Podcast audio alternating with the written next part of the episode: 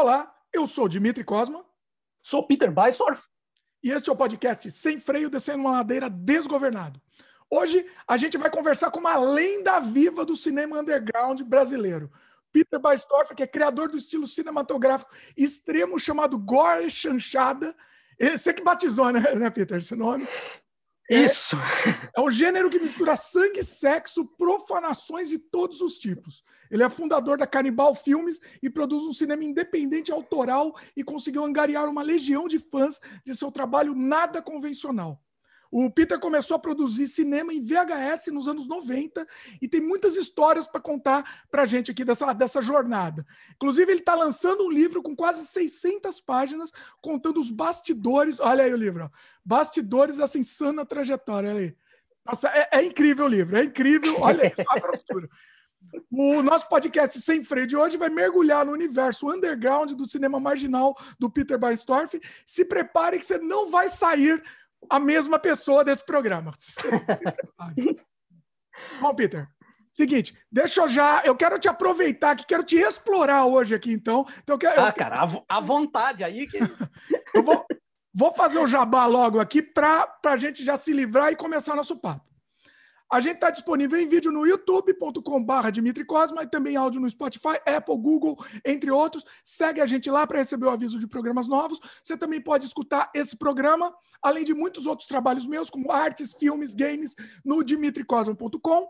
E por último, e mais importante recado aqui, se você já considerou se tornar membro aqui do canal no YouTube, que você vai ter acesso ao Dimitri Cosma Flix. Olha aí, olha aí Peter, que, que eu inventei isso. Isso é uma ideia que funciona até para. Acho que você iria aproveitar essa ideia também. Um, um, um Netflix exclusivo nosso, assim, do, do, nosso trabalho. Isso é uma coisa legal que acho que você, poderia um negócio bem legal também. É, eu, eu, eu, eu confesso para ti que eu tenho que, eu tenho que explorar com mais calma o o universo de YouTube, Vimeo, essas, esses streamings uh, é, gratuitos, assim, que a, a, gente começou a fazer umas pesquisas, mas uh, outros projetos uh, acabaram atropelando e, de repente, acabamos não, não, não fazendo. É, então, o que, que acontece? Você falou de, dessas plataformas gratuitas, né? O, o sistema de membros é uma coisa assim, para o fã, o fã do seu trabalho. Então, assim, ele vai pagar uma mensalidade muito pequena, que você decide quanto é, mas é, é, é quase que, como é que se diz? Quase que simbólica, entendeu? Uhum. E aí ele vai ter acesso a todo o seu, ao seu acervo que você vai colocando lá. Pro, é, ah, legal, legal. Eu tenho, eu tenho, então é isso que eu estou fazendo. Preciso... Oi? Uhum. É, eu preciso, preciso me informar direitinho e sério. É, um, é uma forma legal da gente disponibilizar nosso acervo de uma forma que não. Por exemplo, é, tem filme seu, com certeza, mais ainda que os meus, que você não consegue, você não vai poder colocar no YouTube, né? Ah, sim. Eu tenho problema com absolutamente quase toda a minha obra antiga, ah, principalmente trilha sonora. Eu não sei se Também. tu tem esse problema. Eu tenho esse problema. Eu tenho filmes que são, inclusive, sessão livre, mas que em 1997 eu botei uma música do Jimi Hendrix. Claro que se eu não. É, é opção. Tipo, eu, acabei nunca reeditando e colocando uma música nova, porque tinha é, pertence àquela, àquela fatia, é, é, é, um filme experimental, tipo, não é, um, não é um filme. Eu nunca trabalhei exatamente, na época não passou em festival, não teve nem lançamento físico, mas é tipo filme mais pelo caráter mesmo de, ó, esse filme existiu e, e ele foi feito assim, e na época o Jimi Hendrix era o, a, a, melhor música psicodélica que encaixava no clima do filme. Só que na época do VHS, tu trabalhou com VHS, tu sabe, não existia essa, essa pauta do direito autoral, porque a gente fazia cópia e, é. e valeu, né? É, se o teu é. filme não tivesse um milhão de cópias vendendo, não ia dar problema nenhum mesmo com com direito autoral de principalmente trilha sonora, né? Ou até uso de imagem, alguma coisa assim. Então, era, realmente era uma preocupação que só veio pós internet. Eu comecei a ter essa preocupação por 2003, 2004, e mesmo assim, ainda o cara parte daquele princípio uh, marginal, não exatamente bandido, apesar de pirataria. ser sacanagem com os outros, né? Mas na, naquele princípio de, cara, às vezes tu, tu, precisa realmente de um clima e é uh, tipo a tua falta de orçamento total te faz pegar uma música que já existe e tu sabe que teu filme está sendo visto por, sei lá, jogando muito alto hoje com a internet, 50 mil, 60 mil pessoas, muito, muito difícil ter um público maior que isso, um, um filme pequeno, uh, como é o universo do, do, do Shot on Video, por exemplo, no, no mundo inteiro, né? Então, Sim. era uma preocupação que não, não existia. É. É, então, eu, eu acho que é uma forma, se você pensasse nessa possibilidade de um sistema de membros, por exemplo, do seu canal, para disponibilizar tudo lá, entendeu? O pessoal que gosta do seu trabalho, ele vai fazer questão, por quê? Porque ele está ajudando você a produzir mais também, né? Isso. Então, isso. assim, é isso que o, o pessoal que, que segue a gente aqui, que, que são membros, eles comentam. Ó, oh, eu quero que vocês produzam mais. Então, eu vou ajudar mesmo, então eles fazem questão. E, além de tudo, ele tem acesso a esse conteúdo, né? Inclusive, ó, Peter, o, o, a nossa conversa, e aí eu fui pesquisar, fui ver mais os seus trabalhos e tal, me inspirou a, a editar um make-off do meu do meu primeiro curta-metragem que eu considero mais, mais de verdade, assim, vamos dizer. Uhum. Em 97, que eu fiz em VHS, Prazer Macabro o, seu trabalho me inspirou a reviver esse filme, entendeu? Então, eu ah, legal. De também. Prazer Macabro tem mais de duas horas, quase duas horas e meia de make-off, de loucura. Assim, é mais legal o make-off do que o filme, só para você ter então, ah, não, eu, eu, imagino, porque é, no VHS tu tinha muito limite. Tu, às vezes tu, tu realmente tinha toda uma história que era dinâmica na tua cabeça, mas na hora de, de, de, de montar, na hora de filmar, uh, limitações com o teu elenco amador, limitações próprias que tu estava aprendendo uh, coisas. Eu acredito que, pô, eu, eu não tenho making-offs antigos, assim, tipo, que a gente geralmente usava uma, uma filmadora só. Então, o que acabava tendo muito é uh, aquele negócio que tu poderia montar como erros de gravações, né? Não, não exatamente como um making-off.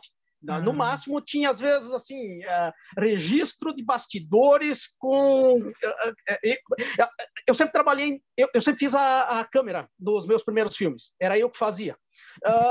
às vezes, no, no, calor do momento, tu, tu, quer dar uma ordem de direção, tu quer falar rápido, eu, às vezes, esquecia de dar o pause. Então, eu fiquei com muito material que é eu por trás da câmera falando com os atores parados na frente, assim... É o chão, né? Então, Filmando o chão. Isso. E isso aí acabava sendo os making-offs uh, uh, dos primeiros filmes, né? Mas uhum. gostaria muito, na época, de ter tido duas câmeras disponíveis para poder fazer uns registros. Assim, o meu primeiro filme, o Criaturas Idiondas, ele era os bastidores era engraçadíssimo. A gente não fazia ideia do que estava fazendo e realmente é, hoje eu gostaria, 30 anos depois, eu gostaria muito de ver uh, como era a gente criando em 1992, 93, uh, as dúvidas, aquele monte de, de, de coisas que tu estava testando que hoje nem faria sentido tu testar, porque claro, tu aprendeu, mas na época era um era um mundo era um mundo que tu tinha que desmatar, tu tinha que pegar e, e, e, explorar totalmente, né? Tipo, tu tinha que aprender do zero, porque tu não tinha tutorial, tu não tinha livro, tu não tinha nada. Então, é, é, acho uma pena não ter conseguido fazer que nem tu, assim, ter um material bacana. Eu sei que o Felipe Guerra tem um material bacana também, tipo, dos, é. dos primeiros filmes. Nossa, que pena mesmo, que pena. Ia ser incrível, assim, né? Principalmente os seus primeiros filmes também. Ia ser um negócio incrível. O, e foi isso mesmo que você falou. Eu revisitando esse make-off, é, é, você vê outra pessoa que não é mais você, inclusive, né? Não é mais isso. você lá. É, é, incrível isso, é incrível. É, é uma viagem no tempo. Bom. É, é Agora, tu falou de, de, a outra pessoa que tu viu lá, foi um dos pontos de partidas meu ao escrever o livro, foi esse. O, o, o Peter, o artista Peter e a pessoa Peter, sim, existem ainda, assim, não renegam nada do, do que foi feito antes, mas essa, essa turma, esse, esse espírito mudou muito, nos, principalmente tipo nos últimos oito anos. Então, realmente é uma história que tu Uh, não que tu tenha duas vidas, não, não é isso que eu estou falando, mas tipo tu, tu sabe que aquele artista uh, uh, que, que, às vezes funcionava mais na, na, intuição já não existe mais. Isso aí faz muito, faz parte dessa, dessa história. Então eu acho que é isso mesmo. Às vezes tu, agora tu tá adulto, tu, tu, tu, tu consegue. Pô, tem, eu não me meto a, a mais em algumas produções que eu sei que vai dar rolo ou que não vai dar certo, simplesmente por quê? Porque eu já me meti em tanta produção assim que não faz, mais não faz mais sentido tu perder de novo tempo sabendo, ó, oh, vou fazer exatamente a mesma coisa. Então, melhor fazer menos, mas tentar pelo menos uma qualidade melhor. E saber que tem coisa que nem um vai controle sair. Né? melhor. Tem coisa que você sabe, ó, isso É, é, tem que não vai nem sair. Isso, tem, tem, tem, tem, quando tu tá montando o projeto hoje, tu já sente isso, saber que a coisa não, não, não vai funcionar. Então, hoje eu já acho que é melhor tu fazer com mais. E, e também mudou o próprio meio de produção nacional. Ah, eu, eu, tu, tu, tu, nem tá no Brasil, né? Tu tá no Canadá, né? Tô no Canadá. É. Isso, isso. Porque aqui mudou muito nos últimos, pelo menos últimos 2012, 2013 para cá mudou muito a, a produção. Então, para te acompanhar essa qualidade de, de, produção é muito mais difícil que antes, né? Então, tem que estar atento a esse tipo de. Na, na década de 90, eu tenho quatro longas no mesmo ano. Por quê? Porque permitia tu tinha público e tu tinha como dar vazão, porque a, a, a, os outros filmes uh, comparativos eh, tinham a mesma qualidade, to, eram todos feitos assim, a não ser o cinemão de, de... já era Ancine na época, mas tipo, a não ser o cinemão patrocinado por alguma lei de incentivo, né? Que daí, sim, era filmes de 2 milhões, 1 um milhão, 2 milhões, uh, mas antes não, é, é, ou era produção muito pequena, ou era produção grande, grande para os moldes brasileiros, né? Agora não, agora tu tem de todos e uma produção às vezes que não custa nada tá com uma qualidade incrível, né? Então tu tem que tu tem que se atentar a isso, né? Porque tu não, não é, eu tava reparando coisa também, né? Nos festivais, nos, o próprio Fantaspo, eu tava vendo os curtas de lá, assim, a qualidade incrível mesmo de isso do pessoal de todo mundo, né? Assim, qualidade técnica, né? Principalmente. Técnica. É, eu tô falando da, da, da qualidade técnica. Nem Sim. tô levantando questão de roteiros e de, de, história, porque aí eu acho que ainda peca um pouquinho. Tem muito filme tecnicamente maravilhoso. Tu vê que não custou nada, mas tecnicamente tá perfeito. Sim. Só que meio sem alma, assim, tipo, meio sem. Olha, é, eu também acho tem razão de existir, assim. Então, o que eu estou falando da qualidade é isso aí, isso aí. Nós estamos com ótimos técnicos, mas ainda carece um pouquinho de alma, assim, tipo, de dizer, pô, por que que, eu, por que, que esse filme existe? É. Entendeu? Esse, esse, filme é para ser situação, ou esse filme é para criticar, ou esse filme é para fazer barulho, ou esse filme é só para passar em dois festivais, entende? Tipo, eu, eu acho que ainda aí, isso aí está pecando, mas, mas eu senti eu, isso também. Senti. É, e, e o filme, assim, né, é, revendo uma mesma, mesma história que você já conhece. Isso. Recontando, né? É, e, e, às vezes é só uma imitação de um filme que já deu certo numa Netflix, já deu certo em Hollywood. Já... Então, eu, eu falo, eu não sou muito fã de cinema que eu já vi. Gosto, sim, por exemplo, às vezes vou, vou descontrair, vou ver uma comédia boba e coisa, um suspensezinho bobo e beleza. Mas não é exatamente. O... Eu gosto de cinema que me surpreenda, eu gosto de cinema que me pega pelo estômago, cinema que me diz assim, pô, cara, acorda, tipo, é. te, liga aí que a coisa não tá, a coisa não é maravilhosa no mundo. Pô, tem que estar. Tá... tá... Eu gosto sempre tá... no Facebook, eu gosto das recomendações do Peter. Sempre eu vou atrás. Ah, eu, eu vou atrás. É, é, eu, eu, vejo, vejo muito filme. eu tô, eu tô morando numa cidade de 15 mil habitantes. Então, não, ainda mais agora com, com pandemia, eu estou em isolamento. A, eu sou um dos imbecis do presidente. Eu estou em, em isolamento desde que desde de, de março de 2020, uh, que eu consigo trabalhar em casa. Então, realmente estou me, me resguardando de ficar em casa. Não fiz nenhuma produção uh, de filme nesse tempo. Eu não, eu não, filmei nada. Eu tenho um filme novo, mas ele foi filmado em 2017. Era um filme que estava parado, uh, foi só montado e feito a trilha sonora nova, né? Mas a minha produção hoje foi para literatura por esse por esse motivo, né? Eu estou aproveitando realmente que eu posso que, que eu tenho esse essa facilidade em, em outra arte. Então, pô, beleza, né? Vamos eu nunca tive um tempo legal para investir na literatura. Né? Então, é, agora eu tô. Força, né? Te força. É, tô... é e, e, literatura é um negócio muito pessoal e muito você com você, entende? É diferente de um filme. Filme, até a... o, o, roteiro, eu acho. Por exemplo, eu consigo escrever roteiro numa sala com 30 pessoas, mas eu não conseguiria escrever um livro com pessoas circulando ao redor. Sim. Livro eu acho que é toda uma mecânica diferente, né?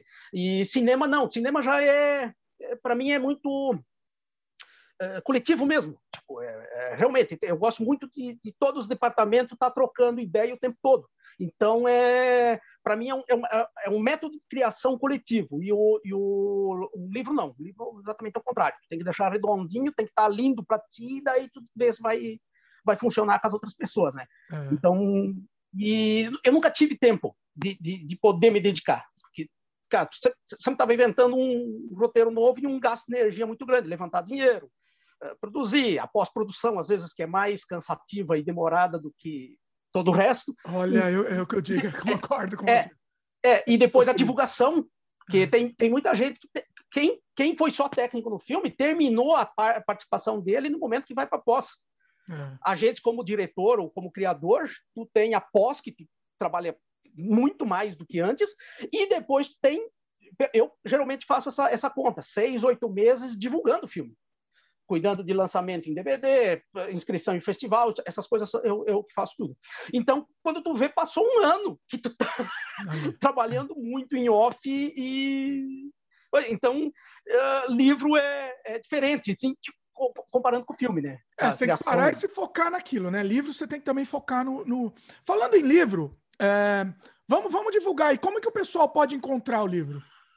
Uh, eu posso te passar também os endereços depois, né? Tá, legal. Posso? Tá. Me passa, eu vou o... deixar na, na descrição aqui. O, o, livro, inclusive, foi um fenômeno que foi, o, foi um financiamento coletivo, né? Isso, isso, isso. Eu, eu, eu, eu, eu sou a favor de editais, mas eu, como artista e como produtor, dispenso o, os editais. Eu a gente quer fazer, né? Independente isso. de como quer, quer produzir. É. Cara, 30 anos trabalhando de maneira independente, eu cheguei à conclusão que é um gasto de energia mais direcionado. Vou tentar explicar rápido. Por exemplo, uhum. eu já fiz uh, projeto para edital e deu um puta trabalho para poder apresentar o edital e dar em nada. No momento que eu faço um projeto com Catarse, por exemplo, eu sei que vai acontecer. Eu sei que vai funcionar, porque eu apresento isso para o público, o público apoia e eu consigo dinheiro. Então, é, é um, é, é, um processo que eu acho que tu tem esse desgaste da produção de um, de um projeto, mas, ao mesmo tempo, ele é recompensado. No edital não quer dizer que vai ser recompensado, né? Ainda mais quando a gente tem temáticas um pouquinho mais duras, que daí... É. às vezes não ajuda, né? Uh, mas, mas Quantas pessoas apoiaram? Quantas pessoas apoiaram? Você lembra? Eu não, eu não sei te Mais dizer, mas foi umas 300 e poucas, assim. Olha. Sei que tinha tinha pacote demais. A gente, a gente chegou em 158% do, do projeto, ele passou de 100%, assim, foi, foi, foi um negócio bacana. É, por isso que deu para fazer também a edição de luxo, assim, tipo, porque eu, eu queria muito esse material mais de luxo, assim, tipo, capa dura. Uh, ele vem com um lobby card, Olha ele vem com um marcador de página só com cenas dos filmes que a gente já teve problema com censura. Olha e um lobby card do é o meu primeiro filme que ficou mais conhecido, que é o Monstro Legume de Espaço. Então ele, ele, ele é um material bonitão, assim, tipo, então a gente queria, eu queria muito essa história que é só de cinema tosco, só de cinema uh, feito sem dinheiro, com mínimos de recursos, mas contado de uma maneira uh, mais séria. Até eu optei por uma linguagem um pouco mais séria mais biografia, autobiografia mesmo, um negócio mais sério, porque eu, eu, eu, realmente queria contar essa história meio que dando um panorama do que foi os anos 90, o que foi essa produção, pegando a gente como a nossa história como exemplo, mas pra, que é, um, é, é, muito diferente do, do que é a produção hoje. Tipo, a, Uh, os métodos, uh, como tu convence as pessoas, ainda é, é, basicamente os mesmos, né? Mas toda a pegada, é tudo isso é muito diferente. Até porque a gente às vezes nem sabia se ia conseguir distribuir um filme ou não. Por exemplo, uma coisa que eu sempre destaco, uh, nos anos 90 não existia festivais como existe hoje.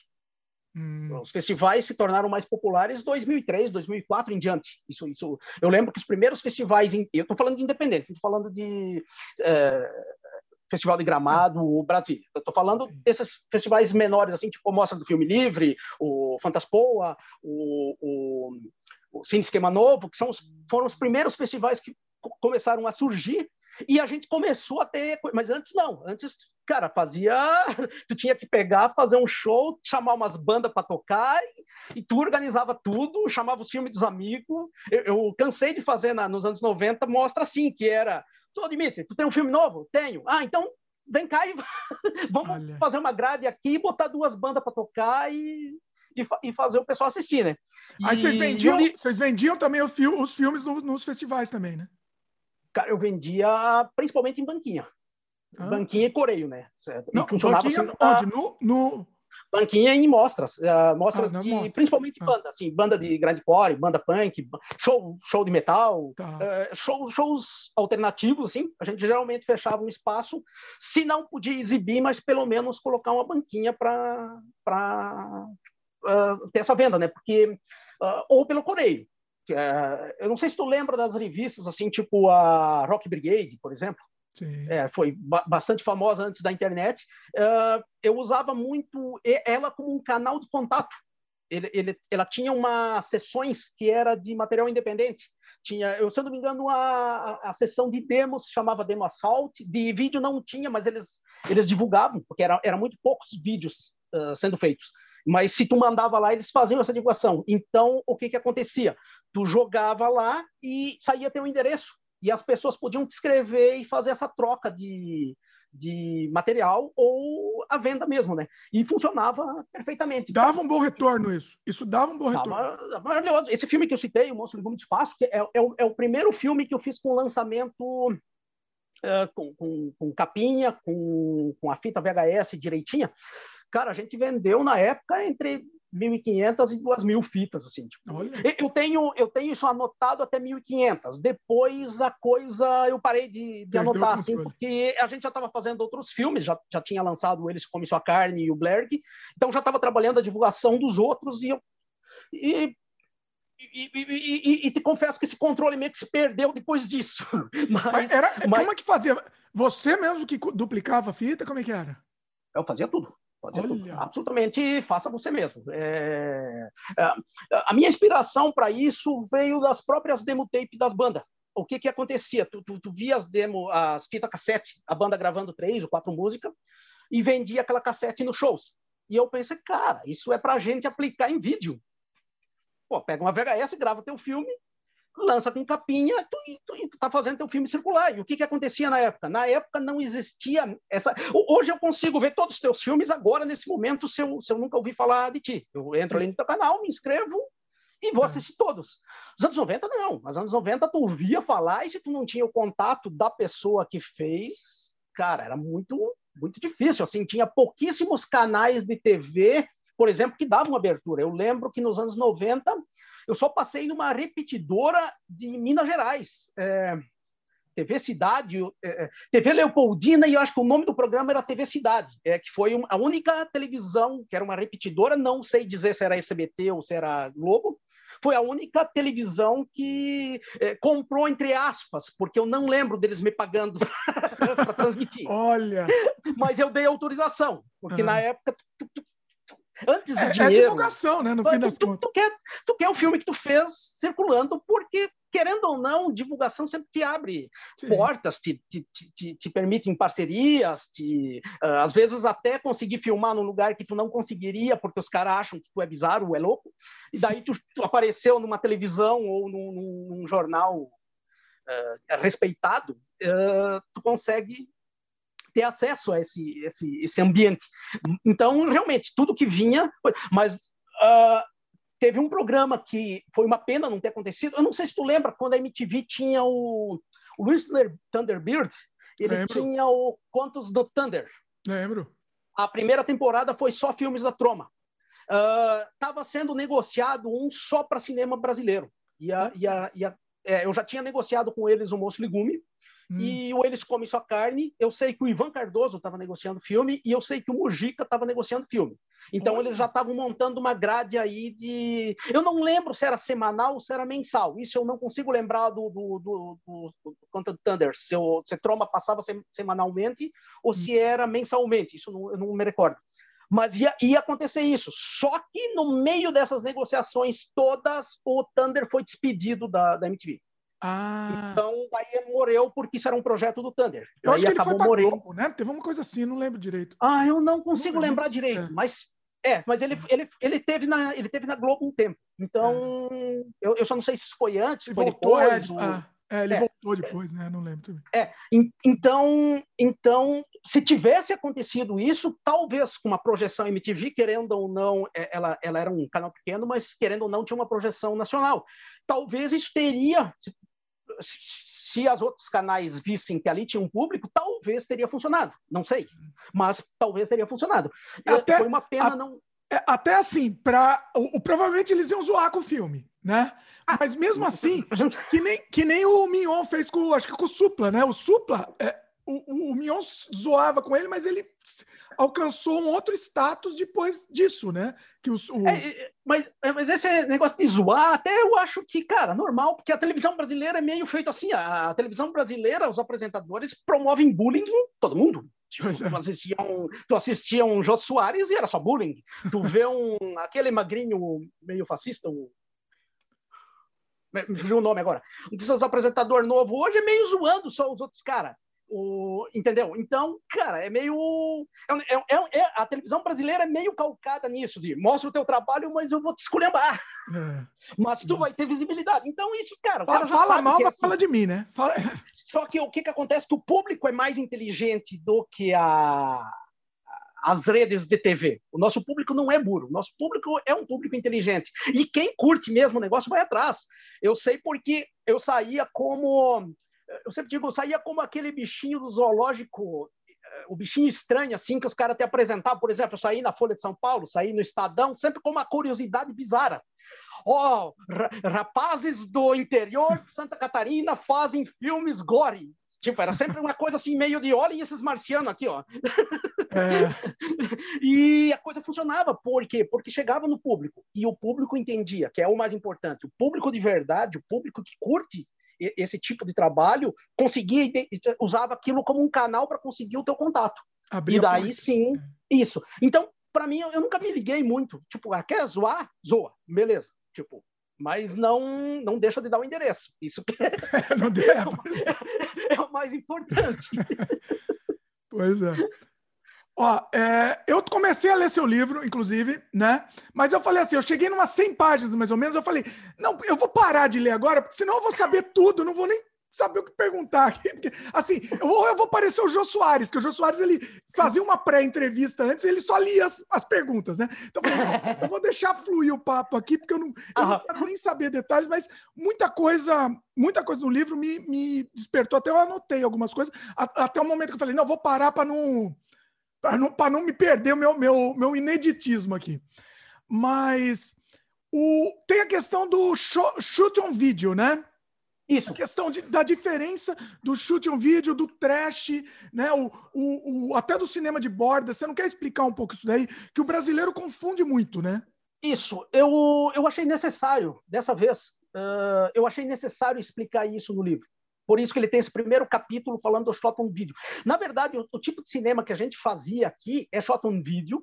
A descrição, a própria descrição do cinema de bordas, eles dão essa descrição de, do shot on video, que não é uma coisa que existe agora. Começou nos Estados Unidos no, no finalzinho dos anos 70, no comecinho dos anos 80. Quando, quando surgiu as primeiras câmeras uh, baratas de VHS que toda a família pôde comprar comprar uma. Uh, então, o shot on video vem daí e o cinema de bordas, na época eu não falei nada, quando a Margarete, o, o Lúcio Reis, esse pessoal todo me entrevistou, eu não falei nada porque eu pensei, não, os caras vão estar tá fazendo os livros aí, não vou criar caso, vão botar o nome. Só que, como o livro agora era meu, e eu sei dessa história, eu pensei, não, cara, é isso. É, a gente está fazendo shot on video. Aqui não, aqui não ficou muito conhecido, mas no planeta todo existe um, um, um... eu não gosto dessa palavra, mas eu vou usar ela com, com entre parênteses aqui, um mercado existe um mercado uh, shot on video. Uh, a, a, o cinema da Nigéria, que em volumes, não em financeiro, mas em volume de produção, o cinema da Nigéria é o, é o, já chegou, já teve anos que foi o maior país produtor de vídeo. O, uhum. o, cinema da Nigéria é absurdamente grande. Eles movimentam bilhões lá com vídeos não exatamente cinema feito em película, e agora tá, até no 2016 em diante está um pouco mais profissional. Mas antes não, antes era tipo os nossos filmes feitos em VHS nos anos 90. Produção, tu vê claramente que é os vizinhos transformados em, em atores, a, a, a câmera com o equipamento que tinha. Se tinha uma luz, eles usavam. Se não tinha, abre a janela e, e filma com a luz que tem. E funciona. Por quê? Porque existe um mercado e é, um, existe um público consumidor desse material. E eu sempre digo para produtor independente, não estude em cinema alternativo dos Estados Unidos ou da Europa. Estuda Nigéria, cara. Nigéria, Nigéria e o mercado japonês são, são dois lugares riquíssimos, então tão ricos quanto o mercado uh, independente do shot on video americano, que é um dos maiores, né? Então é, é muito grande isso e existe um circuito exibidor e de, e de distribuidoras organizado ao redor do globo. Por exemplo, eu estou com um filme meu agora, o Gore Gays, é um filme de 1998. Ele está sendo lançado pela Toxifield Video nos Estados Unidos agora, 20 anos depois. O filme continua vivo, saindo em mídia física. Não é nem streaming, é, é mídia física. Está tá, tá sendo prensado. O disco eu ainda não tenho ele para mostrar. Aliás, falando em mídia, uh, aí no Canadá, inclusive, também é um, é um local. Eu tenho quatro lançamentos aí no Canadá. Olha! É, eu participo dessas quatro. É, é uma série. De, mostra, mais, mostra mais perto. Isso. É, é um, eu vou mostrar um que é menos. Esse, esse aqui é, é, vermelho escuro, daí fica meio ruinzinho. É uma antologia de cinema gore, que Olha. já está no volume 6 ou 7, que é lançado pela Young Caus, ah, uma, uma distribuidora de filme muito pequena aí, mas que faz que faz esses lançamentos em mídia física. E isso aqui é tudo curtas, os meus curtas, que tem um curta em cada dessas. Esse, saiu Dois Mil Anos para Isso, que é de 1996. Ah, no outro aqui saiu Fragmentos de uma Vida, que é uma produção de 2002, junto com um filme novo do Burcius, que se chama Bom Dia Carlos, que era aquela introdução dele para o longa dele, para o Pazucos, né? Uh, no outro aqui saiu Vadias do Sexo Sangrento e no outro saiu Arombada, que são o, o, o, meu filme mais novo que saiu nessas coletâneas é 2008, que é o, que é o Vadias. Então, é, é isso que eu falo, existe um mercado muito grande de, de coisas acontecendo e, e que funciona. E, e, me põe em contato, por exemplo, esse tipo de lançamento me põe em contato com todo o pessoal que curte gore ou filme experimental do, do globo todo, assim. Eu, eu vendi em português para o Japão. Olha! Só pelo japonês comprando para guardar, cara, entendeu? O cara não lê em português. Ele comprou porque ele gosta da história, da, da, da do, ele gosta dos filmes e diz: não, vou comprar para ter aqui. O, você, não pensou em fazer uma, você não pensou em fazer uma versão em inglês, não? Tá, eu, eu, eu estou pensando, eu estou com, com eu tive um caso muito engraçado. Eu estou com um jornalista americano que está estudando português por causa desse livro. Olha, Eu, eu, tenho orgulho dessas Isso coisas. Isso é um amor, né? É um amor. Pô, e, só que, claro, eu talvez teria querer ver aqui no Brasil essa grossura aqui fazia sentido. Aqui no Brasil. Hum. Agora, um lançamento tão grande para um país como os Estados Unidos, ou até se fosse falar em uma, uma edição em espanhola, em língua espanhola, talvez é uma edição muito cara para alguém lá é, comprar e, e bancar. Porque é muito de luxo. Não... Né? É, uma, é uma edição de luxo mesmo, né? Para quem não está vendo, é, é, é, muito bonito. Negócio... É, a, a, aqui no Brasil, ela, ela, existia esse. Porque a gente realmente é bem conhecido. Então, trabalhando à margem nesses 30 anos, mas são 30 anos do cara batendo a cabeça ali na, na mesma, no mesmo muro. Então, esse muro já trincou, assim, tipo. Ele, ele, é. ele, ele já tem pelo menos as pessoas escutam falar o Canibal Filmes ou Peter Baestorff já meio que diz, não, tá, é, o, é os caras que fazem aqueles filmes lá, beleza, já tem uma referência. Agora, Estados Unidos é só dentro desse circuito mesmo do, do shot on video, né? Eu, eu meio que me atropelei e eu não falei da, da relação de trash e de shot on video. A, é, o, o, que, que aconteceu? No, no, no iniciozinho, nos anos 90, não, a gente no Brasil não tem uma história que começa junto com os Estados Unidos. Estados Unidos começou a ter várias produções nos anos 80. O primeiro filme que teve distribuição nacional, uh, ele é de 1984, se não me engano, 85. Então, desde ali já existe uma distribuição com os filmes chegando em locadora. Locadora teve um papel muito importante para shot em vídeo, porque os caras lançavam em VHS e a coisa funcionava em, em locadora. As locadoras pô, compravam aquelas cópias, aquelas cópias rodavam nas cidadezinhas pequenas e, e como acontece com todo filme shot on video, que isso é, é incrível. O shot on video é o filme que mais inspira as pessoas a criar. É, tipo, Tu, tu, não vem Independence Day e diz, ó, oh, vou fazer um filme. Não, porque tu sabe que tu não vai conseguir fazer um Independence Day sem 200 milhões, ou mais hoje. Uh, e, e Shot Video não, tu vê ali e te abre portas, te abre portas da tua criatividade que estão estacionadas e diz, não, cara, os caras fizeram isso, pô, eu até posso fazer melhor que eles. Então... e anima mesmo, né? Cada vez que eu assisto um filme, Shot Video, eu, eu me animo de novo. Ah, não, isso. quero ter que produzir de novo. Toda vez. Cara, dá uma dá uma puta vontade de sair filmando, assim, de dizer, é. pô, pessoal, vamos reunir aqui, vamos fazer, vamos passar, sei lá, cinco dias filmando. E, o, e aqui no Brasil, isso, isso começou a acontecer no comecinho dos anos 90 ah, principalmente por 94, 95. E o que, que aconteceu em 94, 95? Teve o lançamento do Ed Wood, do hum. Tim Burton. E aí popularizou essa ideia de trash inclusive dos caras. Por exemplo, na época eu, eu, me aconteceu, eu falei, eu citei Independência Day, nem foi proposital, mas tem a ver. Uh, eu tinha um monstro legume do espaço em matérias, isso está em jornais, tipo Estadão e Folha de São Paulo. Os caras comparando o monstro legume do espaço, que custou R$ 1.200, com o Independence Day, que custou 250 milhões de dólares. Entendeu? E, e colocando tudo como trash. Ah, tem. Oh, oh, não, tem um, tem um marciano, é trash. Ah, tem do marciano é trash. Entendeu? Então criou toda uma bagunça. Tu, daí tu teve toda uma geração que vê um filme tipo Massacre Serra Elétrica ou, ou até o Exorcista e acha que, ah, não, é terror, é trash. Entendeu? Ah, tem é automaticamente. É. Isso. Então, uhum. isso criou uma, uma confusão muito grande, sendo que o trash nem é exatamente um gênero.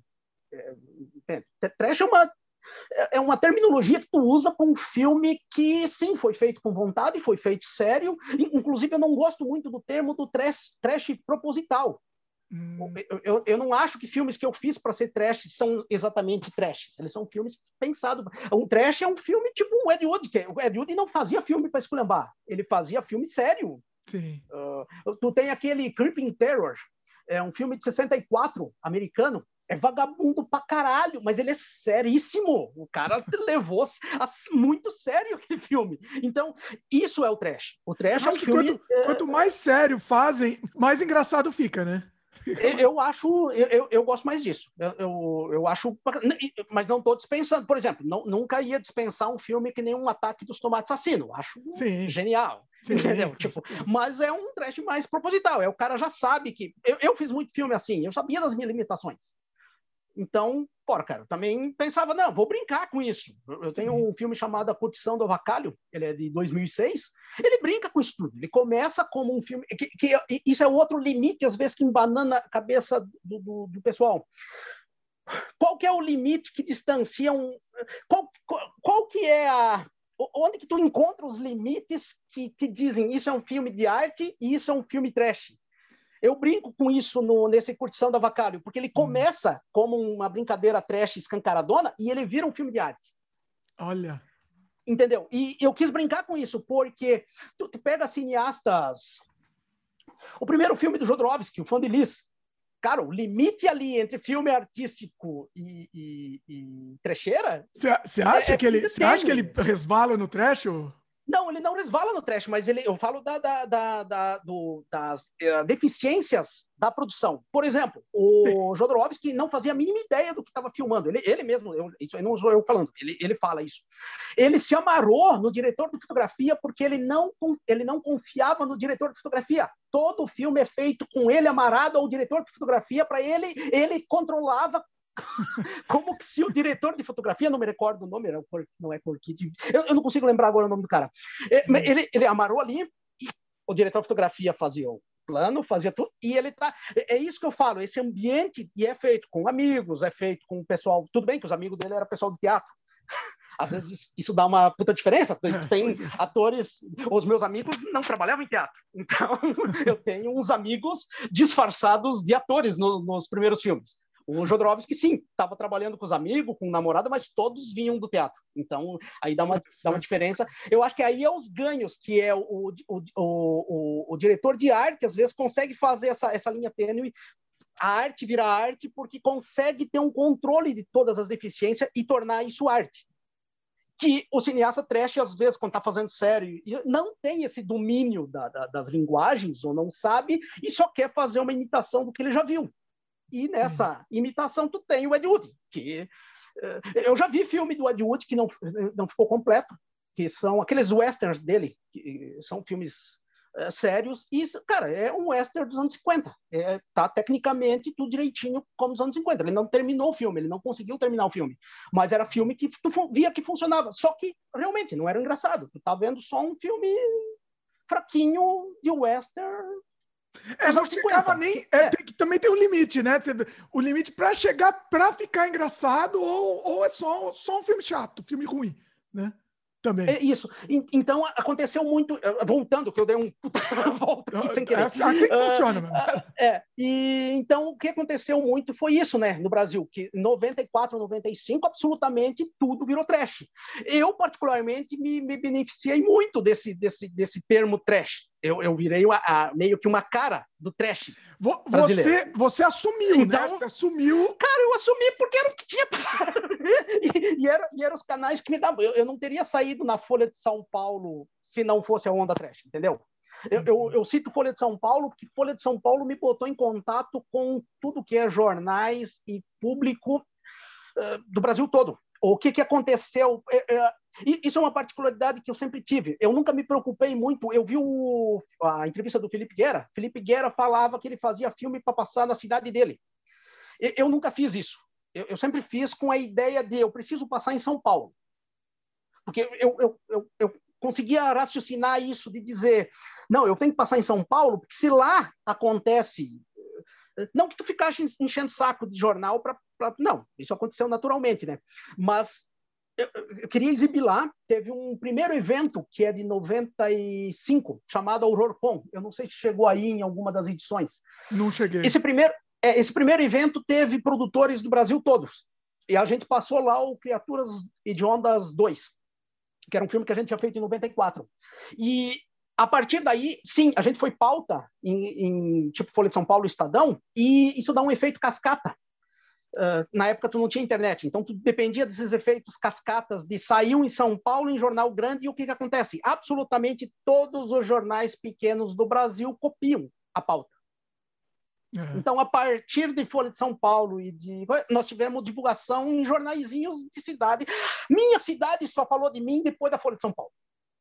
A grama, a grama é mais verde no outro jardim, né? Sempre isso. Tem... Então, é. então eu sempre parti desse princípio que é isso. Sim, eu posso morar numa cidade de 10 mil habitantes e posso produzir numa cidade de 10 mil habitantes, mas eu não posso me contentar com a exibição disso numa cidade de 10 mil habitantes. Então, é. É, como seria falar hoje de tu ter, tu ter a internet e fazer filmes só para, sei lá, o sul aqui, Paraná, Santa Catarina e Rio Grande do Sul assistir? Não, cara, tu vai fazer Pô, já, já, já lança teu filme com legenda em inglês, pelo menos, né? Já, já, inglês, é. espanhol, chinês, né? Pô, são três línguas que tu já pegou o globo todo. É. O, a HorrorCon te abriu muitas, muitas portas, né? Isso eu, eu vi no livro também que abriu muitas portas. Foi, acho que foi a grande, é. a grande virada mesmo, né? Isso, ela, ela funcionou como um catalisador de produtores, assim, tipo, porque todo mundo se conheceu ali. Eu tenho amigos até hoje que eu conheci na AurorCon, na, na primeira, e teve, teve três edições. A gente teve, teve em todas, a gente era parceiro, assim, dando ideias, trazendo filmes.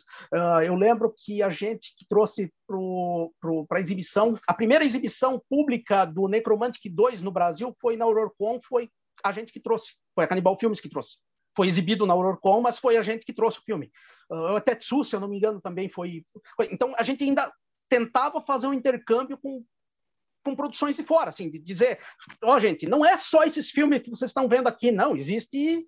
Eu, eu sempre me interessei muito por cinema uh, obscuro, Tipo, então, desde aquela época, eu trocava VHS. Uh, eu, eu, talvez volto depois nisso. Depois vou, me, me, ajuda a lembrar. Eu vou contar como é que eu vi o Canibal Holocausto pela primeira vez, assim, que é uma história absurda e engraçadíssima para os tempos de hoje. Ah. Então, a, a meio que, que possibilitou esse contato todo mundo e, a partir dali, Uh, teve muita gente que se tornou produtor, que viu, viu o nosso filme primeiro lá na Eurocon e disse, cara, a gente precisa fazer. E daí viu essa exposição que deu na mídia, uh, aliado à febre trash, eu, eu, chamo de febre trash porque isso durou até 98, se não me engano. Uh, na época, as febre... Mojica ajudou muito também nisso, né? Com o ah, não, Mojica, o Mojica foi redescoberto, né? É. Ah, inclusive, é, é, principalmente por causa do filme do Tim Burton, que depois existiu o Cine Trash, né? O, o, o, Mujica teve, não falo em cinema, cinema só foi depois, 2008, foi até Sim. bastante tardio, né? As pessoas nem e... sabiam que o Mujica fazia cinema, né? Nem, nem sabiam. Isso, não, o, pessoal, pessoal achava que ele era um ator de, tipo ator de novela de televisão, conhecia é. pela televisão, né? O, o, até achei que demorou muito, deveria ter tido outros Paulo Sacramentos e Denison Ramalhos na vida do Mojica antes, não 2008. Pô, 2008 é, é dez anos depois desse lance todo da, da, da, das HorrorCon. E só que era isso mesmo. A, a, a Catalyst fez assim, fez a coisa funcionar, o pessoal vê, tinha o Mujica, tinha o Ivan Cardoso, que na época estava mais em destaque do que hoje, e, e, a coisa começou a funcionar, e tinha até um, eu não sei se tu conhece o Fauzi Mansur. Conheço. Isso, Sim. Fauzi Mansur, na época, tinha dois filmes que saíram, um em 89 e um em 90. É Ritual of Death e o outro é Ritual da Morte e o outro não consigo não consigo lembrar o nome agora, mas ele, ele, esses filmes são eles são filmes brasileiros, mas eles são disfarçados de filme americano. Eles foram rodados em inglês. Ah. Então é, foi já feito para o mercado externo. É, Ritual da Morte, você falou Ritual da Morte foi em 90, saiu. Isso, e tem mais um, que agora me, me falha o. Eu não sei se é, tem um de 84 que é Karma, o Enigma do Medo. Ah, não, não é esse. Já, esse, já esse, depois, esse, né? é, esse é pavoroso. O... A Noite dos Bacanais, aí ele já fazia meio chanchada, né? O Inseto do Amor, aí já nos anos 80, 70. Bom, o Inseto do Amor é um filme genial. Assim, eu sou muito fã do Fauzi Mansur. A Atração Satânica. Eu dei uma, dei uma coladinha satânica. aqui. Era, é, foi a Atração Satânica de 89 e o, e o Ritual da Morte de 1990. Olha, esses o, dois o, filmes. Você sabe mais do que a, a Wikipedia, que a Wikipedia nem tem, olha lá também. A Wikipedia falhou aqui. uh, e esses filmes realmente começaram a uh, circular e, aliás, Fauzi Mansur, a primeira, os primeiros filmes que eu vi dele foi esses. Eu achava que ele não era brasileiro. Depois eu fiquei Olha. muito feliz em descobrir que o Fauzi Mansur era uh, brasileiro, né? Uh, apesar que tu falou do Karma, o Karma, Karma eu não, não gosto. É um dos únicos filmes dele que eu acho insuportável. Assim, tipo, quando eu assisti pela primeira vez, eu não consegui terminar e apelidei o filme de Karma, já vai acabar. A coisa tão arrastada. É muito ruim, muito ruim mesmo. Mas é isso mesmo, é um filme espírita. Eu, eu, eu tenho que dizer, eu não, eu não tenho interesse nenhum em espiritismo. Ele é um filme de horror espírita. Ah. E a coisa se arrasta uma eternidade. Ele tem 90 minutos, se eu não me engano, mas é um 90 minutos que parece 4 horas e meia, assim, tipo, não sai do lugar. É, você falou de horror espírita, vamos, aqui eu fugi do assunto também, mas assim, eu, eu pessoalmente eu gosto mais do, do, horror mais realista, uma coisa mais possível de acontecer, vamos dizer. É, é, então, é... torture porn, alguma coisa assim, eu acho que mais mas não sei, chama mais atenção. Horror muitos, eh, sei lá, exorcista, por exemplo, essas coisas eu não, não vejo muita graça, não consigo é, eu, particularmente, é, essa pegada meio fantasminha, meio, meio demônio, eu, eu, não, é, não é meu preferido, assim, tipo, é filmes que eu vou deixando, eu vejo, sim, mas é, filmes que, que vão ficando. Eu, eu gosto mais, eu, eu sou muito fã do, do Dá pra ver isso na minha, minha filmografia, inclusive. Eu sou muito fã de horror com comédia. Eu, eu gosto muito de horror misturado com outra coisa. É, é, onde que eu acho que o, que o, que o horror fica realmente uh, criativo e dá um passo para frente, assim. Tipo, quando é, por exemplo, tem aqueles pornogore, pornogore não, desculpa, uh, é, é porn, porn, porn. Isso, do, auto, isso, isso, isso, isso, isso. Eu misturei aqui sem querer. Uh, por exemplo, franceses e tal, eu não vejo, mesmo eles sendo realistas, sendo bem feitos, mas não é, não é filme exatamente que me que me atrai assim tanto. Eu, eu, eu prefiro o filme mesmo que, que sei lá, tra, traga um sopro de originalidade. Pode ser o mesmo assunto, por exemplo, pode pegar o mesmo assunto do, do Exorcista, mas, pô, cara, traz uma roupagem aí que vai ser diferente do Exorcista e não vai ser uma cópia do Exorcista. Então, é, a minha bronca o sempre. O é importante é... é ser original, né?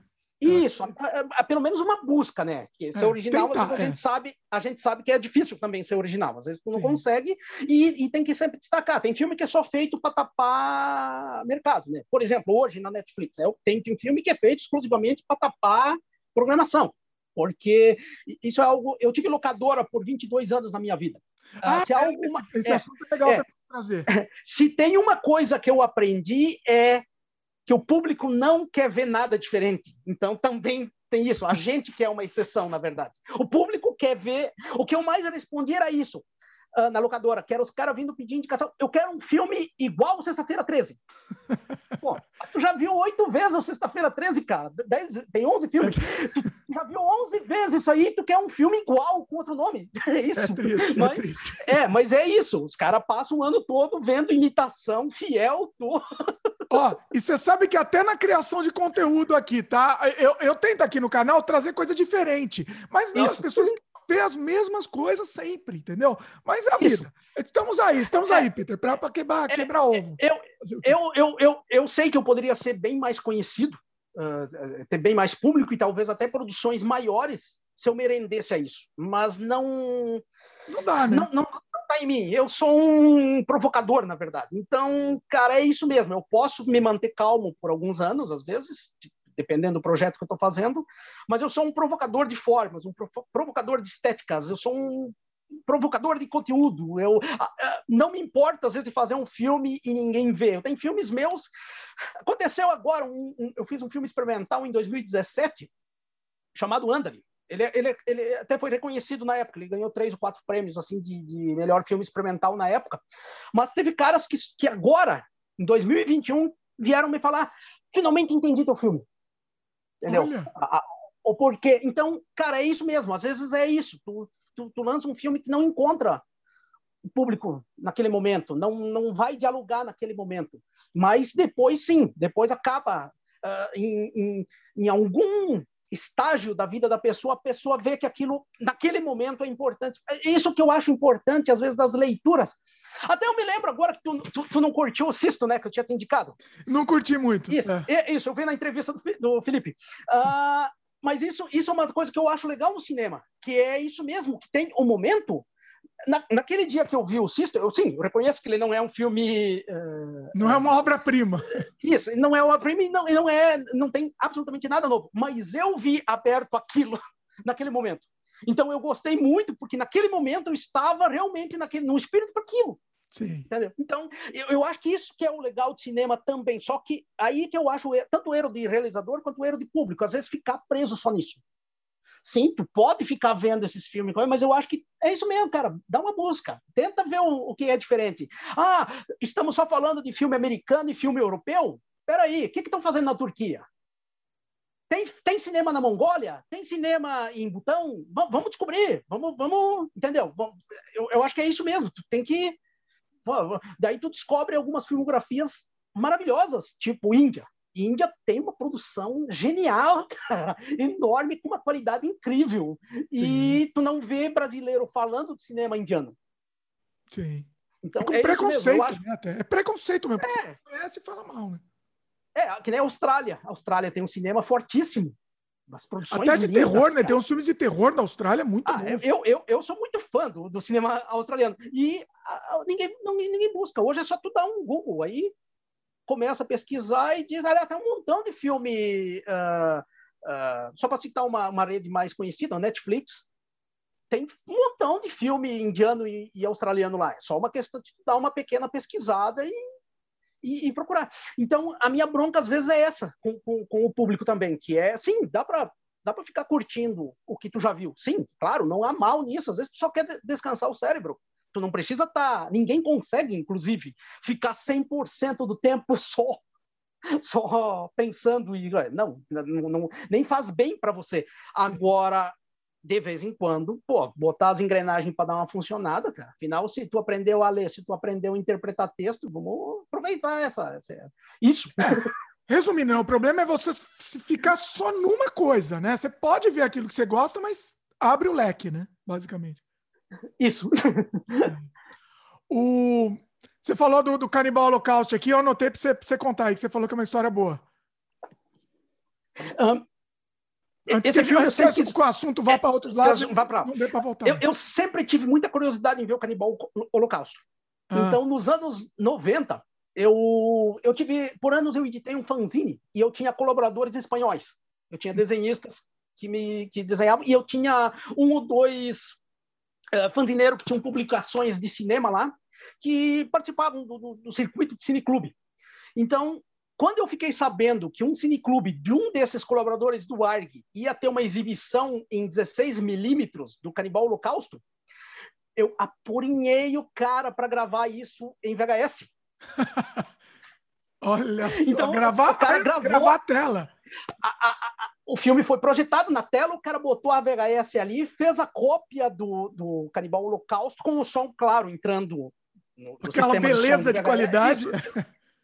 dublado em espanhol, uh, copiado com um detalhe. Essa gravação VHS nos Estados, no, no, na Espanha, ela era pau, pau puro, pau, pau B, uma coisa assim. Aqui no Brasil era pau M e NTC. Ah. Então, quando chegou, eu também não, não, conseguia ver, porque tinha que fazer a transcodificação para o ah. pro pau M ou para o NTC.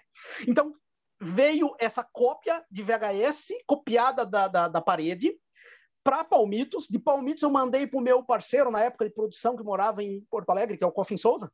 Mandei para o Coffin Souza. Coffin Souza foi atrás da transcodificação, porque aqui né, na minha região não existia. Foi procurar a transcodificação, passou aquilo para a NTC, fez cópia para ele, fez cópia para mim, para mim chegar aqui e conseguir ver o filme. Isso levou tipo seis meses, essa. essa... Olha. Isso para ver uma cópia horrível. Que tu... com as pessoas falando, entendeu? Barulho, desfocada. Mas, mas, eh, daí, quando, quando eu vejo a facilidade, eu, eu, eu antes estava falando disso por causa disso, de, de, de, ver hoje a facilidade de ter as informações, ter as filmografias, ter tudo isso a um toque. Hoje, tu, com uma conexão boa, tu baixa muito rápido. É. Então, Cara, é muito, eu acho muito pobre hoje a pessoa não pesquisar, a pessoa não ir atrás do material, sabendo que, cara, já foi assim. Quando eu conto esse, esse tipo de história, eu não, não quero nem parecer saudosista. Eu prefiro do jeito que é hoje, que é o Dom Toque ali. Eu, agora de tarde eu, eu, eu baixo um filme teu e já vou ver de noite. Pois é. Ou já saio vendo sem precisar baixar aqui. Se teu filme tiver no streaming, eu já vejo na hora. É. Então, normal. Então, isso eu acho muito empobreceu talvez muito a busca do pessoal e até tirou o próprio uh, valor às vezes da obra. Tipo, não, e o valor talvez, eu não sei, talvez o trabalho que você teve, seis meses que você teve essa expectativa que você gerou para assistir um filme, talvez tenha, tenha te valorizado, mas na hora que você assistiu, você deve ter né? Foi um momento especial. Hoje em dia, meio que. Ah, eu, eu, eu, eu me sentia eu me senti aqueles caras chegando na lua, cara. Tu, tu, não tinha cópia desse filme no Brasil. Eu, ele foi exibido em algum cinema, mas eu, na, na, isso foi na década de 80, comecinho dos anos 80. Eu não poderia, pela, pela minha idade, eu, sou, eu nasci em 74, eu não poderia entrar. Ele foi exibido no Brasil? Nossa, eu nem sabia disso. Ele, ele chegou a ser. Ele, ele, eu, eu não consigo te dar certeza, eu não consigo te dar certeza, mas eu acho que ele andou sendo exibido no Brasil, sim. Eu tenho, é tenho essa impressão restrito, que foi. Né? Que eu, às vezes eu me atrapalho porque eu pesquiso tanto material, pode ter sido material português também. Ah. Uh, de Portugal. Mas eu já vi lobby card em português desse filme. Então, mas agora realmente eu estou nessa dúvida cruel que se foi realmente, mas eu tenho a impressão que foi. Uh, mas é isso mesmo, tu se sentia desbravando, porque cara, não, não, não tinha material, não tinha como, como conseguir muito filme. Então. E ó, e você ainda tinha uma vantagem muito grande do, do, além dos meros mortais aí, que você tinha uma locadora. Então você tinha essa, essa facilidade um pouco maior. Eu tenho muito filme que eu comecei a assistir, eu, eu já ouvia falar, mas eu só consegui assistir depois da internet mesmo, não teve jeito. Eu é, queria muito assistir, inclusive as minhas influências quando eu fazia filme, eu acho que você teve mais influências de, externas de outras coisas do que eu tive, porque a minha era isso, não tinha muita opção, era sexta-feira 13, era sei lá o quê, eram as mesmas coisas de sempre, é o cinemão de terror que a gente conhece, o, a coisa, sei lá, né? O, você tinha essas, essas coisas mais obscuras, porque você tinha mais acesso. Né? Isso, eu, eu procurava muito, que na época o meu fanzine era quadrinho e cinema. Eu, é. Então, eu sempre procuro. Uh, eu, eu fui um dos primeiros caras de fanzineiro, por exemplo, a falar de Jodorowsky, falar de, de Fernando Arraba, uh, uh, e, e Butch Rate, eu sei que eu fui um dos primeiros caras a falar, Shinya Tsukamoto, fui um dos primeiros caras a... Então, eu sempre tentei eh, tipo, o foco do meu do meu fanzine era esse, era era era divulgar cinema que tu não veria, por exemplo, na sete. É. Então, por exemplo, eu não falava muito de, de coisas tipo Evil Dead, eh, que, que, já seriam filmes mais underground, mas por quê? Porque acabava era saindo fácil, matéria. Né? De fácil acesso. Era, era, é. Ele ficou mais conhecido e ele, ele, ele explodiu na época da locação, é. uh, o Sim. Evil Dead. E uma particularidade de ter locadora, eu, eu, eu comprei muito filme que não teve locação. Filme Olha. que eu botava na locadora e ninguém alugava, a não ser uns amigos meus, às vezes que iam lá e pegavam o filme, porque era eu que ficava punhando você, eles. Você comprou para você, oh, né, na verdade. É, eu comprava, botava na locadora, mas era filme que... Eu tenho filmes que depois, quando eu fechei a locadora, fiquei para mim, pela, pelo, pelo caráter de, de, de, serem muito raros, mas que não rodou nada, rodou as vezes que eu assisti. Olha, dá exemplo aí, fala alguns. Então, ah, cara, Dead Man. Eu não sei ah. se tu lembra aquele filme do Jamursky. Dead Man foi um filme. Eu, eu comprei. Não tem, tem um filme, já que tu tá no Canadá, tem um filme canadense de 1996 é, chamado Kiss It. É um filme bem bonito, é um filme poético, bem bonito de necrofilia. Claro que ninguém levou, e ele tinha. No, no Brasil ele era engraçado, porque ele tinha uma capinha meio disfarçada de romance. Ah. Só que o filme era totalmente mórbido. A menina se apaixonou por um cadáver. Como chama então, esse? Peraí, eu acho que eu já. É, Como é que é? Kiss It. Kiss It. Kiss It, é, é, de beijo. Kiss It. Meu, meu inglês é meio. Ki, kiss? Kiss It. Kiss It. Tudo é, junto? Kiss. É, Kiss It. Um, que, de que ano que é? Outro. É 96, se eu não me engano. Olha só. Tá, eu vou, vou e... botar no post aqui também para pessoa para ajudar o pessoal. É, e, e, e, esse tipo de filme, né, que, que eu pegava e eu, eu, lembro que o Fantasma é um filme português gay. Esse também eu tive na locadora.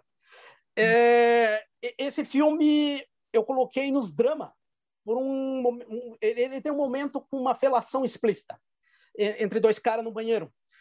Daí eu fiz questão de botar nos dramas, assim, como, principalmente porque ele, na verdade era um drama, mas as pessoas que assistiam ficavam ofendidas por cada cenas uh, é. gay, né? Então, cara, tipo muito filme assim que nem cinema de horror nem era tanto, que cinema de horror tu sempre pega algum, por exemplo, se tu botava um fome, fome animal o, o, o, cara habituado com suspense, por exemplo, não gostava porque considerava muito sangrento, mas tinha um público.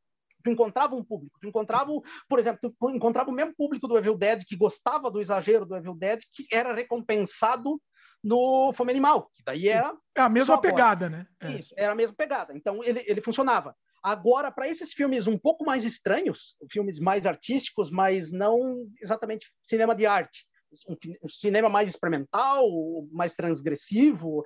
Esse tipo de filme tu não tinha público nenhum. Uh, eu tinha uma eu botava filmes feitos em VHS na locadora. Eu tive lá Felipe Guerra, tive tive Toninho do Diabo, se não me engano, tive vários, vários filmes assim na época, Fernando Rick, o, o Rubão Canibal, o Feto Morto, uh, eu acho que tive alguns filmes de Joel Caetano, então eu sempre eu, eu, criava uma sessão que colocava. Alguns filmes funcionavam muito bem, eu lembro, muito bem, eu lembro do Fatman e Roubada, não sei se tu viu falar desse filme, é feito oh. pelo Rogério Fatman e Roubada. Não é conheço uma, É uma paródia do Batman, do, dos anos 90 aqui do Brasil. Ele, esse filme funcionava maravilhosamente bem, assim, inclusive com crianças, 12 anos, 13 anos, que assim, o filme era sessão livre, né? Uh, que se identificavam, que era isso mesmo, era um cara gordo fazendo Batman. E funcionava perfeitamente. Um, tinha um filme do Felipe Guerra, o Canibais Solidão, eu lembro que também quem levava se identificava, assim, alguns meus que funcionavam por, por ser eu ali, mas, mas já tinha propaganda já ao vivo lá. mas tu conseguia, ao mesmo tempo, colocar esses filmes, e eles, eles funcionavam. Uh, não com uma locação incrível, tipo de um Sexta-feira 13, por exemplo. Sim. Um, a Hora do Pesadelo. Mas uh, funcionava legalzinho, assim, tipo. Uh, mas eu lembro que tinha alguns filmes experimentais que eu botei, tipo Sonho, Sexo à Boca, do Delane Lima, que o pessoal voltava gritando contigo, assim, tipo que é um filme bastante é, é, é, um filme bastante parado assim. Então eu, eu acho um filme lindíssimo. Mas é um filme muito parado para quem está acostumado sei lá com Julia Roberts com Van Damme. Você, fa você falou esse, esse, canadense ó só para corroborar com o que você falou esse Kissed e em português o nome desse filme é Cerimônia do Amor. Cerimônia Olha, do Amor isso. assim como vamos escolher o nome mais horrível possível é, e esse filme, ele, a capinha dele também não revelava tem o cara morto na capa, mas parecia que é um cara meio dormindo, meio pensando. Ele não, tu, tu, era enganado pela, pelo material de divulgação. Só que é um filme belíssimo. Só que é isso, ninguém quer ver necrofilia. Olha, eu, eu gostei. Esse eu vou procurar. Eu não assisti ainda. Já, já tenho a dica de, de hoje aqui que eu vou assistir. É, bom, vamos continuar. É o seguinte, eu estou tentando. É, com o Peter vai ser difícil a gente manter a conversa linear no, na, na filmografia dele. Porque, gente, porque assim, o, o, Peter fez tanto filme, tanto filme, que não dá para a gente passar, passar todos aqui. Então, acho que a gente vai ter que seguir um pouco, aí volta a conversa, aí comenta. O seu primeiro filme, vamos falar um pouquinho como que você começou, né? Que você, o, o seu primeiro filme não existiu, na verdade, né? Isso, meu primeiro filme não foi, não, não, não teve como terminar. Eu eu, eu, não, eu não fazia ideia de, de, como fazer o filme, eu não, tinha ideia de, de nada na época. Eu, eu sim tinha uma vontade muito grande de fazer e sabia que precisava de uma câmera VHS. Esse primeiro filme se chama Lixo Cerebral Vindo de Outro Espaço.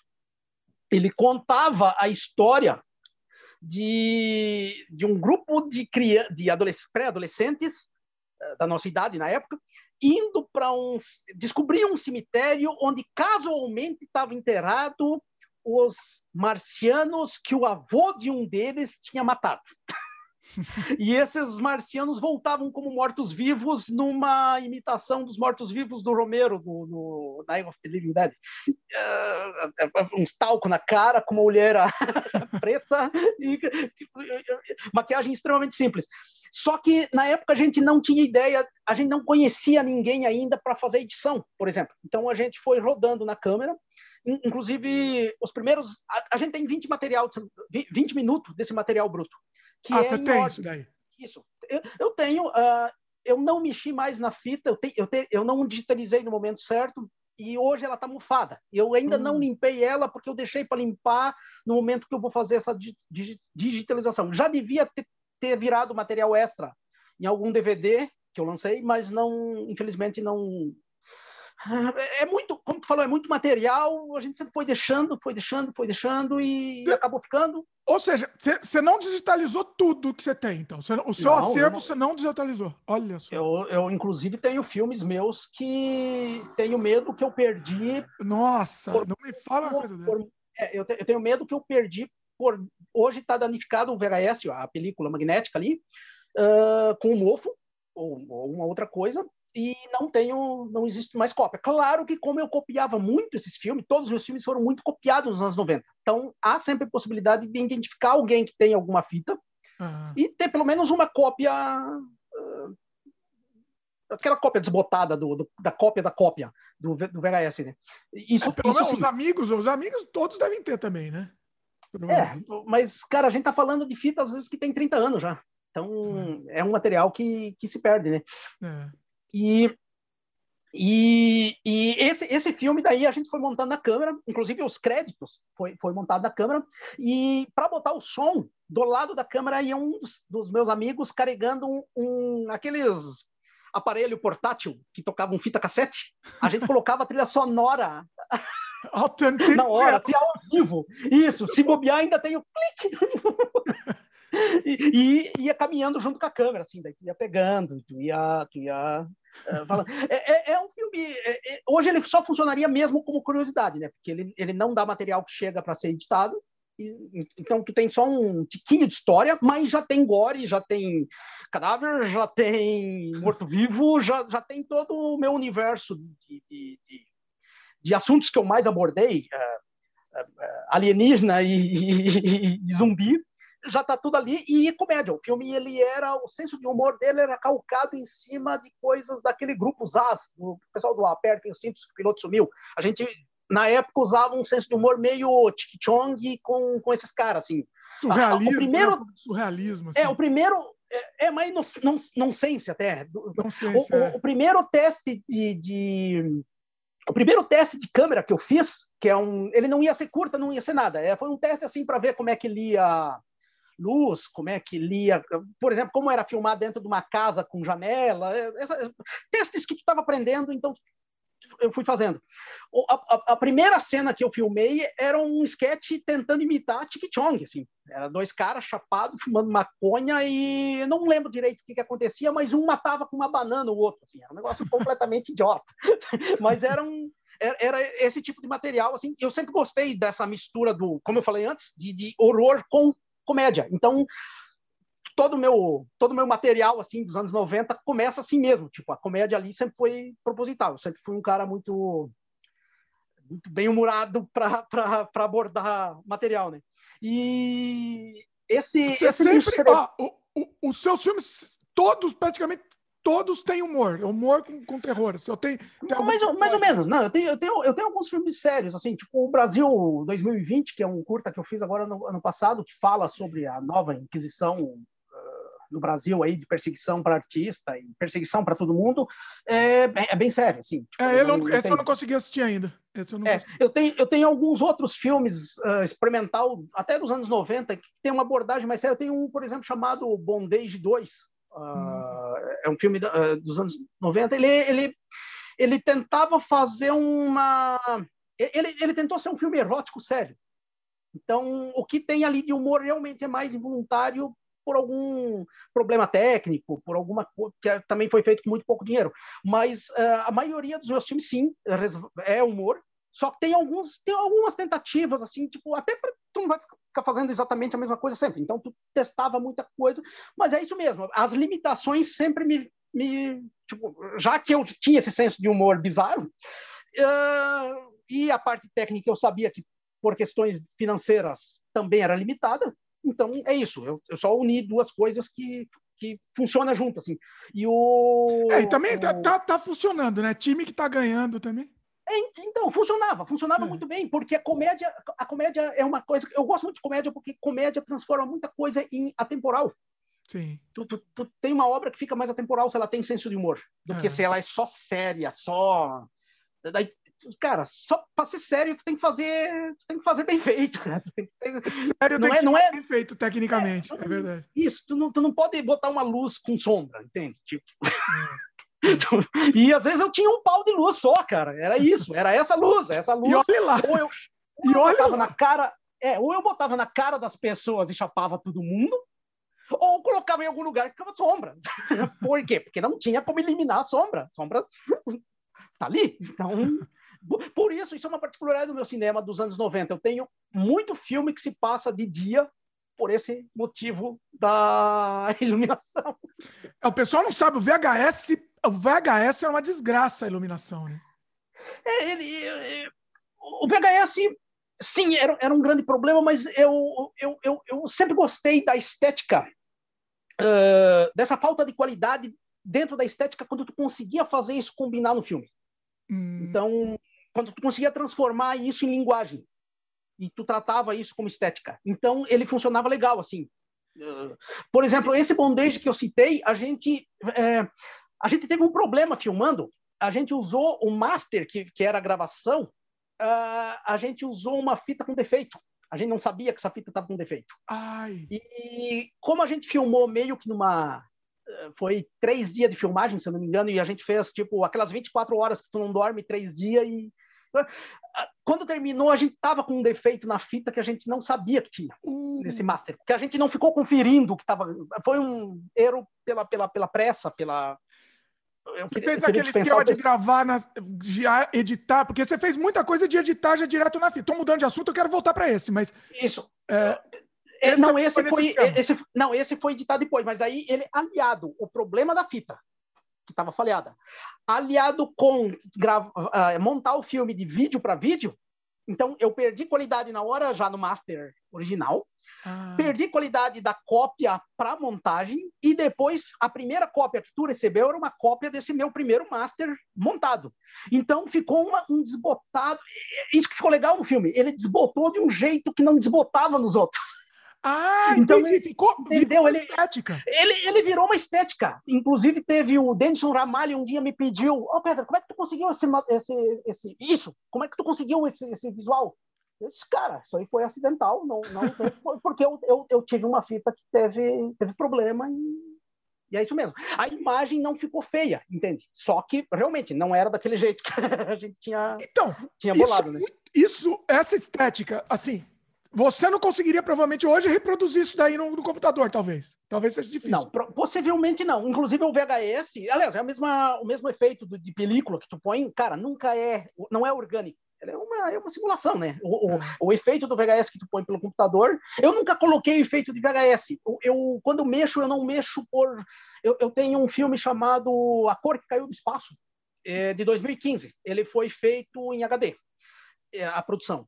Ele, eu não gosto da limpeza do HD, do 4K. Eu, eu acho umas imagens muito limpas. Então, geralmente, eu tenho uma tendência a sujar. Só que eu não sujo com plugins, eu não, eu não sujo com efeitos. Eu pego camadas de, de fita. Por exemplo, nesse A Cor que Caiu do Espaço, eu peguei quatro camadas de filmes experimentais, um do Black Age, do Stan Black Age, um do Tony Conrad e outros dois, acho que foi um pedacinho de um filme do Ivan Cardoso, que eu repeti um monte, e transformei isso em camadas e dei um degradê na imagem, então ficou um negócio mais orgânico. Por quê? Porque o, o, primeiro efeito é orgânico, porque foi feito em película. Então eu peguei essas imagens e retrabalhei elas como cinema de arquivo em cima do meu filme. Então virou, é, é, ele seria um filme que não é de cinema de arquivo, mas com imagens de arquivo. Então ele, ele e ficou uma imagem sujona a, a, luz que eu usei também, eu não quis uma iluminação tradicional. Então, o que, que eu fiz quando eu fui filmar? Eu amarei uma lanterna muito boa, eu amarei em cima da câmera. Eu tenho luz para onde que eu virava. O resto é tudo escurão. Então, eu só iluminava o que eu queria mostrar. Então, ficou um negócio muito... Eu acho bonito. Eu acho, ficou um negócio muito bonito, muito, muito único. E, então, eu acho que é isso. Tu tem que, tu tem que sempre fazer umas buscas. Sem plugin funciona, tipo, o efeito ali funciona, tipo, já joga ali também funciona. Geralmente ninguém que está assistindo implica com isso. Mas como realizador, eu acho mais bonito quando é orgânico mesmo, assim. Tipo, até descobrir no, no, no, no 4K eu não consegui. É, porque ele é muito limpo. Eu, eu, eu, teria, eu não tenho a câmera, na verdade. Então eu, eu dependo de câmeras emprestadas ou alugadas. Daí fica muito caro para ficar testando, né? Agora, já pega e faz, né? É. É, no MiniDV eu tinha conseguido uh, descobrir como deixar com umas qualidades, às vezes, que tu podia brincar. Tipo, ah, vou testar agora, filmar de noite, com menos luz, com mais luz, vamos ver como é que fica. Vou botar um filtrinho aqui para ver como é que... Filtro direto na, na lente da câmera, para ver como é que fica. Então, deu para brincar legal, assim, porque o MiniDV não é, não é tão... O MiniDV é um VHS melhorado. É um, VHS é, metido é, a besta. É isso. É um, então ele, ele ainda funcionava para te brincar com essa qualidade e transformar ele em estética. No 4K, eu te confesso que, a não ser pegar e mexer na imagem, eh, eu não, eu não, eu não, eu não, não mexi ainda a, a, a gosto de, de, de, de, poder brincar com a coisa. O, uma coisa, o, inclusive Felipe Guerra comentou, né? A estética VHS está muito, tá muito na moda hoje em dia, né? Tanto é que ele relançou o filme dele em VHS e tal. E, e os seus também. Eh, você acha que isso também está colaborando também com essa redescoberta, essa estética VHS? Porque quando a gente, na nossa época, pra gente, e depois quando lançou HD e tal, a gente, putz, como que usava VHS? É um lixo, blá, blá, blá. Mas hoje a gente revisita com um olhar meio nostálgico. O que, que você acha disso?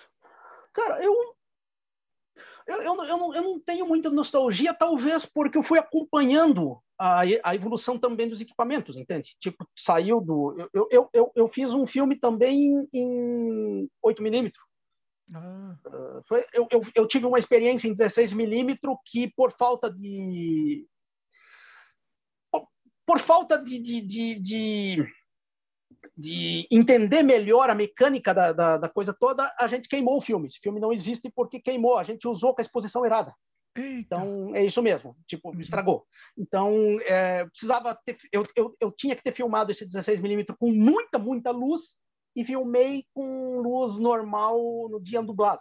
Então, ah. a imagem toda não deu para aproveitar para nada. E na pós, e o Super 8, nem na é, pós, provavelmente. Não, a gente depois não, quando o cara revelou, já viu que, cara, não tinha, não tinha como gastar para fazer um negócio horrível. A não ser que pegasse e fizesse o que a gente já tinha feito no 8mm. 8mm foi, foi, um, foi um trabalho absurdo. A gente desenhou com ponta de alfinete no, no 8mm. 8mm, para quem não sabe, é tipo do tamanho da minha unha aqui. os quadradinhos. É. Para fazer um, um, segundo, tu desenhava 24 quadros. Então, para, sei lá, se eu fizesse um A no negócio, eu tinha que, para ter um segundo, eu tinha que desenhar aquele A 24 vezes. E, e, e assim ia. Então, uh, a gente teve essas experiências e, e foi sempre eu sou muito aberto a todo tipo de material. Eu gosto muito de ter tempo hábil para testar tudo. Então, sim, voltaria talvez a fazer um filme em VHS. Se, se eu conseguir ter um projeto que, na, na, que me pareça, assim, não, ó, esse filme aqui vai ficar legal fazer com VHS, não, não simulação, uma câmera VHS. De verdade mesmo. Eu até acho que minha câmera de VHS ainda está operacional. Eu tenho que pedir para o Gursius, eu sei que está com o Gursius. Eu emprestei um dia para ele digitalizar um material e ficou no Rio de Janeiro. Essa, essa, essa câmera eu nunca peguei de volta. Uhum. Eu não sei se ela funciona ainda, mas até um, um... pedir para o Gursius. Vou aproveitar hoje, depois da entrevista aqui, vou perguntar para ele se ela ainda funciona.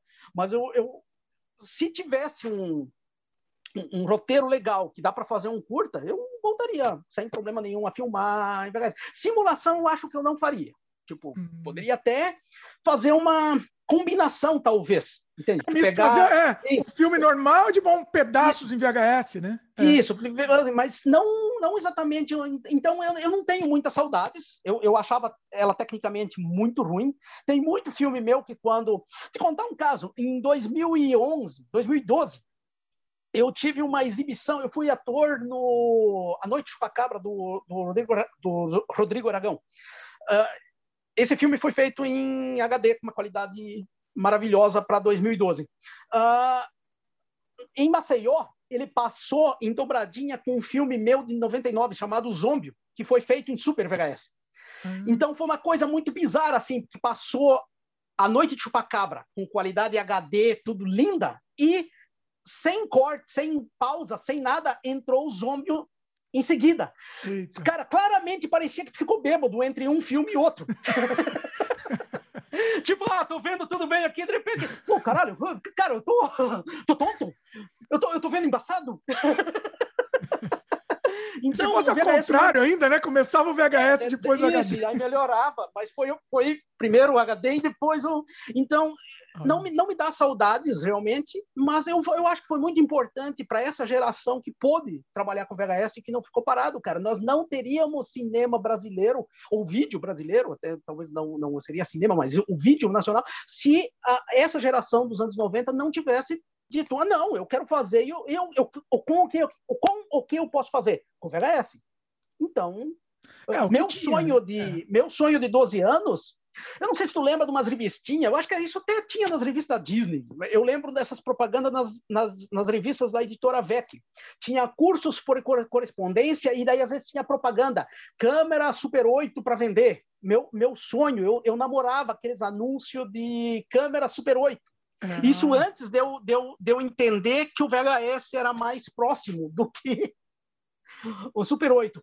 Eu, eu nunca cheguei a ter dinheiro para comprar a câmera do Super 8. E um dos empecilhos foi esse, de saber que eu ia ter que comprar o filme ainda em outro lugar, ia ter que pagar a revelação em outro lugar, e depois a montagem também era, era mais complicada.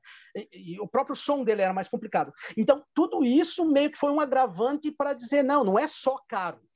É pô, é, cara, tu não tá morando em São Paulo, tu tá morando numa cidade de 15 mil habitantes é, perdida no, no, espaço, que ninguém nem sabe o que, que é Super 8, tu vai ficar, tu vai ter uma câmera sim, se tu tivesse o dinheiro para comprar ela, mas tu não vai poder realmente aproveitar. E o VHS supriu essa, o VHS estava aí, o, o, VHS era real. O VHS tu pegava, gravava, tu tinha o som, tu tinha tu, tu tinha tudo ali, na verdade, tu dependia só de uma montagem que tu, que tu podia optar em fazer. Na, eu, eu tenho um filme só que eu fiz inteiro, montado na câmera, que, que é o Açougueiro. Ele é de 94, foi o meu único teste, assim, que é, que é todo ele pronto na câmera. Mas tu tinha essas possibilidades, ou montava na câmera. E, cara, então foi isso. Tipo, tu ia. Quando, quando passou para o Super VHS, eu, eu passei do VHS para o Super VHS, para o Mini DV, para daí para um HD vagabundo, para daí um HD um pouquinho melhor, para daí um 2K e daí um 4K. Uhum. Então, tu foi meio que. E, e, fiz uns testes maravilhosos. Gostei muito de fazer teste com celular. Tipo, claro, filmando em HD, mas gostei bastante, assim, tipo, claro, não é uma qualidade que tu vai comparar com, com uma câmera de HD ou com uma câmera 4K, mas é, é pô, é um, é um negócio bonito, é um, eu, eu, eu, defendo o uso do celular para cinema. Eu, eu, eu fiquei, acho, eu fiquei acho... impressionado. Alguns testes que eu vi com o celular. Aquele filme, o filme que estava no Fantaspo, todo mundo falou bem lá, o filme japonês. Como chama? Ah, sim. Maravilhoso aquele filme. O Dois, dois Minutos Além do Infinito. Isso aí. Foi feito com celular, né? Isso. O, é, o, o meu filme novo que está rodando é uma experiência em celular. Foi uma, ele é um filme de oficina, na verdade. Ele foi filmado em, na creche de Goiânia, ele se chama Beck 137. Isso é um filme é, feito em celular. A gente filmou com dois celulares. Peraí, foi esse que eu vi? É esse que estava no Fantaspo, não? Hum, não, não, no Fantaspo não tá. No, não, no... Eu vi um último seu aí, acho que é o mais recente, eu vi, agora eu esqueci o nome. É ele estava no Cinecaus. Tóxico. Não, é um, é um outro. Ah, é tá. É um que saiu um pouquinho depois. Esse, esse aí foi feito com câmeras com mais qualidade, assim. Mas é esse esse Beck 137 foi todo ele rodado em celular e teve uma outra experiência que eu não dirigi o filme, mas eu fiz a fotografia e fiz a produção, que se chama Noiva do Turvo. E hum. o Beck 137 foi filmado tudo em diurnas, tudo com sol e ficou ficou bonitaço assim. Então, esse Noiva do Turvo a gente filmou todo ele com celular, mas à noite. E Eita. também ficou com uma qualidade, olha, cara, eu, eu gostei muito dos, dos, dois, assim, pela qualidade visual que ficou e pelas coisas que tu pode mexer até depois. É, é um, é um, antes de voltar um, a uma produção do, de 4K, por exemplo, eu acho que eu vou investir mais em testagens e experiências em celular, que eu acho que é, Porque sem te contar dá que é muito mais barato, né? maior, né? Aí, cara, eu, eu, já, eu, eu, já, eu já arrebentei câmera. Eu já. filmando o Zombie, cara, eu, moria de medo. O Zombie 2, a gente tava usando duas câmeras, cara. O, o, o valor das duas câmeras, só as duas câmeras, câmeras, se desse um problema nas câmeras, cada câmera ali custava 15 mil. Nossa Tava com 30 mil na mão dos caras, com os caras rolando. Teve, teve câmera que caiu em, em parede de, de, de coisa, que, que, caiu assim, se ralou tudo, segurando ah. a câmera. Pra, sabe aquela coisa do bêbado que cai com a, com a garrafa e não quebra a garrafa? É, foi meio isso, cai. Tipo, se ralou Arrebenta tudo. todo, mas não quebra a câmera. O, o Flamingo, que tava na câmera, caiu, seralou tudo. No, no, outro dia, a gente tava filmando, correndo no meio do mato, e o, o outro câmera, que era o Léo Pirata, tropeçou num tijolo que tava no meio do mato tropeçou no tijolo também caiu, se ralando com a câmera. Então, cara, é, é, dá muito medo. Por exemplo, essa câmera 4K que eu usei, eu acho que ela custava 20 mil. Nossa, então, qual que era? Pô, Você lembra? fazer... Ah, não, não, eu, eu sou meio ruimzão para nome, assim. Não é aquela Red? Não... É uma que é meio quadradinha, assim? Meio... É uma pequenininha, é, é uma pequena, mais ou menos desse tamanho, meio, meio, é, é meio grandinha, assim, ela lembra bastante o VHS. Ah, ah, ah cara, eu, eu sou muito ruim para isso. Eu não, não, como eu, eu também não, também não sou lá essas coisas também de modelo. Como, como, eu não compro mais as câmeras, eu prefiro cada filme que tu vai fazer ir atrás, que eu, eu acho mais barato em virtude do. Por exemplo, se eu quero uma câmera 4K, não adianta eu comprar uma. É, eu acho mais barato alugar e tu disponibilizar cada vez que tu vai filmar do que tu ter uma que às vezes. Eu, eu não trabalho com publicidade, eu não trabalho com aluguel. Ela vai ficar parada. E Câmeras, é. equipamento, cara, não é. Eu, eu, particularmente nunca tive experiências boas com equipamento parado. Para mim, é, sempre... fica obsoleto, né? É parado, é. fica obsoleto, não tá. Isso. Deixa de, de circular. É, e deixa, deixa de funcionar legal, a coisa não, coisa não funciona. Então eu parei de me preocupar com, com compra de equipamento. Cada hum. filme eu prefiro tratar como uma. Junta tudo de novo e eu acho mais mais uhum. acertado, assim, tipo, do que, do que o contrário, né? E... Eu me perdi um pouquinho aqui. Mas, eu acho que eu estava concluindo. Ah, não, já, você estava falando de é quebrando é câmera e tal. Ah, tem uma coisa que tem ah, sim, né? é, é, isso, que, que dá muito medo, cara. Já imaginou tu, que, tu tá fazendo um filme de 50 mil e quebra uma câmera de 20? ferrou, ferrou, acabou. Acabou o filme. O, você contou que você pegava a câmera emprestada no começo, aí primeiro... tinha, a câmera voltava toda melecada, não emprestavam mais. Isso. Isso, prime primeiros filmes, eu só comprei câmera em 1995. Então, todos os meus filmes antes de 1995 foi com, com câmeras emprestadas. Assim, tipo, uh, teve tio de um amigo nosso chamado Leandro Dalceiro, que emprestou a câmera, assim, e essa câmera a gente conseguiu, a gente sempre fez, fez filme gore, sempre com sangue expirando, então, cara, isso não existe uma câmera que passou pela nossa mão que não que não tá suja, nossa. Alguma meleca que não. Hoje em dia a gente usa uma fórmula que sai, então se é mais fácil, é, é a, coisa funciona. Mas nos anos 90, o sangue para expirar a gente fazia com uma coisa que não se faz. A gente fazia com aquele xadrez, que é um corante de construção civil para dar cor no cimento. Isso ah. fazia mal na pele das pessoas, isso. Isso.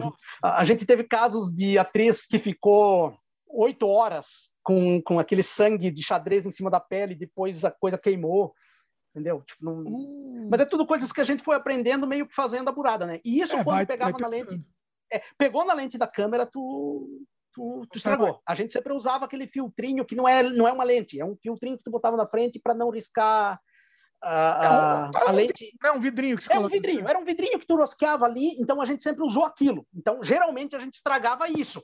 Mas, como não é uma produção que tem muito dinheiro, a gente geralmente tinha um. Daí lavava, tentava tirar. Tem filmes meus que, se a pessoa reparar, tá com risco e tá com mancha. Olha. Eu tenho um filme manchado, que é a, a lente manchada. eu, gravei um, eu gravei um filme um curta-metragem chamado Detritos. Esse filme é de 1995. Eu fiz ele imediatamente após o Monstro Legume de Espaço. Hum. É a mesma câmera que eu filmei o Monstro Legume de Espaço, mas ela estragou após o Monstro Legume de Espaço. Então, para ela funcionar sem dar uma interferência no meio, assim, que era uma interferência feia, eu tinha que dar rec nela e segurar apertando o zoom. Eu descobri que eu apertava o zoom sem dar o zoom eu tinha que apertar num lugar do zoom, sem dar o zoom, porque quando eu apertava ali, parava a interferência. Ai, eu, fiz, eu fiz todo curto assim, cara. Nossa, gambiarra, né? Muito bom, muito bom. Olha, eu lembro, uma, uma, eu tinha uma VHS que quebrou o microfone. E aí eu não dava para levar para arrumar o microfone, ficava um barulho horrível. Falei, você quer saber? Eu vou fazer um filme mudo. Metia cartela de texto. Isso. É, e isso, isso que eu achava legal, que era, cara, tu tinha que, tu tinha que dar um, tu tinha que, tu tinha que inventar alguma coisa que justificasse fazer um filme. Eu nunca fiz um filme por limitação, uh, nunca deixei de fazer um filme por alguma limitação. Eu sempre tentei usar isso a favor uh, da produção, né? Uh, se ficou legal ou não, isso é, não sou eu que digo, é, é o público que. Mas muito filme, o Monstro Legume do Espaço, a gente não tinha iluminação. O Monstro Legume do Espaço, a nossa iluminação era feita com liquinhos. Sabe aqueles liquinhos que é. Como é que é o nome daquilo? É lamparina. Ah. A, gente, a gente botava essas lamparinas, porque a luz é amarela, cara. Isso, inclusive, dava um visual bem único, pro, pro, porque tu não estava trabalhando uma, uma, uma luz fria, tu estava trabalhando uma luz quente. Ficava, é bonito, ficava... Isso, eu, eu achava bonito. Só que, claro, não é uma escolha. É o que tinha. Eu não, eu não tinha luz e, e precisava. Uma das cenas que eu mais acho uh, crua e bizarra no filme, eu não usei nada de iluminação. Eu tirei uma, eu tirei uma janela que tinha na parede, eliminei aquela janela porque entrava um pouco de luz para aquele lugar e ficava um degradê meio de filme no ar. Então, a coisa funcionou no VHS. Daí o VHS, com pouca iluminação, ainda ficou meio granulado, e a cena era um cara comendo fezes dentro de um sanitário. Então, aquilo ficou doentio. Então, então, tu tinha que meio que também dar uma estudada como tu aproveitava a falta de recursos que tu tinha para tornar mais cru, mais... Pô, tô fazendo filme escatológico, então, pô, vou, vou aproveitar isso numa novela da Globo, talvez isso não funcionaria, mas num filme meu funciona. Então, é. por que não, né? E, e, o lance da escatologia é uma coisa que você trabalha muito também, né? Trabalha muito com isso. É, é muito cru, né? Vamos, vamos falar um pouco disso também. Escatologia, é, é até, até é, questão de, de mulher pelada, é uma coisa que o cinema brasileiro, assim, Uh, acho que do jeito que você fez, o cinema brasileiro nunca explorou muito isso, né? Hum, não, até que teve. Por exemplo, 70, todos, sei lá, anos, teve... é, todo, todo, todos os anos 80 do cinema da boca do lixo é meio isso. É, mas eu é, acho que. Não, não quando, mas é, tem um limite, né? Então, sei lá, o seu filme, não, não sendo um filme, não sendo um filme pornográfico, um filme entendeu? É um outro, um outro é agora chanchada mesmo, como é, se chama. Né? É, talvez aí venha a minha influência do, do cinema de arte e o cinema transgressor, na verdade, porque é, é, é, quando pedem para mim as influências, eu não tenho exatamente influência de diretor de cinema de horror. Por exemplo, mesmo falando de George Romero, mesmo falando de Lúcio Fulci, mesmo falando de David Cronenberg, não é exatamente esses diretores que me influenciavam. Quem me influenciava muito era diretores como o John Waters, o George Kusher, o Jesus Franco, que nunca exatamente foi um, um cineasta de horror, uh, então aí se explica muito também essa minha abordagem de fazer cinema mais cru. Um, um, um, autor experimental que me, que me influencia muito até hoje é o Jack Smith. É, ele, ele, fez dois ou três filmes só nos anos 60, mas os primeiros closes de genitálias masculinas de, cinema experimental, ele é um dos responsáveis, ele é um dos primeiros caras a colocar ele, ele foi perseguido. Ele, em Nova York tentaram prender ele, aprender o filme dele. É, é, é, é, até um acidente o filme existia até hoje, porque tinha sido apreendido, as cópias é, foi filmado em 16 milímetros. Então eu venho a minha a minha principal influência é desse tipo de cinema. Então ah, eu tenho um autor japonês chamado Koji Wakamatsu que é muito influente na minha obra. O, do, dos brasileiros, acho que talvez o que mais me influencia, uh, não não tão direto vendo o filme pronto, mas a pessoa que talvez, o artista que me influencia mais é o Oswaldo Candeias. Hum. Entendeu? Então, tipo, eu gosto muito do Mujica, gosto muito de outros uh, cineastas assim, mas não me influenciam tanto quanto essa estética crua do Oswaldo de Candeias, que fazia uns filmes cru mesmo. Tipo, cara, eu nunca vi filme que se passava no, no interior do Brasil tão reais quanto os filmes do Oswaldo Candeias. Então, e isso era, era ele pegando atores uh, amadores nas vilas e apontando a câmera. E é isso aí. Tipo. Para quem não conhece ele, cita um assim para a pessoa começar a conhecer. Ah, começa então pelo, é, começa pelo clássico dele que é a Margem. A Margem. Que é, filme, é a Margem, mas tem o Zé Zero. Zé Zero é um curta-metragem dele genial, fantástico, assim, tipo, é, um, é um filme que me enche de orgulho de, de, de, de, ele tem um final tão maravilhoso. Até vou contar, cara. Tem, tem, tem um cara que quer muito ficar rico, quer muito ficar rico, quer muito ficar rico. Até que no final do, do curto ele consegue ficar rico, mas perdeu esposa, perdeu filho, perdeu todo mundo nesse processo. E daí ele levanta assim, como se ele estivesse falando com o, espectador, com, o diretor do filme, com Deus, e, fala: Ai, o que, que, eu faço com esse dinheiro? E uma voz em off responde: Enfia no cu. esse tipo de cinema me esse, esse, esse tipo de cinema me, me diz muito entende tipo, mas isso tem a ver muito o meu espírito inquieto assim que eu sou meio isso então eu sou um cara meio eu sou um cara muito paciente muito fácil de conviver mas eu sou bem impaciente quando a pessoa exagera na ó fica aí enchendo saco eu, eu não tenho muitas como é que se diz se, se, alguém grudar em mim, eu não, eu não tenho muita coisa a dizer, olha, cara, desculpa, mas tu só tá chateando. Sou muito sincero nesse negócio assim de dizer, olha, já deu, deu, deu. Estou disponível, vamos conversar, vamos produzir. Se a gente está produzindo, ótimo. Ah, se não, vamos, só vamos ficar de papo. Cara, não, eu não sou o melhor cara do mundo para ficar de papo que não vai acontecer nada.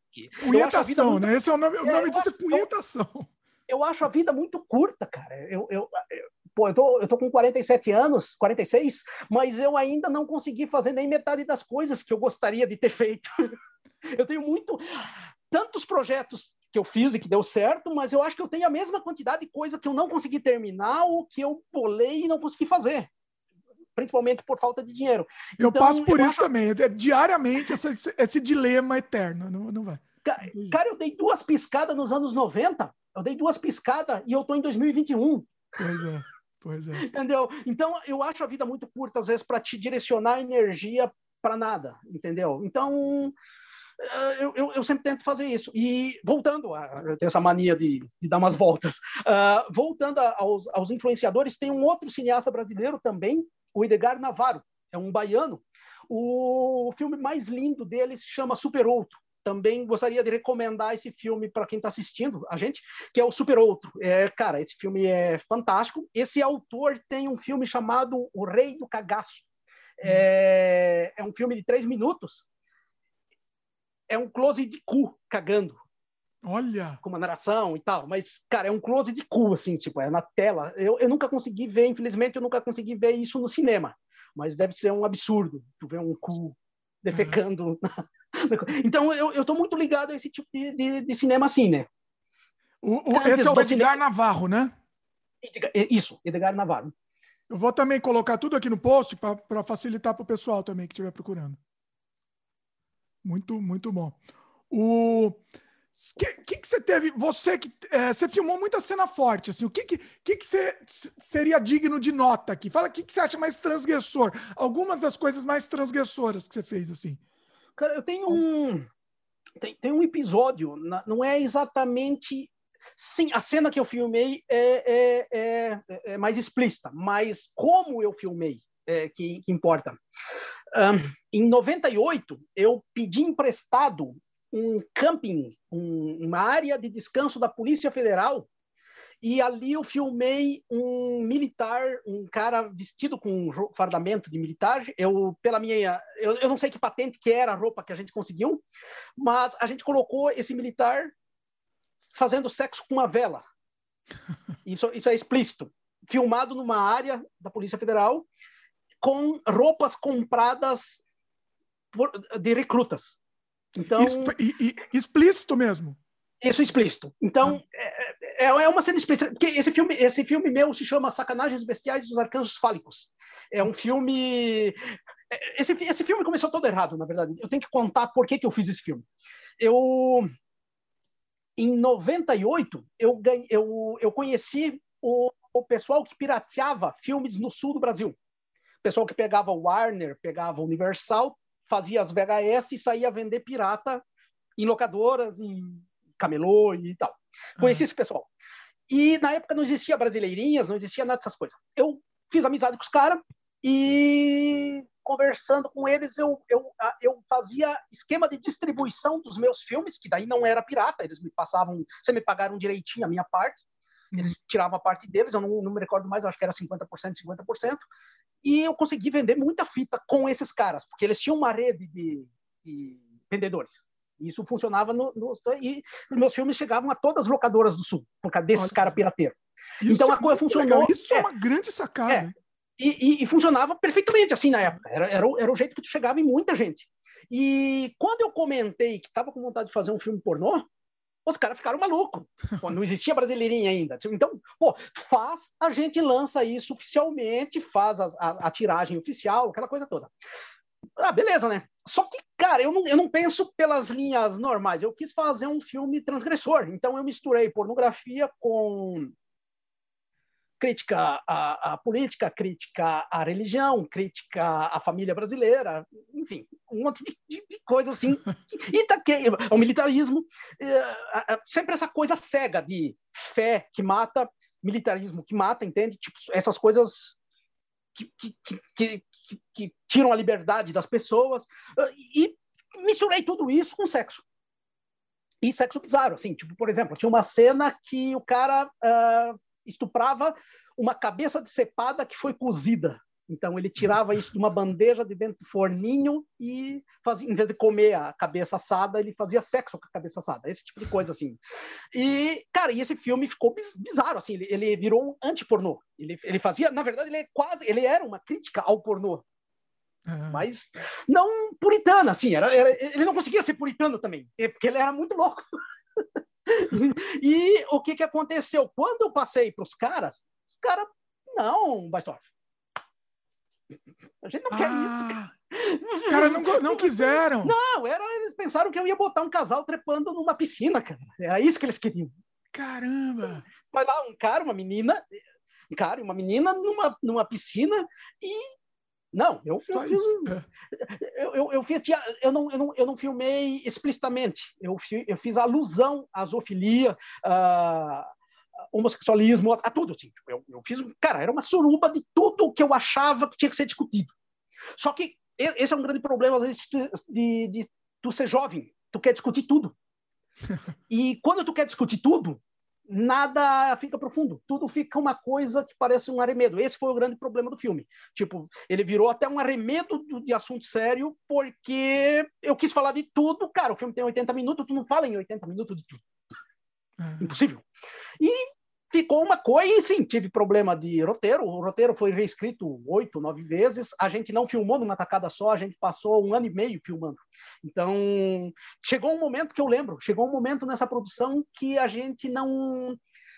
A, a gente bolava uma cena. Ah, conseguimos um cara para fazer uma cena transando com carne, pedaços de carne. Então, vamos lá filmar e depois a gente vê como é que é a Mara. Ah, entendi. Entendeu? Então virou um Frankenstein, assim. O, daí, é um, um, dos únicos roteiros na época que eu escrevi sozinho. Eu escrevi com quatro, cinco pessoas. Eu lembro que Jorge Tim estava de roteirista, o Carli Bortolanza estava de roteirista, o Coffin Souza estava de roteirista. Acho que meu pai entrou de roteirista. Meu pai era o iluminador do filme. Então, Muito bom. É, uma, umas coisas absurdas, assim. Não, eu tinha um grupo bem, bem bacana. E esse filme acabou, a gente acabou de filmar ele com três pessoas. Eu lembro que a última cena era o, o Coffin Souza, porque a gente teve que amarar tudo depois, não deu para filmar do jeito que, tinha, que, a gente tinha escrito. Então a gente reinventou o filme todo a partir de delírios de dois caras que estavam numa sessão de psiquiatria, que estavam sendo lobotomizados num hospício por um, por um psiquiatra. Ah. E daí sobrou os dois pacientes que isso virava tudo delírios dos dois pacientes, com, comigo de psicólogo, complicando mais ainda as explicações, porque daí ficava uma explicação meio Mojica, assim, tipo, ó... É, é falar, a ideia é bem do delírio do anormal, né, do Mojica. Isso, acabou, acabou sendo meio delírio do, do anormal, assim. Pegou é. um monte de troço que... E, cara, sim, é um filme bastante curioso, eu, ele, ele tá para baixar no Mediafire. Uh... Ah, é? Isso. Eu, eu, falando nisso, peraí, um parênteses aqui, um parênteses na conversa. O, os seus filmes que der para assistir, me manda todos os links que eu vou pôr aqui na descrição, tá? Tá, tá. Eu vou. Eu, eu, depois da conversa, um, você isso, me manda. Eu tenho que fazer um levantamento aqui para ver o que, que tá no YouTube, o que, que não tá. É, o que tiver fácil aí para você. É, o, que, o pessoal vai ficar louco agora para assistir. O pessoal é, eu, tenho, eu tenho um canal no YouTube que só tá as coisas mais sessão livre, assim, tipo, só porque. É, eu vi seu é, canal. É, seu canal não isso, tem muita é coisa nem. Muita coisa completa. Isso. Né? É, porque, cara, eu ganho muito. Eu, eu sou expulso. Se eu ponho os vadios, o sexo sangrante, sou expulso. Eu já fui expulso do Vimeo, cara. Deu um problemão com o meu IP do, do, do, do computador. Ah, é, tá o monstro legume, né, é. né? Também tá. Isso, eles comem sua carne, se eu não me engano. Raiva, se eu não me engano. É verdade. Tá. É, mas é tá no post aqui, pessoal. livre. Esses e... aí mais pesado também manda pra gente, a gente coloca o link aqui pro pessoal baixar. Isso, esses aí eu, eu passo que eu, eu coloquei no Mediafire que pelo menos. Uh... Mas por favor, pessoal, não denunciem também que, pô, é puta é, sacanagem, é. cara. Se não quer ver isso aí, nem vai atrás. Não vê, é, não quer. É, eu acho que é isso, ó. A vida é. Deixa pra quem gosta. Você não gosta de uma coisa, você não vê, só isso. Não, não enche o saco, né? É só isso. Não vê se você não e, gosta. E, e, e daí tem todo. Esse filme foi feito assim. Tipo, foi, foi, foi um, isso um ano e meio. A gente rodou o Gori Gori Gays ao mesmo tempo do, uhum. do, do, Sacanagens Bestiais, então, que também foi outro filme que só deu problema uh, nas filmagens. A, a, uhum. gente já tinha gravado quatro ou cinco dias de filmagem, a atriz principal desistiu do filme. Eita. Daí a gente, a gente teve que reescrever todo o filme, que invi inviabilizou o projeto todo. Mas não deu para usar ela? Não deu para usar? Não, eu cortei, cortei totalmente ela do filme daí, porque, cara, é, eu, eu, eu trabalho não merece, né? É, não, não, não, não é isso. Eu trabalho com filme extremo. Eu nunca obriguei ninguém a fazer nada. Eu, todos os meus filmes extremos têm roteiro.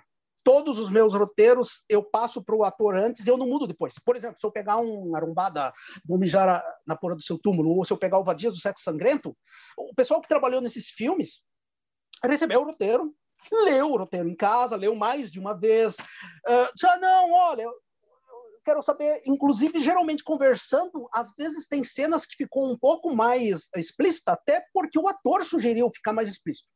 Entende? Então, é isso mesmo, cara. Foi, é, é, frutos de conversas e é, às vezes, três, quatro, cinco meses contigo se relacionando com essas pessoas para filmar e ter certeza absoluta. Eu, eu não filmo uh, com ninguém forçando. Então, eu gosto muito que, eu gosto muito de pessoas que me dizem sim ou que me dizem não. Eu não gosto de meio termo. Porque não, eu sei que, cara, eu não vou deixar de ser amigo da pessoa. Não, a é. pessoa não quer. Eu tenho dois ou três amigos que eu convido desde os anos 90 para ficar pelado nos meus filmes. Os caras nunca toparam. Os caras são amigos meus pessoais há 30 anos. É. Então, eu, eu gosto muito dessa clareza, de dizer, não, eu vou fazer porque eu acreditei no potencial do projeto e quero estar nesse tipo de filme. Beleza. Agora, quando pinta essas dúvidas, eu sou o primeiro cara que eu prefiro perder o, cara, vou encontrar a pessoa certa para fazer o projeto do que tipo fazer forçado não, cara, não, não funciona. E aí tem problema depois também, né? Depois de, para lançar o filme também, ah, não quero que lance, essa exceção de saco. Isso, aí, isso tá mesmo, mesmo, mesmo com as pessoas concordando, fazendo tudo, acaba, por exemplo, eu tenho filme dos anos 90 que as pessoas uh, trabalharam, hum. estão nuas lá, mas que hoje, uh, hoje virou evangélica, ou, ou, ou acha que é classe média rica e virou bolsonarista. Eita. Esse pessoal hoje renega esses filmes. E tem algumas coisas dos anos 90 que eu não ponho online porque eu tenho problemas com os atores. Então eu acabo não colocando online esses filmes para evitar. Pra evitar. Ó, por isso que eu te falo o negócio de membros, entendeu? Vai ser fechado, uma plataforma fechada só para os membros. Pensa nisso que eu acho que vale a pena. Até é, para esse conteúdo, entendeu? E, e e daí eu, eu, eu, eu, tento fazer isso, né? Tipo, respeitar muito a, a, ideia de cada um, e por isso que eu também trabalho, eu faço questão de trabalhar só com pessoas que têm uma ideologia muito próxima da minha. Porque eu acho que isso é essencial para a coisa funcionar, e é caras que estão naquele estágio, infelizmente as pessoas mudam. Então. É, você nunca. Você não, depois é. não vai dar para saber, né? Pois é. É, e, e, tem muita gente que renega, tem pessoas que escondem o passado, tem, tem, tem gente que encontra na religião aquele refúgio e, não, eu, eu sou santo porque eu encontrei Jesus agora, então absolutamente o que tu fez antes renega. Não, cara, tu pode ser e saber que, cara, tu não precisa renegar o que tu fez, tu, eu acho que até mostra uma evolução da tua vida, se tu, dentro do que tu acredita, que tu deixou aquela vida que tu acha pecaminosa ou acha não sei o quê, e e se tornou essa nova pessoa. Pô, é.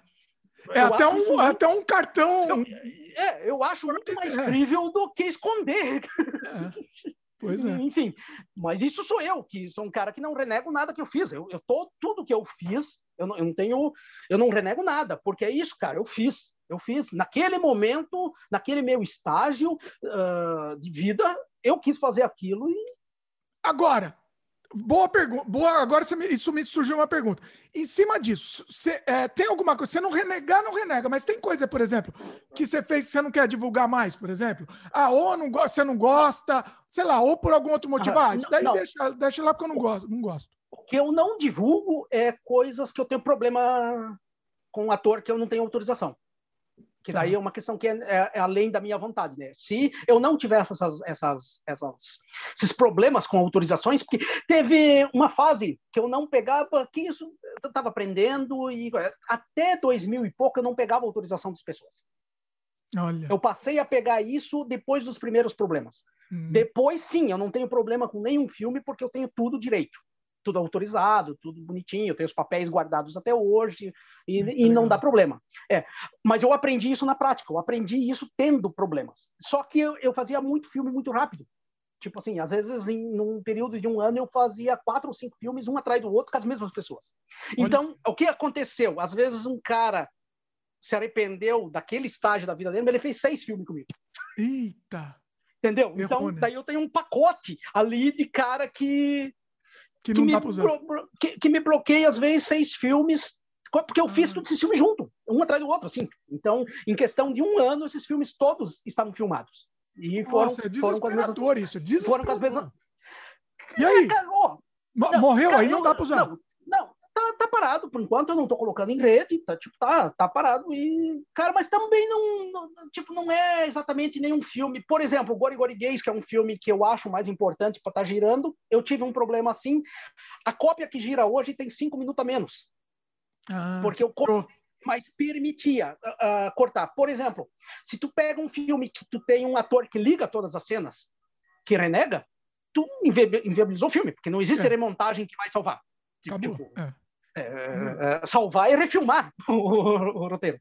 E num filme que eu tenho um ator que só desistiu, mas ele só fez uma cena, uma cena de ligação, um personagem que não era importante, é fácil. Daí tu pega, corta as partes dele, beleza, não, não, não, não muda nada no filme e a coisa segue, né? Então, uhum. tem filmes, sim, que eu fiz isso. Eles hoje têm uma metragem menor porque eu tirei alguma cena que estava me dando problema.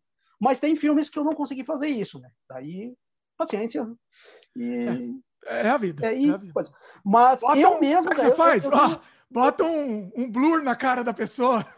É, eu, no meu canal mesmo, eu coloquei umas coisas que eu fiz de teste. Por exemplo, tem um filme que eu botei ali que se chama PVC, que é só umas cores, por exemplo. Não tem razão de existir.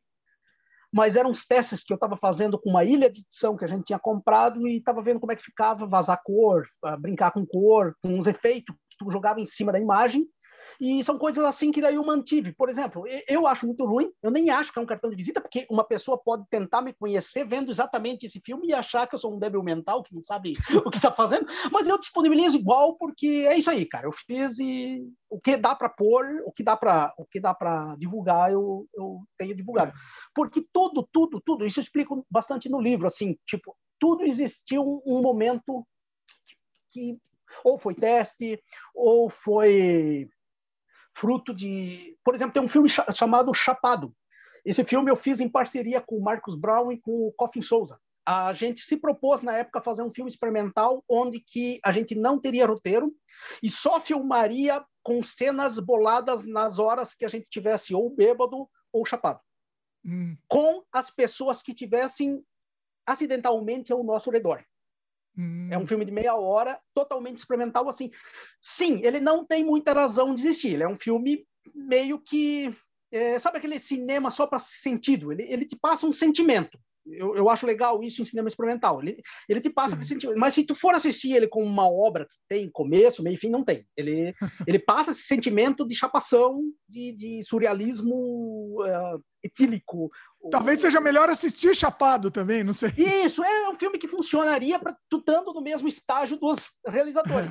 Eu poderia dizer, não, esse filme não vou ficar passando para as pessoas, principalmente por isso, porque tem muita gente que às vezes vai ver o, ter um filme pela primeira vez, começando pelo filme totalmente então, errado. Então, né? é, é, então, pois é. Ah, ah, todo o trabalho dele é assim, já, já não, não Daí o cara perde cara totalmente daqui. interesse, né? É, já me aconteceu de caras acharem, por exemplo, o Legume, tecnicamente, é muito porco. Sim, ele é porco, cara. Foi feito em VHS com a gente sem saber direito o que estava fazendo tecnicamente, sem iluminação, que é o filme que a gente fez com os liquinhos. Sim, é isso. Mas, cara, ele, ele representou naquele momento ele é um filme muito importante dentro do cinema alternativo brasileiro. Ele foi o primeiro filme brasileiro com distribuição independente em todo o país. Olha. Naquele momento, ele tem uma razão de existir. Ele, ele, ele foi importante. É impressionante. Uh, e, e, ele está sendo reconhecido. Por exemplo, teve uma uh, mostra da ficção científica brasileira que aconteceu agora, uns dois ou três anos atrás, no, no CBB.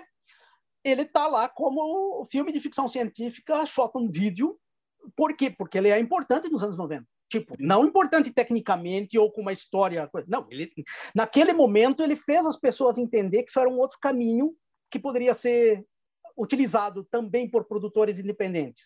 Sim. Então, é aqueles filmes que, sim, ele tem uma importância Histórica. em outro contexto, histórica, mas em outro contexto, não uh, criativo.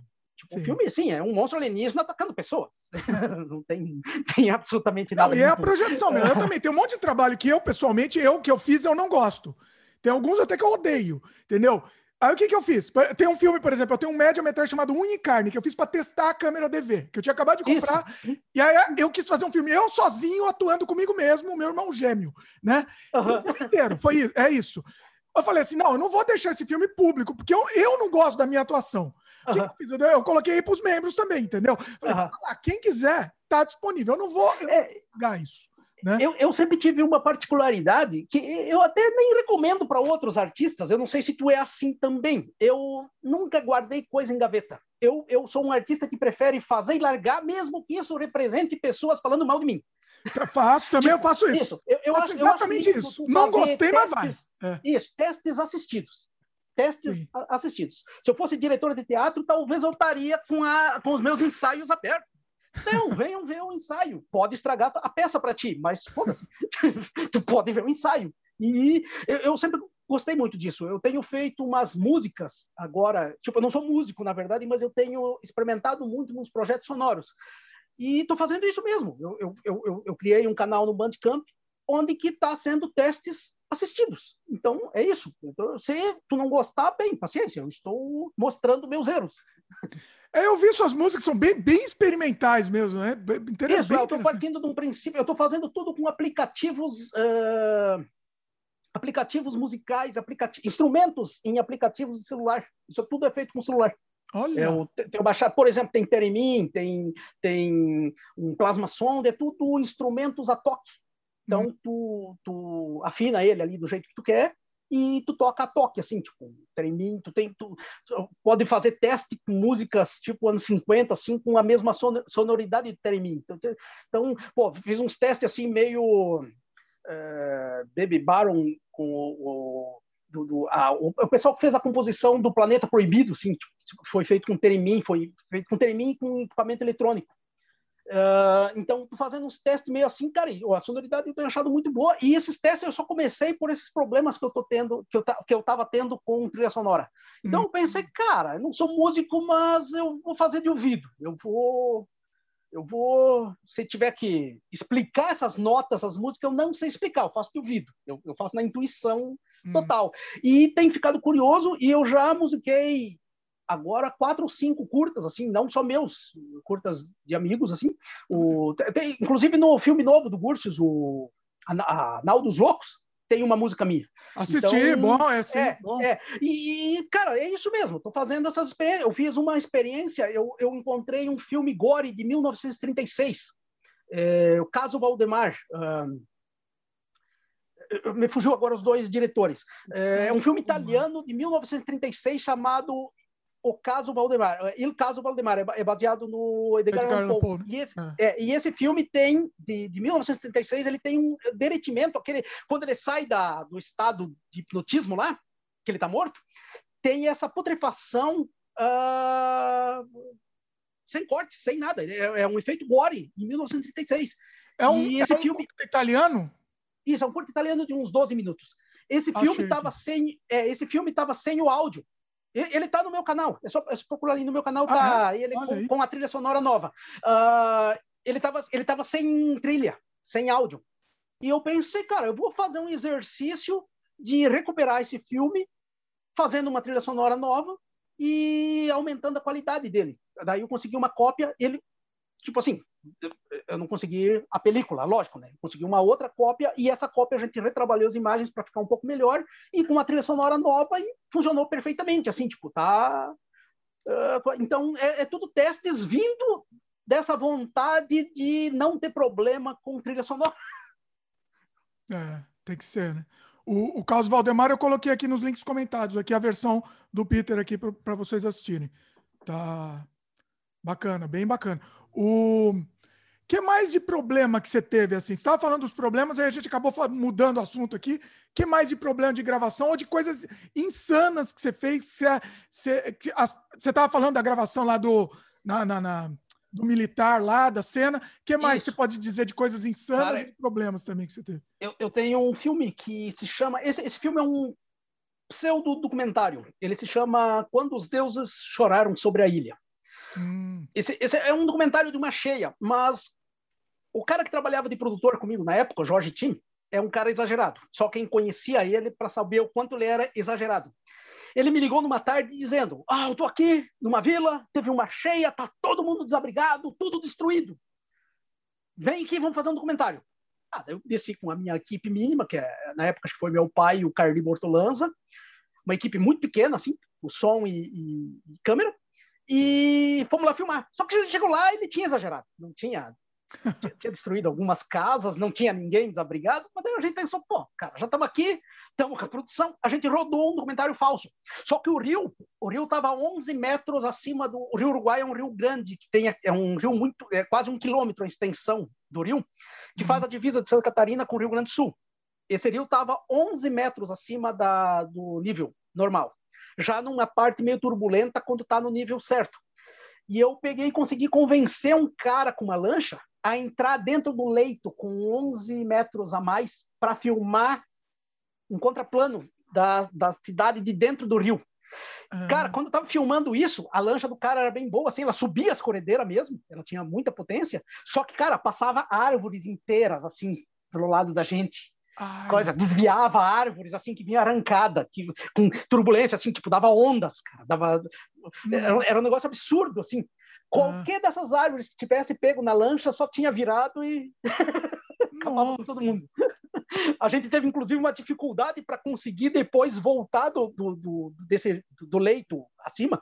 A gente não conseguia depois entrar de volta para a parte mais calma, porque uh, não sei se tu já viu rios quando estão acima do nível.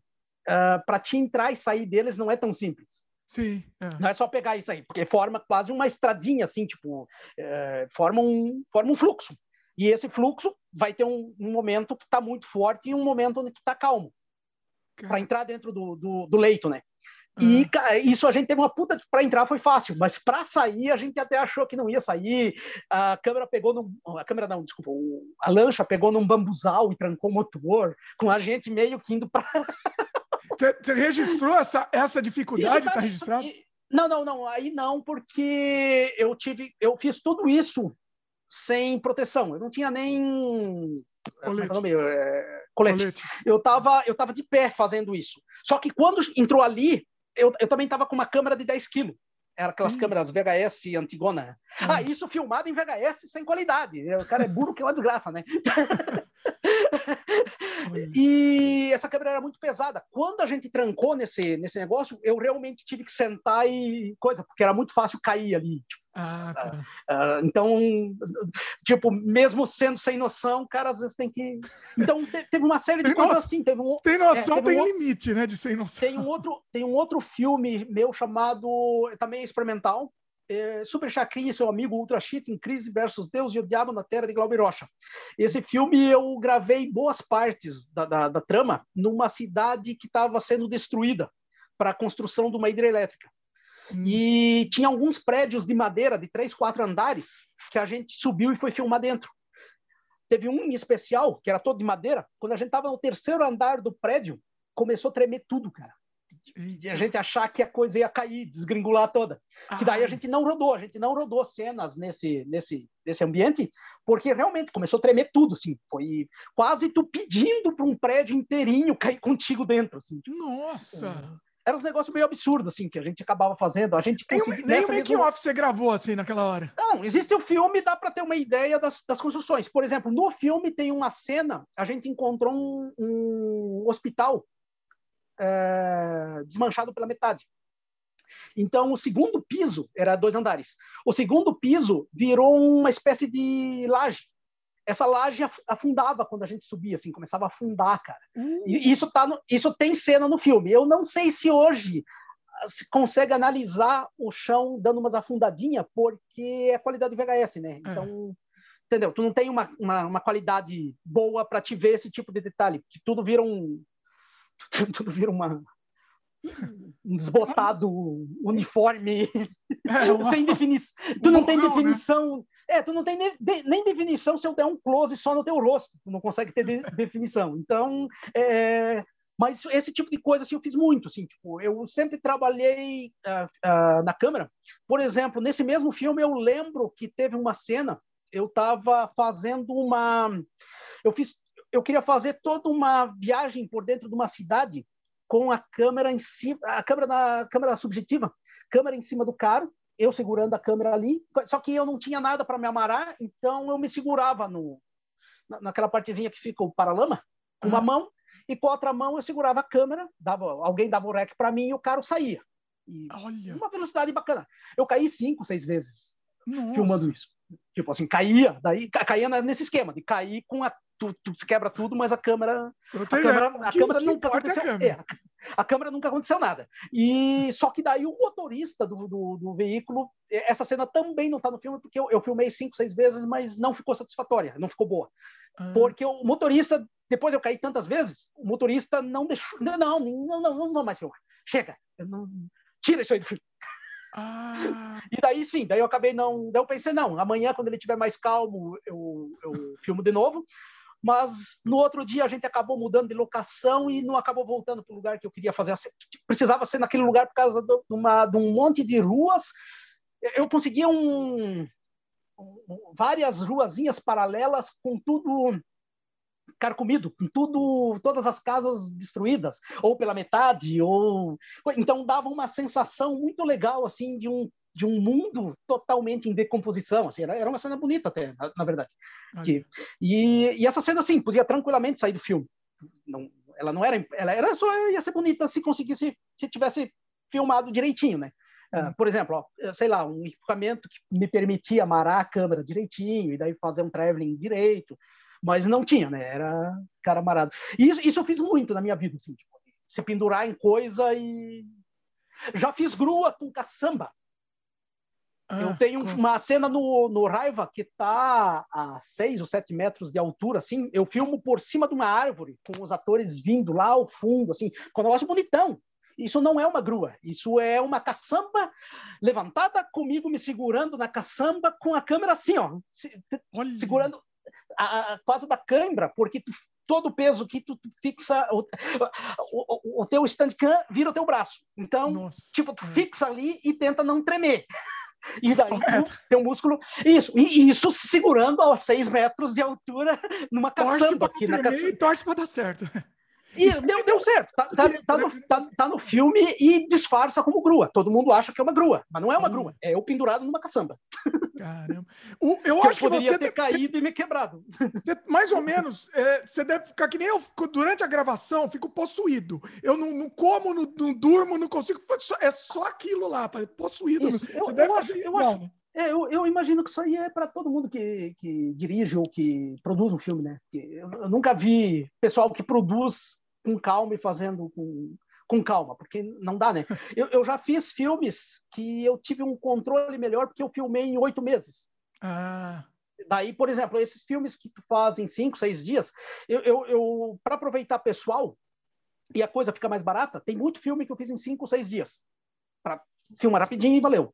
Agora, teve algumas experiências, que foi o caso desse Raiva que eu citei, a gente filmou em oito meses. Fazia só em dois, dois ou três dias, em finais de semana, e durante a semana fazia uma pré-produção mais legal, assim. Tipo, então deu para explodir caro, a gente fez uma, algumas coisas que nunca tinha feito em outros filmes. Só que foi isso mesmo, eu só consegui filmar isso porque todo o elenco se comprometeu a não desistir. Mas era um filme também, ele era, uma, era então. é um filme de ação gore, assim, não tem nem sexo, não tem, não tem nem seio, não tem nada assim. Tipo, então ele, ele é um filme de sessão livre, todo, todo, todo certinho, uh, com uma história até bacana, assim, tipo de, de, normalzinha de filme de terror.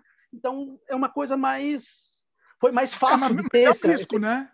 É um risco. É um risco, porque cara, tu pode ter cara que eu sei de um filme do. Eu acho que isso aconteceu no filme do Aragão, de cara se comprometer com o filme e coisa e tal, e voltar barbeado. Voltar. Cara, tirar a barba no meio do caminho e voltar para fazer a cena.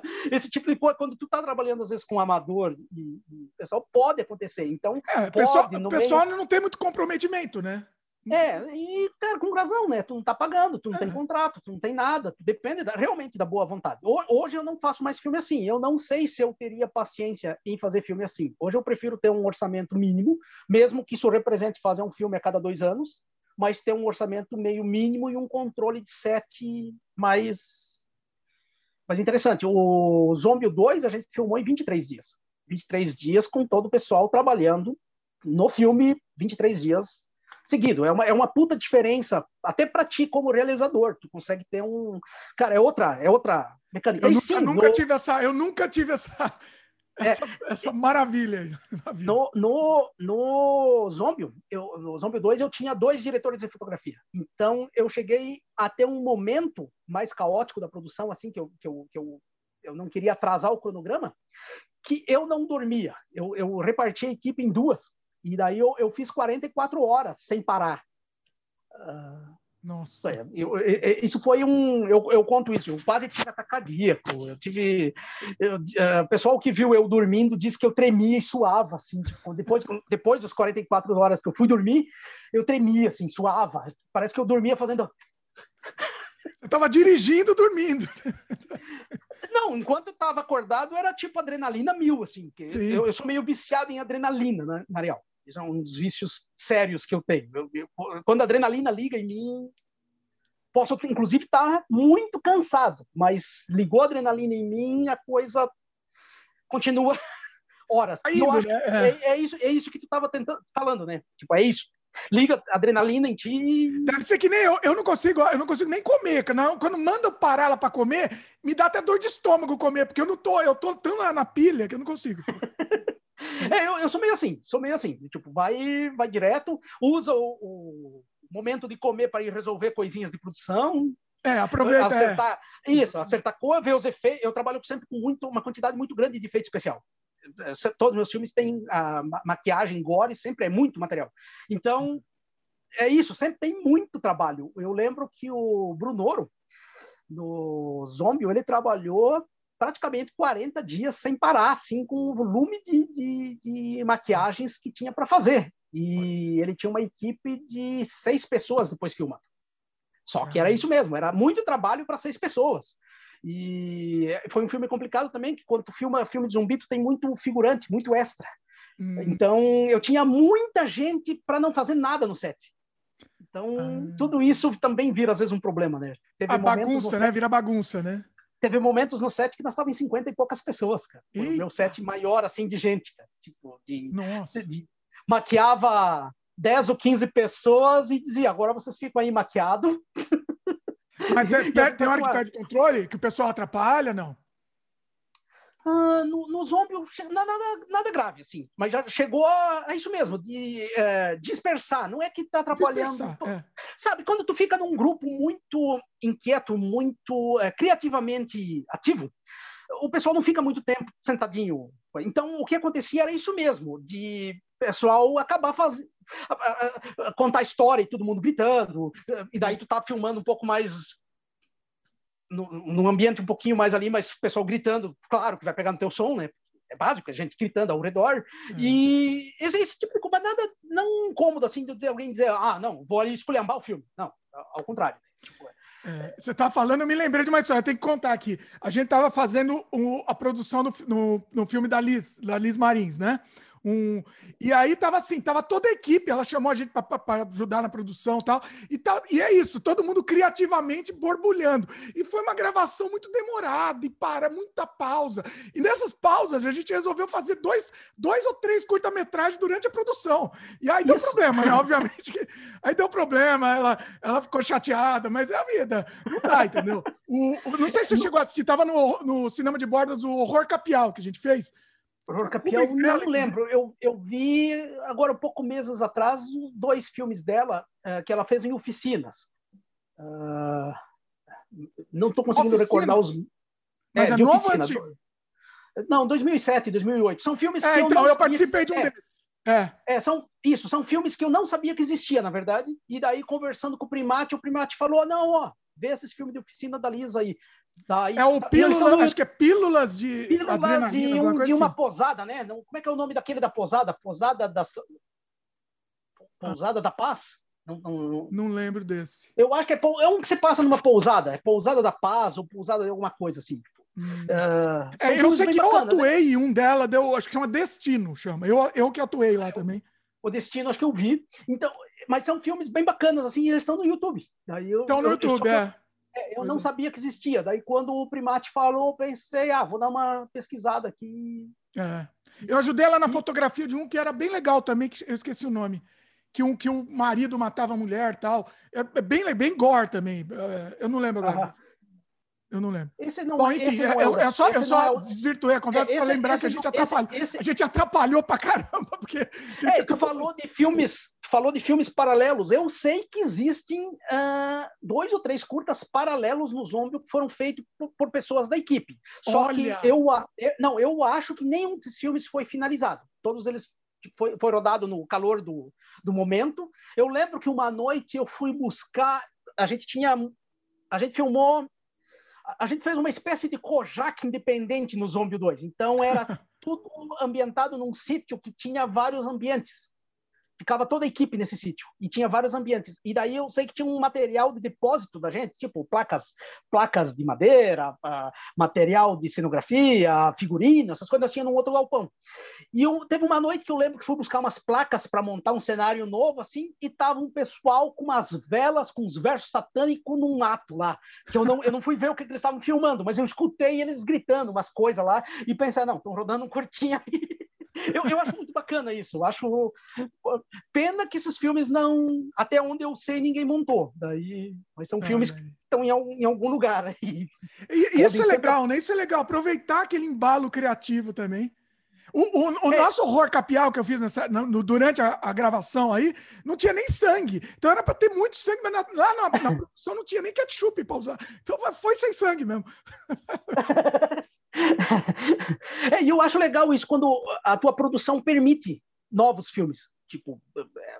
é. eu acho rico isso. Eu, eu sou um diretor que não se importa do pessoal usando minhas coisas. Eu acho ah, não, não, lá não foi tanto, tanto assim, mas tudo bem. Ah, é, o, inclusive, eu tenho, uma, eu tenho um ou dois curtas, curtas não, desculpa, eu tenho um longa, que é o, o, o material de efeito do meu longa, que se chama Caquinha Superstar a Gogô, as cabeças decepadas e tudo é do Curisco e Dadá. O maquiador era meu amigo, o Ricardo Spencer, e ele terminou de rodar o filme e ficou com esse material. E quando ele terminou de rodar, eu estava começando a rodar o meu e ele falou: Cara, vou te mandar de presente aí para te usar. Então, as cabeças decepadas do Caquinha Superstar Agugô são as cabeças decepadas que uns cavalos passam em cima de umas pessoas inteiradas no Por Isso que Dá. Ah, olha! Isso é legal, né? É, eu acho muito legal essa troca de, de, de material, assim, de, de, uma, de, uma, produção, porque é lixo, né? Na verdade, depois é lixo. É, é. A gente não tem a cultura de memorabilia aqui no Brasil. Sim. Aqui não. Estados Unidos eu sei que funciona, Canadá imagino que, que deve ter numa escala menor que do, dos Estados Unidos, mas Estados Unidos é um lugar que funciona isso. Tem colecionadores, tem caras que terminam uma produção, vão, vão tentar comprar a coisa original que apareceu, ganha certificado, Sim. inclusive, que que ó, isso pertenceu ao set de, de, de, de Valoriza filme. Né? é. É, eu acho legal isso. Aqui eu tentei, eu tive uma loja por um tempo chamada Mundo Cult, em Porto Alegre.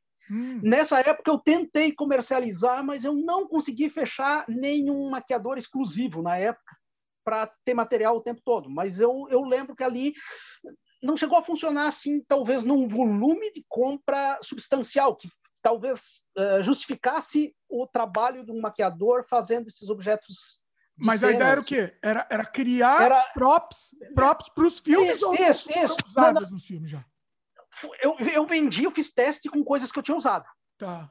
E funcionou. Só que, como funcionou, eu tentei ter algum maquiador exclusivo criando as peças. Por exemplo, mão de cepada, eh, máscara de zumbi, máscara de, de feridas, qualquer coisa assim que facilita, às vezes, a vida de quem está fazendo um videozinho independente. De comprar uma, comprar uma ferida pronta que só cola ali e valeu, né? Só que não deu, não, não, não funcionou. Não, não, não tem volume, né? É, precisaria talvez ter um, sei lá, vamos fazer uma venda de 10 mil reais por mês para o maquiador. Isso não é. ia, infelizmente, não, não, não tem esse poder. Né? Não tem né? como. É, é, é. muito e se torna e, e, se torna muito caro. Nós estamos num país aqui que, cara, o salário nosso não vale nada, né? Salário é salário é o quê? 200 euros? É, é complicado. É, triste, né? É. Nossa, ô Peter, tem um monte de pergunta para fazer. Eu não sei como você está de tempo aí. Não, sossegado. Tá, então sossegado. vamos lá. O... Você contou essas histórias assim, né? Tal, se pendurou no carro tal. Durante a gravação, tinha algum limite? Teve algum momento. Bom, você já contou até que vocês desistiram lá do prédio, lá caindo tal, mas tem mais alguma coisa? Vocês, vocês deixaram de fazer ou, ou de repente lá na hora H lá valia tudo? Ou até tema não, mesmo. Além de segurança, não. não só segurança. Vai, vamos dizer. Não, eu, eu, eu, eu, eu primo por segurança. Por exemplo, o prédio é um, é um exemplo. No momento que eu vi que estava tremendo, eu pensei, não, cara, isso vai dar um. Eu, eu, me sinto eu me sinto responsável pelas pessoas que estão. Então, geralmente, essas coisas que eu contei caindo de capô, fui eu. Entrando dentro do rio, fui eu. Não tinha mais ninguém da equipe, a não ser o cara que estava pilotando a lancha comigo, que era tão sem noção quanto eu e que nem era da minha equipe, era um cara que eu conheci no dia lá. É. Surgiu a oportunidade de uma, sabe, gavola de cara que quer aparecer? Foi assim que esse cara entrou na jogada. Ele, ele se gavou que a lancha dele era muito boa. E daí eu fiz essa proposta estúpida. E daí. Eita. daí fomos. Mas não, eu, eu, eu, eu sempre parto desse princípio de se alguém me dá um limite. Por exemplo, teve um filme que eu vi esse filme não existe, ele, ele não foi terminado, ele foi feito bruto. Eu estava fazendo a direção da fotografia, nem, eu não lembro o nome do filme, e o diretor do filme queria fazer uma explosão de gasolina, fogo, que dava aquela explosão que, que dava labareda assim, e ele saía de dentro nu, tipo uma fênix saindo de dentro de uma bola de fogo. Ah. E o cara que foi fazer o efeito fez muito pequeno. Dava para sentir que aquilo não ia dar certo. Daí eu, eu falei para ele, olha, cara, não vamos fazer aí, mas, mas eu não era diretor nem produtor, eu só estava na fotografia. Mas identifiquei o problema, assim, eu falei, ó, oh, pessoal, vamos, não vai dar, vai, vai machucar o ator. Não, não vai. Eita. Daí debati mais um pouco, não sei o quê. Daí, não, vamos rodar. Como eu não era exatamente o responsável, eu estava na, na, na, parte da fotografia, né? Daí eu só pedi, eu posso afastar a câmera e fazer o mesmo ângulo, mas eu só vou. Vai, vai estar tá tudo igual do jeito que tu pediu, mas eu vou estar tá um, dois metros mais longe. e tem um zoomzinho lá, acertei do jeito que ele queria, tá? E beleza. Claro, explodiu, cara queimou tudo, a virilha do cara, queimou o saco, queimou o pinto, porque o cara tá pelado. Explodiu. Tipo, ah. pô, é gasolina explodindo, cara. É gasolina explodindo num meio metro quadrado. Nossa. Claro que tu vai machucar. Era, era uma coisa muito óbvia. Tipo, hum. E o cara que foi fazer o efeito era um cara que ele, ele, ele tava começando nos efeitos. Então ele, ele colocou uma dose de gasolina muito grande, assim, via claramente que aquilo ia explodir demais. Então, esse tipo de coisa, quando eu identifico, eu tento avisar. Quando a produção é minha, eu corto. Não, se o filme fosse meu ali, eu ia dizer, não, cara, vamos, vamos resolver isso com, com corte, com, com, com plano, com, a, com enquadramento e com uma roda maior. Vai dar o efeito, vai ser o mesmo e vai ficar hum. bonitão e a gente faz um negócio maior e vai dar certo. Ué, mas não daquele jeito, né? Só que os caras então, eu tento sempre avisar, sempre tento, mas ao mesmo tempo, se o set é meu, eu primo muito pela, pela, pela segurança. Assim, eu, eu, eu já filmei sem autorização nos lugares, mas geralmente é uma equipe muito mínima. Geralmente vai dar problema assim que tem para mim mesmo. Eu, eu já fui preso filmando. Eu, eu filmei sem autorização em cemitérios e os caras me denunciaram para a polícia e eu fui preso. Uh, coisa. Só que quando a polícia chegou, mandaram eu mostrar o que eu estava filmando e eu falei, não, não vou mostrar, não. eu não estava fazendo nada errado. Tipo, eu só não tinha autorização. Sim, isso era a única coisa que eu não tinha. Mas eu não tinha dado close em nome, eu não estava esculhambando com ninguém, era uma cena até poeticamente mórbida, assim, era meio Álvares de Azevedo, assim, um negócio meio, meio é, romantismo, assim, tipo... Daí eu falei, não, daí, claro, me prenderam, tive que fui para a delegacia, fui, eu não cheguei a ser atua, atuado porque daí sim, o delegado, eu disse não, tá, então mete o olho aí no visor e quando o cara assistiu, ele ficou putaço. O delegado ficou puto, que me levaram para lá para uma coisa que não tinha, não tinha nada. Tipo, era, era, um plano aberto do cemitério com uma pessoa. Eu não, eu não tinha ainda nem filmado tudo. Eu fui, eu fui denunciado logo que eu entrei. Então, era uma cena meio plano aberto, com o ator caminhando, e daí eu, eu não dava close nas cruzes, nem nomes, eu dava um, um plano fechado no ator com fundinho, assim, vazava um pouquinho de fundo no, no, final, com umas lápides aparecendo, e ele declamava uma, uma frase meio poética, assim, que eu não, não lembro a frase. E... Mas bonito, bonito até, assim, tipo, eu, eu, lembro que esse filme não era escrito por mim, por isso que era assim, que provavelmente se fosse meu, talvez era mais bizarro, mas era escrito por um amigo meu chamado Tonioli, e só que rolou esse, esse, esse, atrito com o delegado, o delegado viu e disse, não, cara, deixa. Então, sim, quando eu noto esse tipo de coisa, por exemplo, ali só eu ia ser atuado. Eu consegui livrar, não foi a, a equipe não foi comigo para a delegacia. Foi o dono da câmera foi comigo porque ele não sabia o que ia acontecer com a câmera. Então ele quis ir, que a câmera eu tinha uhum. emprestado. Daí ele, o, o cara que emprestou a câmera, que estava junto, foi junto. Mas uhum. nada qualidade de eu quero saber o que vai acontecer com a minha câmera, não com o Peter. o Petri talvez se ficar preso, fique. Mas a minha câmera eu vou tentar. a minha câmera eu quero de volta. O meu problema é a câmera. O... Você teve mais problema com, esse, com o lance de filmar sem autorização? Eu também, sou, eu também sou assim. Eu filmo sem autorização e depois vejo. Já tomei um monte de bronca, já fui expulso de um monte de lugar. Você deve ter sido também, né? Sim, eu, eu, eu fui. Eu, eu, eu não me lembro de ter pego autorização para nada, até hoje. Eu, eu, eu fui expulso do metrô, de, do trem de Porto Alegre.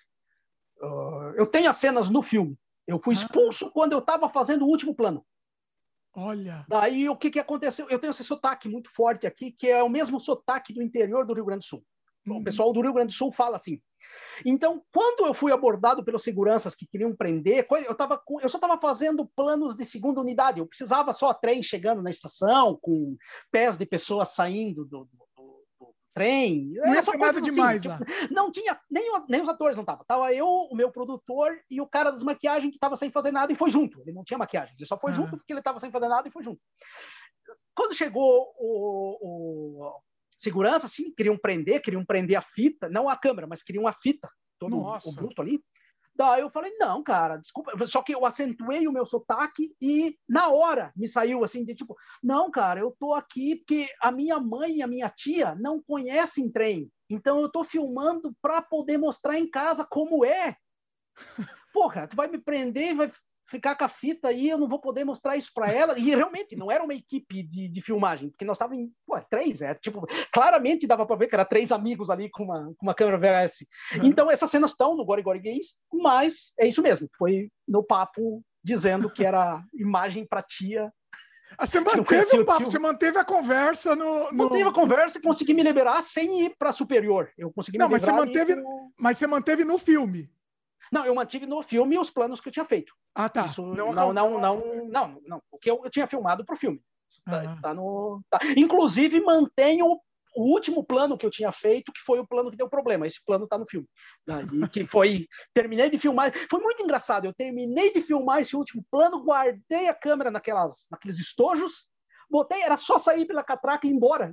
Era isso que faltava, sair pela catraca. Nós fomos abordados na hora de botar a câmera dentro da. Ah para sair. e nós já tava, sei lá, meia hora, uma hora filmando para lá e para cá. A gente foi em várias, a gente entrava no metrô, tem cena, isso eu transformei num outro curta depois chamado uh, Olhos e Bocas. Esse curta tem um plano que é de dentro do metrô assim.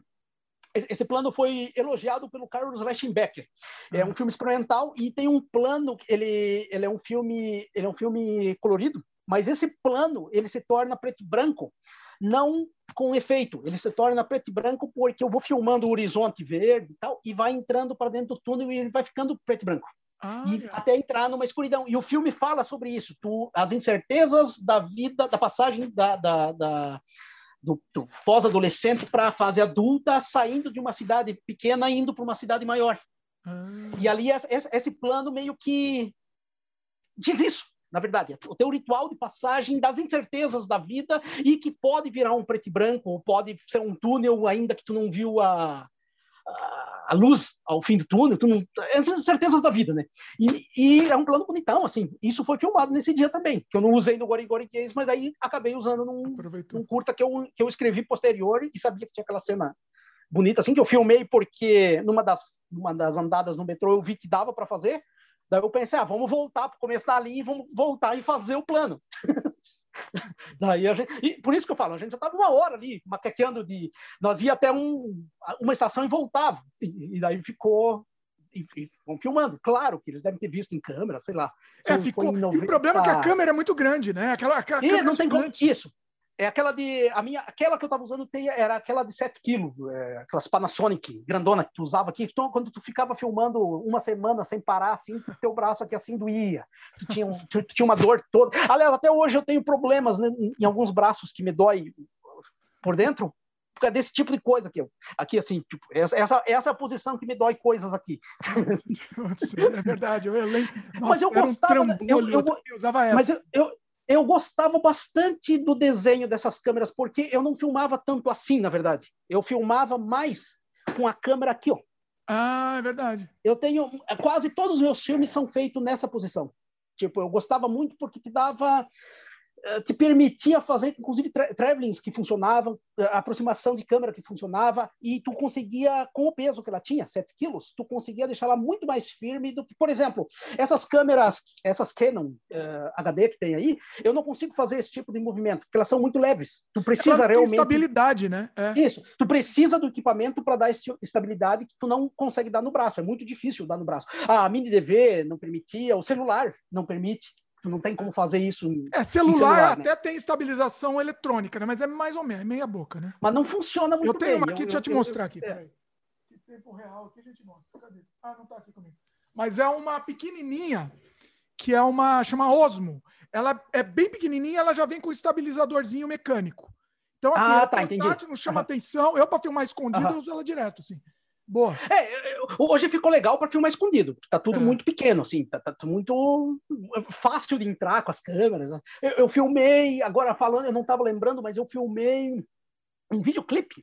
Não sei se tu conhece as ruínas de São Miguel, é umas construções jesuítas, que era onde que os caras catequizavam os índios. Sim. É, e isso aí é turístico, tu não pode entrar lá filmando e tu precisa de uma série de autorizações e tal. Eu subornei os, os, os, os guardas, entrei num dia de semana que não tinha turista e passei o dia filmando naquilo e tá aí, é um videoclipe, é, se chama Transform, ele tá no, tá no YouTube, não tá no meu canal, mas tá no YouTube, é, para uma banda punk chamada T Chocongas, e essa música se chama Transform. Uh, não dá para tanto ver porque eu botei um efeito digital depois por cima para descaracterizar as imagens, porque para ficar mais bonito, na verdade. Mas foi filmado nas ruínas de São Miguel sem, sem autorização e pagando. Tem, tem uma coisa no Brasil que funciona muito bem, que é o suborno, né? Isso, é, isso no Brasil dá certo. Tu dá, tu dá 50 pila pro cara que está cuidando e. e o cara vai até ajudar então, a filmar. É, é, porque, cara, é muito frustrante é, não conseguir filmar coisas por tu pegar autorização e quando tu vai pedir autorização, tu não consegue filmar e daí sim eles vão estar tá te cuidando. É, e daí tu não cons... e daí autorização tu não nem fazer deu um é. flag é. para você, ó, fica atrás dele aí. Isso, é. que daí daí tu, tu, tu perde o, o, o, fator surpresa de chegar no lugar, filmar e ir embora. Eu filmei também no Gori Gays, eu filmei na matriz é, católica. Eu tenho uma cena que eu acho que não está no filme, depois a gente não conseguiu encaixar no filme, mas tinha uma cena com os atores, que eu faço ator, porque a gente não conseguiu, a gente não conseguiu os atores para fazer os papéis do, dos gays no filme. Então eu faço um e o Coffin Souza faz o outro gay. E daí a gente queria fazer uma cena com as pessoas saindo da missa e a gente se beijando na, na, calçada com a, com a igreja. Então a gente passou a tarde toda aí na frente da, da, esperando um final de missa com as pessoas saindo. E daí a gente fica se beijando assim, tipo, e daí as pessoas saindo, uns xingando, coisa. Só que eu acabei não usando isso no filme por questão de ritmo no filme mesmo. Daí isso ah. acabou não é, não, não, não, não, não encaixava. Não é, foi uma cena que a gente estava filmando na quadra da, da igreja e foi uma, uma cena, ah, sabe aquelas coisas que tu bola na hora e daí tu diz, não, pô, vamos aproveitar que estamos aqui e vamos fazer isso. Então, uhum. a gente só esperou o final da missa, e... mas também sem autorização. E eu acho que um agravante na época foi porque as pessoas que passavam pela gente dava para identificar todo mundo. Uhum. Entendeu? Então a gente não ia ter autorização de nenhum daqueles fiéis saindo. Uhum. Eu acho que isso, mais do que não encaixar, se eu não me engano, o fator que determinou depois a gente uh, dizer, não, não, não põe que vai dar merda, foi meio que que daí nós ia estar com uma série de gente, que ali é uma igreja que é frequentada por classe média, então era uma série de gente com dinheiro para te processar direito. Então, é. então era é, melhor. Vamos evitar, né? Vamos evitar o problema. Pois é. O... Você falou dessa cena, por exemplo, essa cena é uma cena tabu, né? Você tem algum tema tabu que você não faria? Ou, ou, ou você acha que vale todos os temas? não consigo lembrar, eu, eu, eu, eu, eu, acho que já abordei absolutamente todos, assim, tipo, que, que pelo menos são uh, desde necrofilia até zoofilia, até. Uh, me entendam, quando eu estou falando assim, abordei o tema, eu não, não fiz cena de zoofilia, eu abordei umas as cenas simulando o assunto, uh, é, zoofilia, é, para falar do assunto, que nem necrofilia, não, não desenterramos um cadáver e e fomos transar com cadáver. Não, a gente, a gente discutiu a, aquele assunto no, no filme, né? Ah, tem que explicar. Uh, mas... Ah, cinema, é, é mentira. É. É. Isso, tem, porque tem gente às vezes que confunde, assim, ah, não, os caras estão desenterrando o cadáver ali. É. Mas não, eu, eu, eu não consigo lembrar. Eu, tipo, eu, todos os assuntos que eu quero falar eu falo, eu já abordei desde. Mas eu tenho uns assuntos predominantes, por exemplo, a, a, a política, eu tenho uma posição anarquista, né, uma posição de extrema esquerda, então eu sempre abordo, querendo ou não, eu estudo anarquia. Eu não sou, um, eu não me considero anarquista, mas eu estudo a filosofia anarquista. Eu acho ela muito interessante e eu sou uma das pessoas que acredita que ela pode ser aplicada. Eu já fiz filmes aplicando isso. O Zombie foi feito, um, é um filme de cooperativismo. Tem oito produções. É, essas, essas 50 e poucas pessoas que eu te falei antes é de oito estados brasileiros. T todo esse pessoal trabalhando no mesmo filme, com nove produtoras espalhadas pelo Brasil, se unindo para fazer um filme Mas é, filmando nos lugares? Nos próprios. Não, não, não. Foi filmado tudo no, no, aqui em Santa Catarina. Foi ah, filmado todo, todo aqui. Mas, isso, mas são oito estados, é, pessoas de oito estados e, nove produtoras do, do, do, país filmando aqui. E isso foi num sistema de cooperativismo, cooperativismo anarquista. Então, foi, foi, um negócio muito bonito, assim, eu tenho muito orgulho de, dessa, dessa produção ter sido feita assim, que foi o único jeito que eu consegui fazer um filme que ele custou mais ou menos 70 mil, mas ele é um filme mais caro. Hum. Entende? Porque eu só consegui filmar o que eu filmei com 70 mil porque teve muito apoio de, de, de todo esse pessoal. Então, então, eu acho que temas tabus, assim, eu não, eu não, eu não tenho para nenhuma abordagem. O que, o que eu não abordei ainda é coisas, às vezes. Por exemplo, eu tenho pouquíssimas abordagens de conflitos familiares. Mas isso talvez tenha a ver. Eu não tive esses conflitos uh, familiares. Não tem a então, vivência. É, eu, eu realmente, quando eu vou falar de. Eu só tenho. Eu tive. Pô, meu pai fazia iluminação em filme pornô que eu estava fazendo. Minha mãe, é, minha mãe era secretária de produção no Vadias do Sexo Sangrento e uma das investidoras no filme.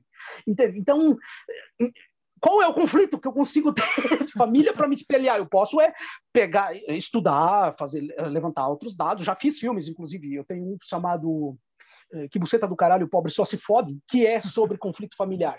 É, hum. fala sobre pais considerando o filho um abacaxi, o marido batendo na mulher, entendeu? mas eu, eu, fiz muito menos esse tipo de abordagem, talvez por eu não ter encontrado esses conflitos ao longo da minha vida. Então é assunto sempre que fica meio periférico para mim, assim, tipo acabo colocando em algum filme, mas não, nunca foi nunca foi o assunto principal. Então, mas não, não, não, não teria, não teria um assunto tabu assim. Se eu resolver falar, eu vou, vou falar. O que eu diminui hoje é eu estou fa fazendo menos filmes e e tal, e por estar tá fazendo menos filmes, eu estou abordando menos coisas, né? Porque é, é, é básico, né? É, é. Mas só, só, isso, né? Mas que nem é. agora, pô, o Brasil 2020 é um filme muito pontual sobre esse desespero, desespero, uh, falta de perspectiva, voltou a ter peso aquela frase sem futuro. Qual que é o futuro para uma criança de 18 anos hoje, cara, no Brasil? Tu dizer, é. não, daqui 20 anos, cara, eu tenho 30 anos de carreira e não vejo futuro. não, é. consigo, não consigo mais vislumbrar um futuro na minha profissão.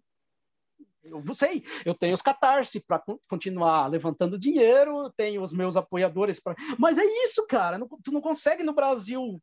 Tu virou de novo aquela coisa do não tem futuro. Então, esse tipo de coisa é muito uh, desconfortante no país. Então, o Brasil 2020 fala sobre isso, de, de saber que tu está refém de novo de vontades de, de, de políticos, de, de, uh, uh, financeiro, entende? Tipo, tu tá de, de, mãos atadas, tu não, tu, tu não tem muito o que fazer a não ser sobreviver. Desesperador, né? Pois é. Pois é. Então, daí tem, tem alguns filmes que eu fiz assim, que não, que não é nem tabu daí, né? É só tu, tu tá discutindo uma coisa que tá te incomodando muito. Mas abordaria absolutamente tudo, assim. Eu, eu, eu ainda não abordei, eu ainda não abordei, e, por exemplo, pedofilia, eu ainda não abordei o, o assunto, mas são coisas assim meio que não, eu não consegui encaixar no, não consegui encaixar no, no, no, que eu estava escrevendo, o que eu estava fazendo, né?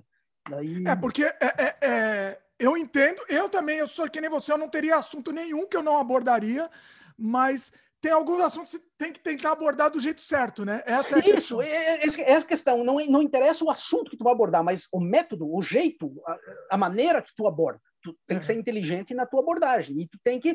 Cara, tem coisas universais certas, entende? Pô, eu acho que não sacanear o próximo não é, não é, não, isso não é um ensinamento cristão. Isso é uma coisa lógica, cara. Isso é uma coisa de humano. Para que que tu vai sacanear o outro, entende? Tipo, isso são coisas, para mim é valores humanitários, entende? Dizer não, apoio mútuo, vamos se ajudar. Se eu tenho mais poder, eu não preciso mostrar que eu tenho mais poder fudendo o outro. Mostra que tu tem mais poder que o outro ajudando o outro. Isso Exatamente. é poder. Exatamente. Tu modificar a vida do outro para melhor, não para pior. É, eu acho que é bem por aí mesmo. Uh, outra coisa, Peter, você assim, você consegue viver só dos seus filmes ou não? Não, eu, eu, hoje em dia eu não tenho mais. Eu, por muito tempo, tive dois ou três empregos, assim, tipo, hum. principalmente quando eu produzia com grana do bolso e com grana do Coffin Souza. Então, a gente tinha um, a gente tinha um método de produção que nós juntava o dinheiro, porque não participava de digital e não tinha catarses ainda na época, então levantava todo o dinheiro do trabalho mesmo. Então, eu cheguei então um momento que eu tinha a locadora e tinha outros dois trabalhos paralelos que, que me davam retorno e eu investia tudo nos filmes. Então, Uh, claro que eu queria que os filmes vendessem, mas foi aí que possibilitou esse monte de filme que não deu dinheiro. Essas coisas que eu estou contando aí, Super Chacrinha, Chapado, Gori Gori Gays, Sacanagens Especiais, isso é todo filme que custou relativamente caro, assim, para os nossos padrões, e não deu retorno. São filmes que deu prejuízos. Uhum. E, mas é isso, a gente queria muito fazer, a gente, era um momento que a gente queria fazer. Hoje eu vivo, eu não tenho outro emprego, eu vivo exclusivamente de, de arte, ou ajudar em curadoria de festival, eh, escrever para catálogo, escrever, enfim, tudo que coisa, e das vendas que eu faço. Uh, mas não sei, eh, tem diminuído muito isso nos últimos anos, eu não, não sei. Uh, nesse momento eu estou trabalhando no livro novo, porque como eu estou sem filmar, eu direcionei toda a energia para a produção de livro novo. Vai ser o eu quê? Ainda não... Vai ser Ficção? Ah, não, é uma. É, eu tenho um livro chamado Manifesto Canibal, que foi lançado em 2004. É um Manifesto Canibal era um livro sobre como produzir filmes sem dinheiro. Ah, isso gente... que eu ia falar. Eu queria estar na minha pauta também, que você fez, inclusive, um curta também sobre o manifesto, né? Isso, é, é a filmagem um do, do, livro. Né? Acho que isso é, é importantíssimo, é, inclusive. É, e, e, esse livro aí vai ser ele ampliado, revisado e adaptado para o novo século, porque 2004 tem muita coisa lá levantada que perdeu. Por exemplo, lá falava em filmar em VHS, ah. filmar, em, entendeu? Hoje uhum. é, é, outra história, hoje mudou muito. Lá falava em esculhambar festivais, por quê? Porque era para esculhambar festival tipo gramado, eh, coisa, porque eles não te davam abertura, não, não tinha como passar um filme independente em gramado. Ah. Então, sim, a gente pegava e esculhambava com festivais. Esse tipo de coisa perdeu muito o sentido. Tipo, eu não posso hoje ter um livro que fala mal de festivais tendo tantos festivais legais. É, é hipócrita e, é, não, idiota. É, é, é, contraprodutivo. Né? É, então isso mudou, é, é uma percepção que mudou. Então é, é, eu estou ampliando e revisando esse tipo de. Então tem, tem outros assuntos hoje que estão mais pertinentes também para abordar. E também abordo com mais detalhes, uh, métodos de produção. Antes, eu, eu às vezes deixava fora algumas funções, até para a coisa ficar mais fácil, mas agora eu abordo mais funções, tipo, aborda, inclusive a pós-produção depois, como tu vai botar em festival, como tu vai fazer a divulgação. Então é isso, ele dá uma ampliada no assunto todo e tenta trazer para o mundo de 2021, né? Então, é meio e isso. Você pretende lançar ele também com financiamento coletivo? Isso, vai ser um catarse. A gente só não tem a data ainda, eu, a gente está na revisão, eu quero ter tudo pronto primeiro, eu quero ter o, o, o eu quero deixar já pronto o, a revisão do livro, o livro pronto, com a diagramação, já com as fotos, tudo meio que pronto, para daí lançar o Catarse. E, tipo assim, terminou o Catarse, vai ser aquele hiato de 20 dias, 30 dias, só para imprimir. E daí a pessoa recebe muito rápido. A gente tentou fazer isso com o Canibal Filmes também, e deu certo. O Canibal Filmes também estava todo ele pronto, Aí a gente lançou o Catarse, e daí foi um mês e, um mês e meio, término do, do, do, do Catarse, a gente estava com um livro de 550 páginas pronto. Tipo, uhum. já tudo definido. Então, eu estou trabalhando nesse momento. O editor é o Fabiano Soares, que é o mesmo editor do, do, do Canibal Filmes, e é isso mesmo, a gente está acertando.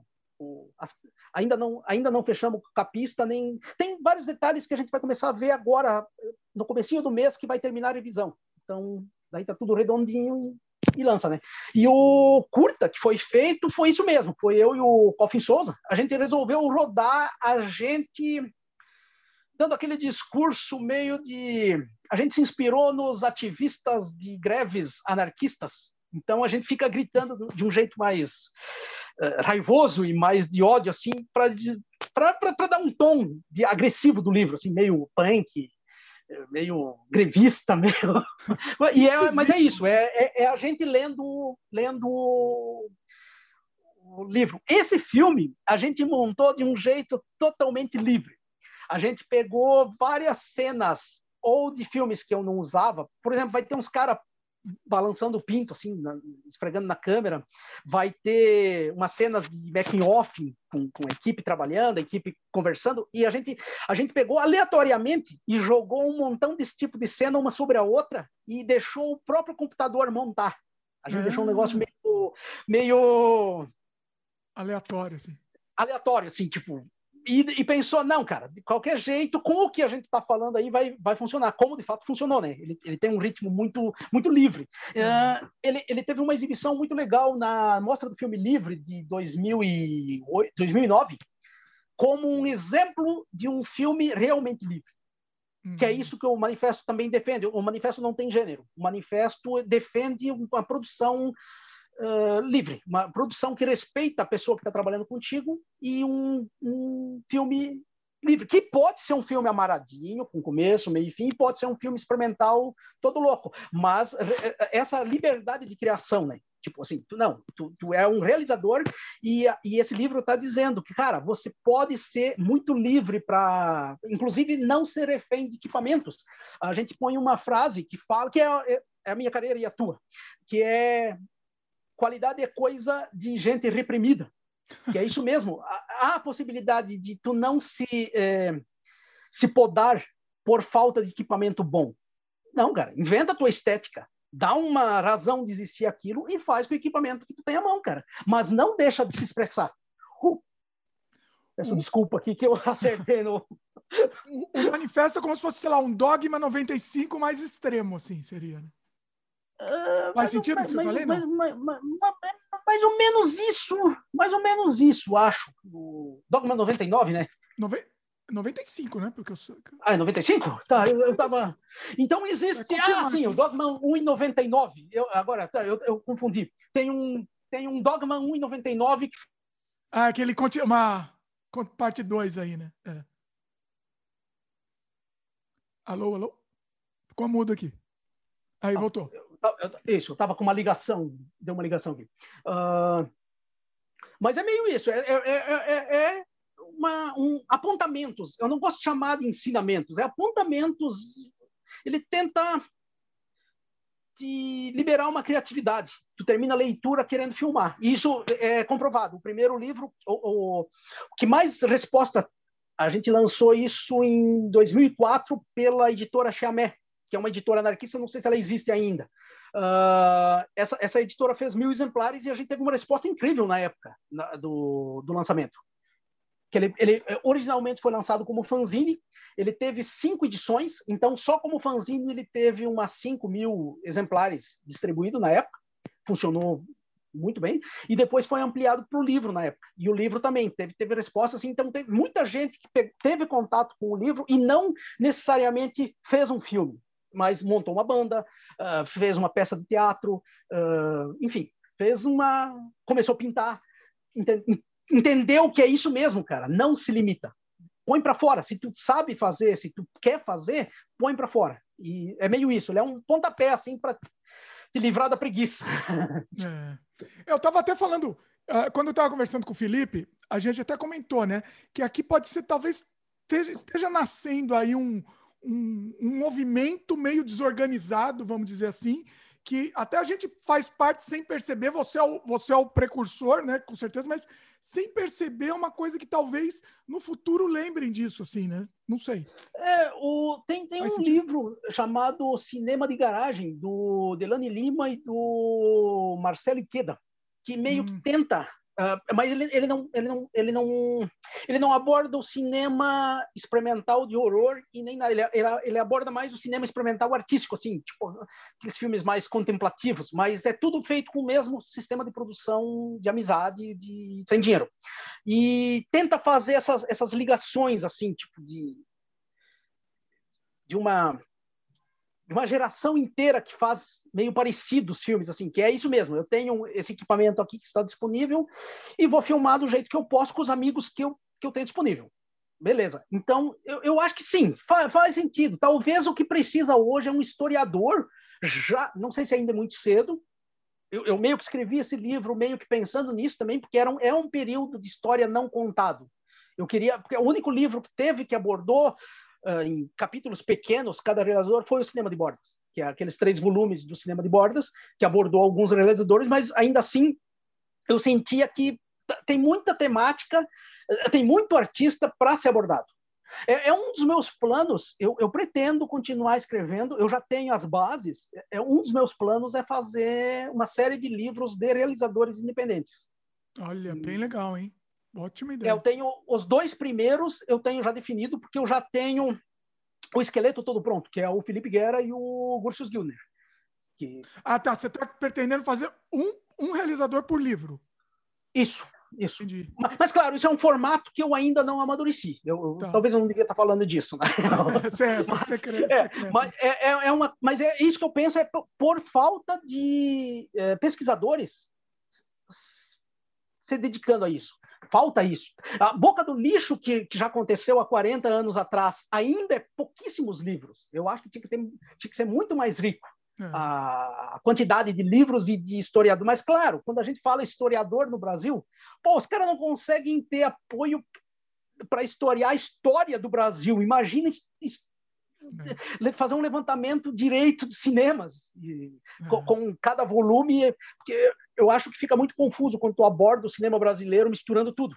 Porque tu tem, é. uma, tem escolas estéticas muito distintas. Por exemplo, o, o cinema de invenção, a chanchada, a porno chanchada, uh, o cinema novo, uh, depois a retomada, é tudo, cara, é muito. E, o, o um vídeo, o vídeo arte, cara, é tudo muito diferente um do outro e muita. É, o Brasil é muito grande.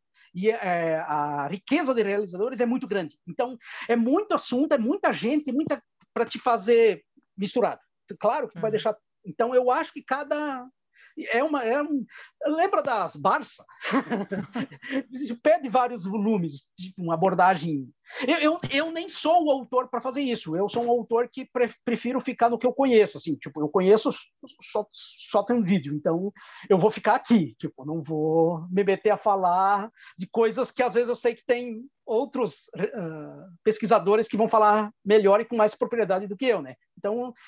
Mas é, eu sinto falta disso. É importante, não é importante. E é. foi isso que você falou, a própria boca do lixo, falta, falta registro. O, o Felipe comentou, né, que eles começaram a fazer um documento, um, uma série de entrevistas, tal, porque o pessoal já estava morrendo, tal. E aí no meio do, dessa, dessa, desse projeto acabou o dinheiro, não teve que parar, né?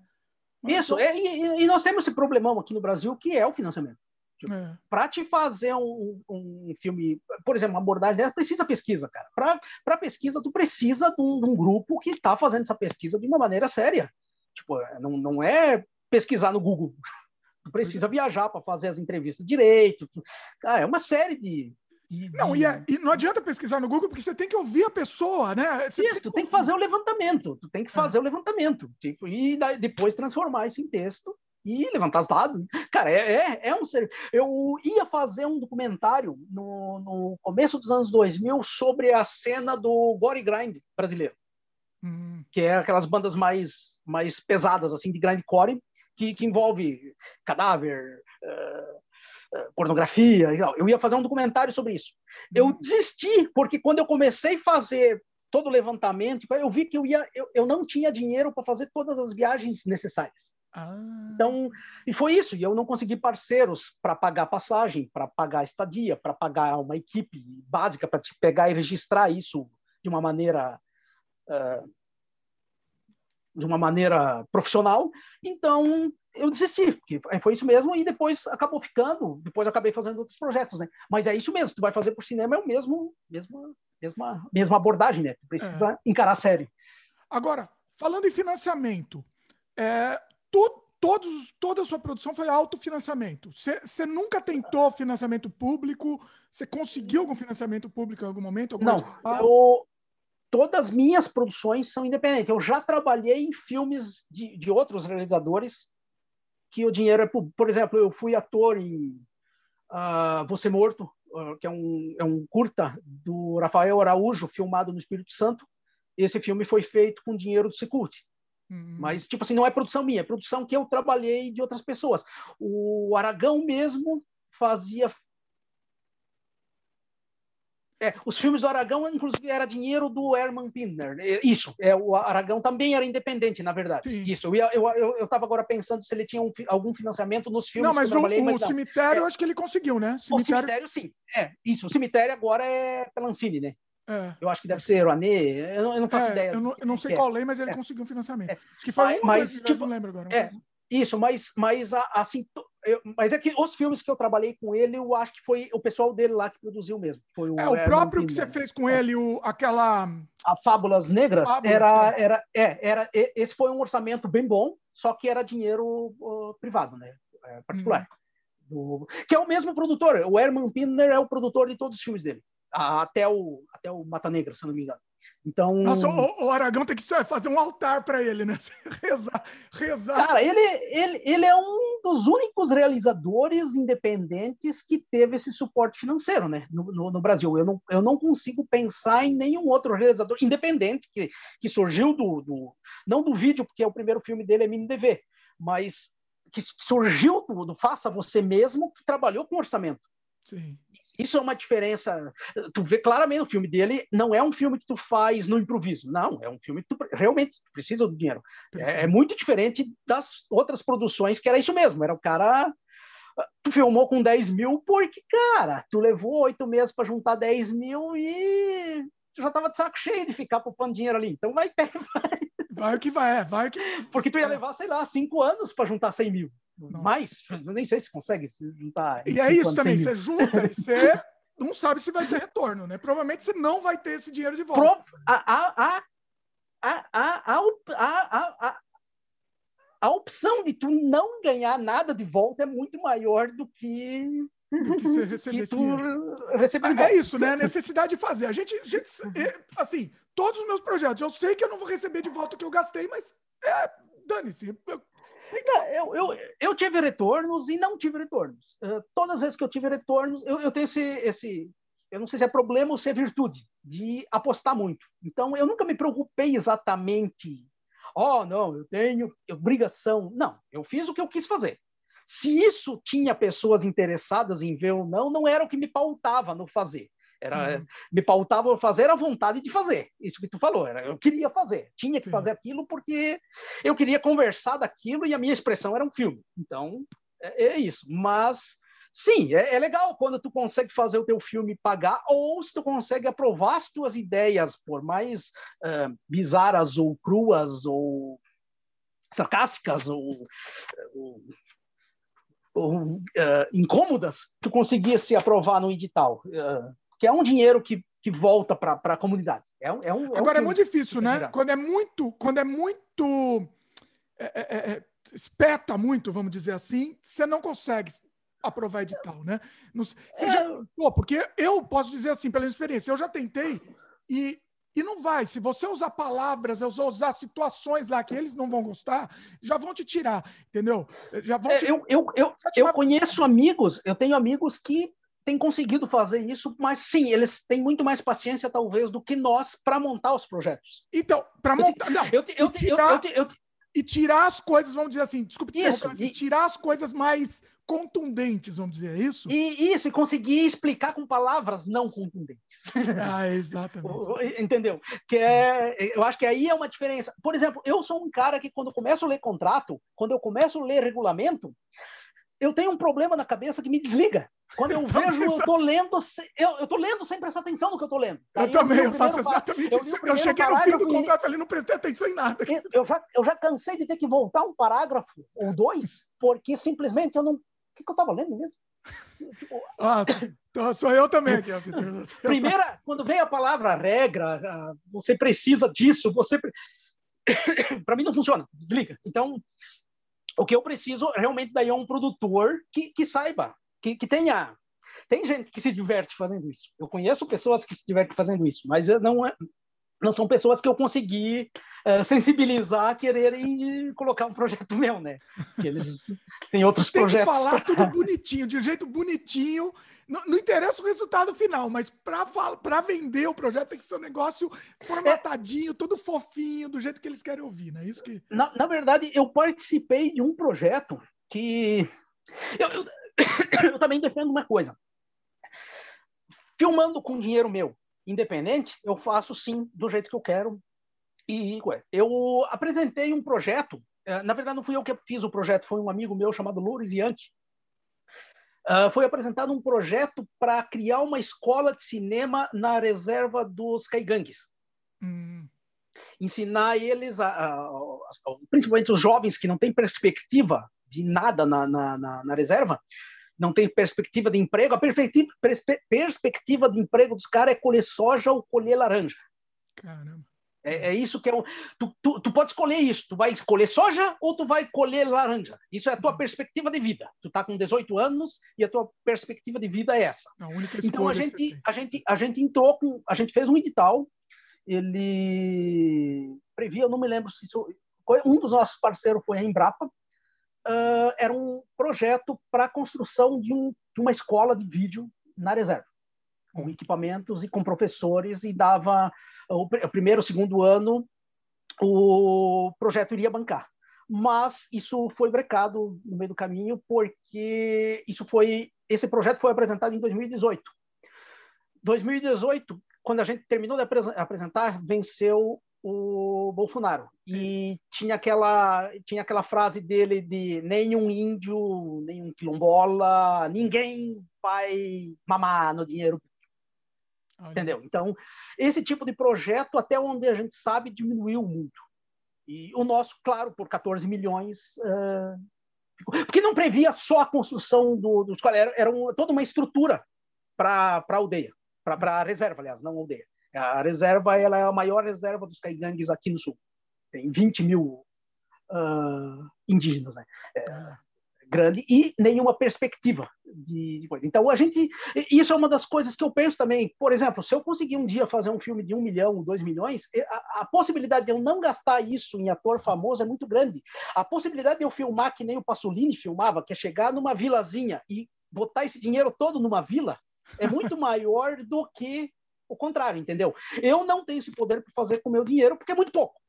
Vale a pena, tu consegue produzir o filme. Mas talvez aí a gente peca, porque tendo esse tipo de, de pensamento, talvez eu tinha que estar me esforçando mais em apresentar projetos o tempo todo para tentar colocar isso em prática. É verdade. Entendeu? Mas, é, como eu te falei antes no começo, esse gasto de energia para escrever o projeto, apresentar o projeto e de repente passar três, quatro meses formatando isso, apresentar lá e dar em nada, cara, se eu fizer isso por catarse, eu, eu pego só um valor pequeno faço com a metade do dinheiro, porque eu vou eliminar bastante gente da equipe técnica, só que eu sei que eu vou conseguir.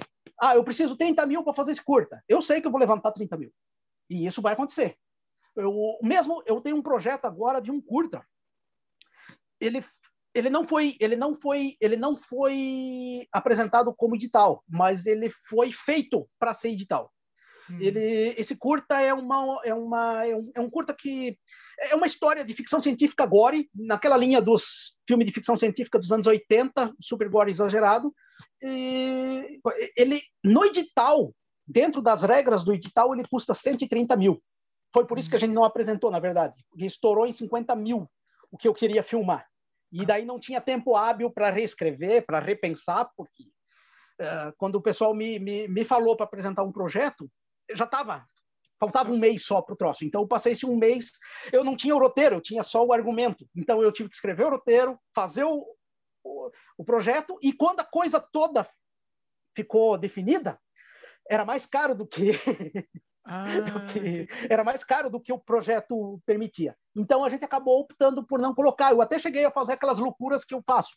Eu disse: não, coloca no projeto então para 80 mil e eu faço um documento junto que eu me responsabilizo levantar mais 60 mil em catarse. Que eu sei que eu, daí nesse caso eu consigo, porque com os primeiros 80 mil tu, tu, tu pode começar a filmar, tu já faz um oba-oba muito grande. É, você já tem um material para mostrar, né? Tal. Só que daí quem estava comigo, todo mundo achou arriscado demais, os caras iam ficar refém da minha, do meu jeitão meio, meio, meio uh, da minha linha de raciocínio não óbvia, então o pessoal optou, não, Peter, vamos, vamos deixar então. Só que esse, esse tipo de gasto de energia, eu gastei um mês da minha vida escrevendo isso ali. Eu escrevi o roteiro do zero, eu formatei. Eu tenho esse filme pronto, eu posso sair ele filmando hoje. Eu tenho ele todo pronto. Eu estava com a equipe toda montada já para. Só que ele assim. Com, com, as cartas de, de anuência, com tudo, todo esse material. Só que eu poderia estar tá filmando agora, se eu quisesse. Então, mas Só que é esse, por exemplo, sem dinheiro, você não vai conseguir. É impossível. Não, eu, eu, eu, conseguiria fazer com 50, 60 mil. Mas é 50, 60 mil hum, cortando equipe. Assim, por exemplo, tirando os assistentes. Diretor de fotografia não ganha assistente, a direção de fotografia, de, dire, direção não ganha assistente, esse tipo de coisa, né? Não que é meio que. É, é, porque ele é um filme complicado, ele é um filme técnico complicado. Só que por que, que eu escrevi complicado? Porque uh, a proposta era botar num, num edital de 80 mil. Eu não vou é, escrever é, um filme chamar que eu faço, atenção, é, né? Eu não vou fazer um filme que eu faço com 10 mil reais para inscrever num. Cara, esquece, eu não vou fazer isso. Tipo, é. Porque eu acho que é isso mesmo. Eu, eu gosto de desafios. Eu, às vezes, não coloco mais desafios na minha vida porque a falta de dinheiro. Esse livro aqui, esse livro aqui, tinha três ou quatro editoras antes uh, que eu estava negociando. Olha. Todos achavam muito grande. Todos achavam muito impossível. Hum. Quando o papo vira impossível, e não, eu disse, não, cara, então beleza, eu, eu vou dar um jeito. Me viro. A Sangue TV entrou de parceira, que eles é, é, um, é um dos primeiros livros que eles editaram. Eles entraram de parceiro para levantar o dinheiro. O Fabiano Soares é o primeiro livro que. Esse aqui é o cartão de visita do Fabiano Soares. É o primeiro livro que ele editou.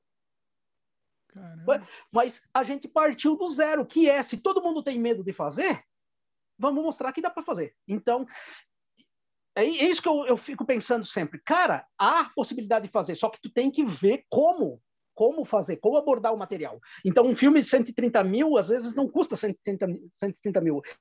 Às vezes é ruim explicar isso quando o pessoal não faz filme. Por exemplo, quem está assistindo a gente às vezes pode não entender. Mas um filme de, de 130 mil, às vezes, pode ser feito com 50 mil. Mas, claro, tu vai pagar mal as pessoas, tu vai cortar técnicos, tu vai diminuir dias de filmagem. Corta isso... a cena, eventualmente? Que... É, é, é. corta alguma cena muito complicada ou é. muito cara. Só que é isso mesmo, tu só tu, tu foi porque o, o, o espectador não sabe o que tu ia filmar. É, você não tem a comparação, não, né? É, ele não tem essa comparação. A gente que às vezes fica frustrado. É. Eu tenho um monte de filme que eu sou frustrado porque eu não consegui fazer do jeito que eu tinha planejado. Mas não consegui, não foi porque teve ah. preguiça, não, foi porque eu não consegui filmar. Eu não sei você, eu diria, no meu caso, todos. Tá? Eu é, não, fazer de um todos jeito... eu não vou dizer, porque tem uns que eu já fui fazer meio do tipo, não, esse aqui é para se divertir. Não, beleza. mas sempre tem, vai. Sempre tem uma coisa, você assistindo, você fala, ah, não, aqui tinha que ser tal jeito. Isso, mas quase todos eu penso. Eu não precisava ter filmado tão rápido. Eu, eu, poderia ter dado um jeito de ficar com essas pessoas que estavam trabalhando comigo mais cinco dias, não não só cinco dias, mas dez dias. Esse tipo de coisa me passa vários pensamentos depois, ou aquelas coisas que eu optei por mudar cansado. Por exemplo, no Zombie 2 aconteceu algumas coisas que eu mudei no roteiro enquanto o pessoal estava almoçando, jantando, aquele negócio que faz, eu fui reescrever cena. Tipo, não fui jantar, eu fui reescrever cena. E isso são opções, às vezes, que tu. Não, eu tô cansado pra caralho, cara, mas eu tenho, eu preciso uma solução nesse momento. Cansado pra caralho, tu não consegue soluções boas. É. Cansado pra caralho, tu tá tentando tapar de qualquer jeito tapar o buraco. um problema é. que tu precisa. Tu precisa, naquele momento, para não parar a produção, tu precisa resolver. Então, esse tipo de coisa, sim, às vezes eu me arrependo, mas me arrependo descansado não cansado. Cansado tu quer. No, no, no Zombie, foi, foi, uma coisa assim, eu, eu tive que, enquanto a equipe parou para elaborar cenas novas, eu saí de lá para levantar 5 mil reais em uma hora, cara. Pra não parar a produção. Foi umas coisas assim absurdas, cara. Saía de um problema, saía de uma filmagem complicada para ir levantar 5 mil do nada, assim, tipo. E, teve um outro... Independente de qualquer coisa, não, no meio de uma produção, não poderia ser você, o não. diretor, a fazer isso. Né? Isso, não poderia ser o produtor que está fazendo isso e eh, tinha que ficar só dirigindo. Sim. E não, não e, e outra que, sim, é, com uma pré-produção uh, feita com, com mais recursos, não era para estar tá acontecendo isso. Isso aconteceu por tu tá com uma coisa meio na gambiara já, entendeu? Do tipo, Sim. ah, cara, não, não deu certo o que nós tinha planejado aqui, que já era um risco. Então, agora a gente tem que consertar esse risco que, que não deu certo. Só que era uma tentativa. Só que tu não, tu não tinha, não tinha como. Ou ia, ou, ou ia, ou ia, né? Não tinha, ou ia ou parava o filme. É. Eu, eu, só quero fazer uma observação. Eu, eu, acho que depois tu dá uma cortadinha. Eu, eu tô com um monte de raios e trovões aqui. Então, Eita. se eu sumir, pode. Eu acho que o tempo aí tá. Eu, eu posso ficar online, mas se eu sumir, uh, pode ser alguma coisa no Wi-Fi aí ou na energia, né? É, não estou nem ouvindo aqui, ó. Até aumentei o som aqui para ver se estava ouvindo, não. Tá indo bem. Mas, mas, enfim, então, esse, isso do negócio da produção aí é, é, bem complicado quando tu. Só que eu acho que tudo isso volta àquele assunto que nós está falando o tempo todo. Não impede de fazer. Eu acho que é isso mesmo. É. Tu, consegue força com isso. É, e, e, é, e, o, e o resultado fica até até mais orgânico, né? Aquela coisa. Sempre você vai conseguir uma solução lá, né? Chega um momento que parece, ah, não, agora ferrou, não vai sair o filme. Sempre é, vai ter e... uma solução. E, e, tem umas coisas que me enchem de orgulho, às vezes. Por exemplo, é, é bem boba, mas para mim me encheu de orgulho. Saiu agora, mês passado, uma pesquisa entre o, todos os críticos da Abracine dos 100 filmes, uh, 100 filmes melhores produções brasileiras, 100 melhores produções fantásticas do cinema brasileiro. O Zombie 2, que é esse filme que foi feito com tanto problema e com tanta falta de dinheiro, tá lá, tá, tá entre as 100. Então, é isso mesmo que eu falo. Uh, problema não é o que te limita. Não, tu é. pode fazer e ele ainda pode destaque. Esse filme a Troma tentou comprar. O, eu, eu quase negociei ele com o Will Boyle, mas Uh, aí vem um detalhe de produção. Quando você é nanico demais, você não tem poder de barganha, você não tem, você não tem como barganhar valores. Os caras me oferecem uns valores tão horrível, tão não atrativos, que é melhor realmente continuar do jeito que tu faz independente para tentar reaver o dinheiro do que praticamente dar o filme para essas para essas para essas produtoras, né? Eles sabem uh... que a pessoa, é, o realizador fica desesperado para querer lançar e querer que vá para mais gente, né? Eles sabem tem... que a gente é assim, né? A gente quer que o filme vá para mais gente. Então a gente tem esse desespero natural mesmo. Então eles sabem é. se aproveitam e, disso, né? E tem, tem uma coisa que, por exemplo, se eu não morasse no Brasil, eu acho que eu teria entregado para a Troma distribuir. Olha. Por exemplo, se eu, se eu fosse americano, ou se eu até fosse europeu, mas principalmente se fosse americano, eu teria dado para eles distribuir. Por quê? Porque me abriria portas para fazer outras coisas lá com, é. parceiros, é. entendeu? Mas tu tá no Brasil, tu tá rodando em português, tu tá rodando um sistema muito underground no Brasil, que então, isso te limita muito. Tu sabe que teu filme pode ser lançado lá, mas ninguém vai chamar é, é, ninguém vai chamar um técnico brasileiro para ir filmar nos Estados Unidos. É. Por quê? Porque lá tem milhões de técnicos. Não, mas eles poderiam bancar no Brasil, não poderiam? É mais barato para eles. mas eu, eu, eu, eu presumo que sim. É, eu, eu, eu não fiz esse teste ainda. Eu, eu quero acabar lançando uma hora, mas como agora teve todo o problema de, da, das pandemias do Covid, uh, de eu ter me dedicado aos livros, eu não levei isso em frente, porque eu também não ia filmar agora, enquanto tá, enquanto, enquanto não tiver vacinas, enquanto tu não sentir que a humanidade está voltando um pouquinho mais ao, ao, ao hum. normal, uh, eu não vou filmar. Uh, e vou continuar escrevendo livro. Mas eu, eu quero testar o Catarse, um crowdfunding com com apoiadores uh, de fora, assim. Isso é legal, uh, isso é bacana. É, não Catarse, porque o Catarse é ruim para quem não é do Brasil, assim. Tipo, todo, todo, todo o pessoal de fora do Brasil que foi, que apoiou nosso Catarse foi pelo PayPal, hum. que daí era desvincular. Os, os caras estão listados como apoiador, mas a gente não fez, eles não compravam essa, essa recompensa no Catarse, eles compravam pelo PayPal. Uhum. Eu teria que ver um qual que seria o melhor, por exemplo. É, tem um que é. Uh, qual que é o. Tem um que é internacional, esqueci o nome, é o. Crowdfunding, não é ele que é. É, não, não lembro agora. É, mas, mas tem, é questão de dar uma Enfim, pesquisada. Eu não é. pesquisei, porque como eu não ia fazer, daí eu meio que, meio que deixei quieto, né? Mas é, é uma das coisas que eu queria. Talvez eu devia ter feito logo após o zombie. Mas eu saí do zombie e fui filmar o Pampa Feroz. Hum. E saí do Pampa Feroz e fui filmar o Estranha, Três Histórias Estranhas. Então eu acabei ficando envolvido em produções que não eram exatamente minhas e isso perdeu é. per, perdeu sabe quando tu perde o timing? Eu, eu, perdi o timing do Zombie por fazer produções que eu fui contratado. E Hoje que eu já fiz essas coisas, eu deveria ter feito um filme novo meu. Mas na época, cara, aquela coisa, tu tá num turbilhão de coisas acontecendo tudo ao mesmo tempo. E tu vai, é. tu vai fazendo escolhas. Então, é, e, também, foram escolhas, também foram escolhas bacanas, né? Mas, mas é. eu dei um hiato nos filmes, nas produções minhas. E depois eu, eu... eu acho que o, o, sucesso do seu livro vai abrir também muitas portas, porque você já tem um, um histórico de sucesso, né, do, do, crowdfunding. Então, eu acho que vai também abrir portas também, né? É, para outros, outros... No, no, nos financiamento é uma coisa que eu gosto de fazer observação para quem está pensando em fazer financiamento, que é mantenha prazos, entregue um produto mais legal do que tu prometeu, tipo, pro, pro, lá na campanha põe até o produto pouquinho menor do que tu vai fazer para depois tu entregar mais, porque tu, surpreender, tu puta, né? isso dá um puta ganho, tu dá uma puta valorizada no cara que te, no cara que tá te apoiando assim, tipo, principalmente é se tu passa, que foi foi o nosso caso. Esse lobby card só saiu porque passou do 100%. Ah. Daí a Mas gente foi anunciado? Vocês foram foi, anunciou isso não? A gente botou depois que ia ter, como passava, a gente anunciou depois que ia ter um lobby card, mas isso só era possível passando do, do, do orçamento inicial de 100%, né? Hum. Mas eu acho que isso que é uma e entregar no prazo. Isso é importantíssimo, assim, o cara apoiou teu projeto e tu conseguiu ter ele pronto no prazo que tu prometeu. Isso eu acho que é uma puta valorização de, de cuidado que tu tá tendo com as pessoas que, que gostam do que tu faz. É. Você falou da Troma, que, que oferece, eles te ofereceram, mas foi tipo o quê? Eles ofereceram dinheiro merreca, assim, né? Não, eles não, não ofereceram dinheiro.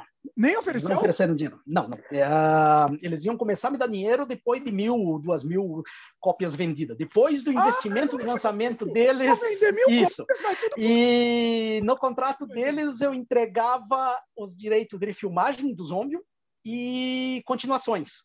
Por exemplo, se eu quisesse fazer um Zombie 3, já não era mais meu, era da Troma.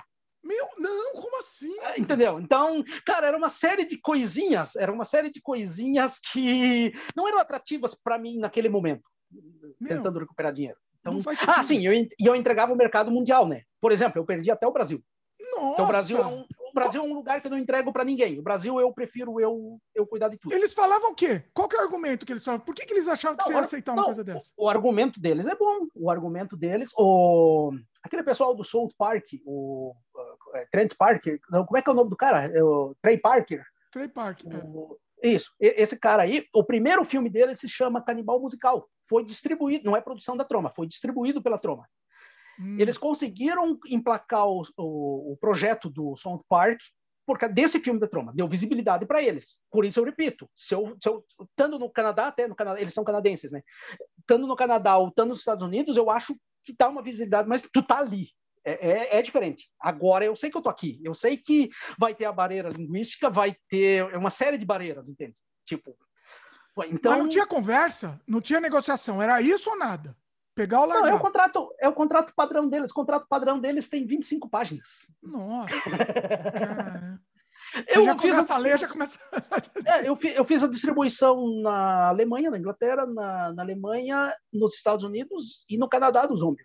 Hum. Eu acho que foi esses países. Todos eles por distribuidora do meu tamanho. Hum. Teve distribuição, teve distribuição. Só que cada, cada dessas distribuidora pequena, cada uma ficou responsável só pelo seu país. Canadá é do Canadá, Estados Unidos é Estados Unidos, uh, França é França, uh, Inglaterra não França, Inglaterra é Inglaterra, é isso, acabou. Tipo, se eu, se eu ainda posso, se eu conseguir um distribuidor no Japão, eu posso negociar diretamente com eles. Não, não era o caso com a Troma. Só que tu eles... é muito pequeno. Tu é muito pequeno. Talvez um Mujica consiga. Por exemplo, o Mujica tinha uma série de produções, o Mujica pode fazer um box então, se tu vai negociar um box, tu, possivelmente. Eu ia negociar um filme. Era o Zombie. Era o Zombie. Acabou. Não tinha absolutamente mais nada para barganhar. Não. Eles até queriam ovadias, eu acho, nesse pacote. Mas mesmo assim, era um, era um curta. Curta vira o quê? de brinde. Vira, vira, extra.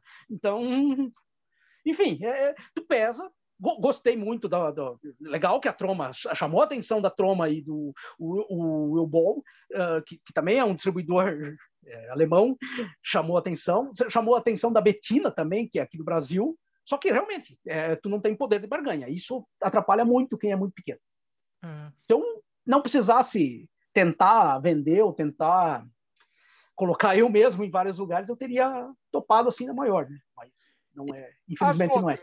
Essas outras que você falou, no Canadá, Estados Unidos e tal, eles te procuraram, como é que foi? Você que foi atrás deles? Como não, é o filme, o filme estourou lá fora. Tipo, uhum. ele, ele, ele ficou muito, ele virou cult. Ele é um filme cult. É, o que mais chamou atenção uh, na Europa foi os efeitos práticos porque o filme não tem efeito digital. O filme todo é, tudo, tudo é, toda gotinha de sangue, tudo que tu vê no filme é, é prático. Tudo foi feito. A gente teve uma complica... muita coisa complicada para filmar que a gente demorava e estourava o orçam... uh, cronograma, é porque a gente estava com muito efeito prático complicado. Então não dava certo. Às vezes tu ficava a tarde toda filmando uma cabeça rolando, uma cabeça explodindo, uma cabeça, um corpo uh, decompondo e assim vai. E então foi um filme de, tecnicamente meio, meio difícil de fazer as partes dos efeitos. Mas isso, isso engrandeceu o filme. Ele, ele é um filme uh, prático, de efeitos práticos. Tipo, então, é, é uma coisa assim que pô, os, os, europeus principalmente valorizaram muito. E sim a temática dele, que pegou em cheio esse público que, que é fã assim, de Jesus Franco, que é fã de filme de zumbi exagerado, que já estava órfão de um filme exagerado, gore, o tempo todo. Que, quer, que, que ver esse tipo de filme. Então, é, é um, é um, é um é, é, é um subgênero muito para quem produz filme eu sempre recomendo fazer filme gore exagerado não se preocupa em não ser não ter senso não ter explicação porque o cinema gore tem uma fatia de público incrível no planeta todo o teu, o teu filme vira universal pelo gore é, sim exatamente e, e é muito grande então é. Nossa, Peter, eu, tô, eu tenho tanta pergunta para falar aqui. Nosso programa já está gigante. Eu tenho um monte de pergunta ainda para fazer aqui. Eu tô, tô desesperado. o, mais uma aqui. Como é que você está de tempo aí? Cara, normal. Eu não sei que hora que é. já, tive... né, pro seu tempo aí. É. Como é que estamos? Eu, eu, tive que desligar. Eu desliguei meu computador que estava dando umas variação de luz aqui. E eu estou ah. sem um estabilizador. Da, no break, no caso, eu estou sem. Daí eu dei uma desligada porque eu pensei que daqui a pouco ele cai. Mas daí mas estou normal. Tipo, então vamos lá, vamos lá. Ó. Eu tô, tô, tô, tô abusando aqui. Vamos lá. O que, que você acha, falando em distribuição, o que, que você acha de, de da pirataria? Cara, eu, eu, gosto de pirataria. Não me importo, na verdade. Claro que atrapalha, às vezes. Às vezes tu precisa de um retorno num filme, mas e tu não tem. Mas, ao mesmo tempo, também não me incomoda, porque tem muito filme teu que ficou vivo. Uh, vou citar um exemplo que não é meu, mas os filmes do Jodorowsky, só se mantiveram vivos pela pirataria. Olha. É. Esses filmes, eu não sei o quanto é de mentira e o quanto há de verdade nessa história que eu vou contar, porque o produtor dele lá, o, do, do, do é o topo do Holly Mountain, o Klein lá, o Allen Klein, era louco. É, mas dizem que os master, as películas master, os filmes masters foram queimados. Esses Nossa. filmes parece sobreviveram com pirataria. Caramba! Porque eles tinham brigado, eles brigaram e o cara destruiu. Mas como tem cópias muito boas hoje em dia, eu não sei, o, por isso que eu falo, eu não sei o quanto é lenda e o quanto não é lenda essa história. Para valorizar, né? Cara, isso, o cara pode ter guardado aquilo num cofre e dito que queimou. Então, Acredito eu que pelas cópias boas que tem hoje em dia foi isso que aconteceu. Ele falou que queimou para torturar o Jodorowsky e trancou isso num, num cofre. Queimou a cópia vazia lá, o filme. Isso, filme isso, de repente queimou uma cópia de 35mm que já tinha sido exibido em algum cinema. Mas é, o filme se manteve vivo, o Jodorowsky, o nome Jodorowsky se manteve vivo pela, pela pirataria, né? Era, é, no, nos anos 90, quando eu vi o El Topo, o Fandelise, o Santa Sangre e o Holy Mountain, os quatro primeiros filmes dele que eu vi, as cópias que eu consegui era cópia em VHS dos lançamentos no Japão. Eu, os japoneses fizeram pirataria do Laserdisc lá, foi o único lugar do mundo que saiu em Laserdisc. Olha. Os filmes. Hum. E, e, todos eles, esses filmes, eu tinha com legenda em japonês. Tipo, claro, tinha os filmes que eu conseguia entender, que o El Topo é rodado em espanhol, se eu não me engano, Sim. e o Lisa, eu não me lembro que língua é, eu acho que é, espanhol também, porque ele foi filmado no México. espanhol, não? É, não, o Rolling Montanha é inglês e o Santa Sangre é inglês. Ah, é verdade, é verdade. É. Mas, tipo, dava para dava para se virar, assim. Então, tá, beleza. Mas foi as cópias com as legendas em japonês. Qualidade horrível, mas era, era, era, era o que tinha. Tipo, era, era Ou seja, a pirataria de... ajudou ele, né? A pirataria manteve ele vivo. Ah, eu tenho uma curiosidade muito deprimente até do El Topo. Por hum. muitos anos eu achava que o El Topo era preto e branco, porque a cópia que eu vi era tão ruim que ela estava sem cor. Nossa! e claro, eu não tinha lugar nenhum, revista nenhuma dos anos 90 que falava do El Topo, eu não tinha onde saber nem a duração e nem a, Uh, se era colorido ou se era preto e branco. Quando eu vi esse filme colorido pela primeira vez, eu fiquei embasbacado com as cores, assim, com o céu azul, com o deserto, com, com, com, a combinação de cores que ele consegue no filme, porque para mim era preto e branco aquilo tudo. Para quem não conhece Jodorowsky, assistam, façam esse favor a vocês. Para mim é o meu, meu si favorito de todos os tempos. Assim. Ele e o Buñuel, para mim os dois estão em primeiro lugar. Uh, Vamos falar um pouco de hater. Você tem muito hater, não? Hum, cara, não, eu não presto atenção, na verdade. Eu não, eu não, eu não dou bola para hater. Se alguém fala, eu nem respondo, na verdade. Se alguém me ofende, eu. Uh, o hater só vive se tu responde. Verdade. Só se tu dá atenção. O hater só quer atenção, na verdade. Então, qualquer discurso de ódio contra mim, eu tento não. Antigamente eu respondia, mas faz agora já quase uns 8, 10 anos que eu parei de responder e zerou. Eu não tenho mais porque não encontra não encontra diálogo. Eu é. ignoro ah, o cara morreu ali na minha caixa. Eu não torno a, público. A parede, né? É. É, eu, eu, não torno público porque é isso que ele quer. Ele quer que torna público. Ele quer que todo mundo vai lá dar uma compartilhada e o nome dele apareça. Então, para mim não funciona. Tu vai mandar tu para me ofender. É. Eu não vou dar bola porque a opinião de uma pessoa não não não me altera tanto não, não, não, muda nada. E beleza, cara, porque eu, eu, eu parto do princípio que toda toda obra, tudo que tu vai fazer, vai ter a pessoa que vai gostar e a pessoa que não vai gostar. O que eu acho que as pessoas que odeiam deviam fazer é, em vez de se concentrar no que tu odeia, tu devia se concentrar só no que tu gosta. Eu, eu vou falar de mim. Eu odeio música sertaneja. Eu nunca pisei em lugar nenhum que toca música sertaneja. É, tortura, porque eu, né? não, eu não quero contato com música e com aquele universo da música sertaneja. É, é o desejo uh, de ser falando, torturado, né? Você vai no Eu nem tô falando da música sertaneja de raiz. Eu tô falando dessa música sertaneja aí do tal do sertanejo universitário, essa, essa coisa horrível. Eita. Uh, Chitãozinho, Chororó em diante aí. Eu não, eu não sei os nomes dos caras porque eu realmente não acompanho. Então, mas é isso que eu penso, que é se gosta de algo, se dedica ao que tu gosta, divulga o que tu gosta. Eu vejo tanta gente divulgando, às vezes, filme que odeia. Cara, e por que, que tu não divulga, então, os filmes do, dos caras que tu admira? É. Daí tu admira um monte de cara que ninguém conhece porque tu não fala. Pois é. Pois é. Então, é, é o meu jeito de, de, é o meu jeito de tratar quem me odeia. É tipo, perfeito. Perfeito. E às vezes, às vezes se eu, se, eu, se eu chego a conversar e gostar, eu já tenho muito cara que começou me odiando e depois passou a admirar, porque às vezes tu vai conversar. Se o cara não é aquele hater idiota, é, que eu digo idiota é aquele cara habituado que só quer o, a exposição, que só quer aparecer. Se é um cara que às vezes que tu identifica isso na primeira mensagem, tu sabe o cara que é burro já na primeira mensagem e tu sabe que o cara que merece a resposta na primeira mensagem, porque tem as abordagens que, que tu recebe. Sim. Uma abordagem que merece resposta às vezes é só uma crítica. O cara tá te criticando realmente e quer uma resposta, que merece uma resposta. Ele está fazendo uma pergunta, ele está indagando. Então, tu dá essa resposta, isso vira diálogo e a, e a, e a coisa geralmente evolui para admiração ou para respeito. Tipo, ah, respeito o que tu está fazendo e posso não gostar, mas respeito. Ótimo. Então, eu acho que é meio isso. Então, às vezes eu respondo, mas depende muito do teor da primeira mensagem, né? Se o cara só só, pra... só identificar que só quer aparecer, deixa quieto, mas não é por tá aí. Uh, nossa, eu tô, eu tô com medo, Peter. Eu tô, eu tô querendo ter muita tanta pergunta que fazer, eu tô com medo de ficar gigante o programa.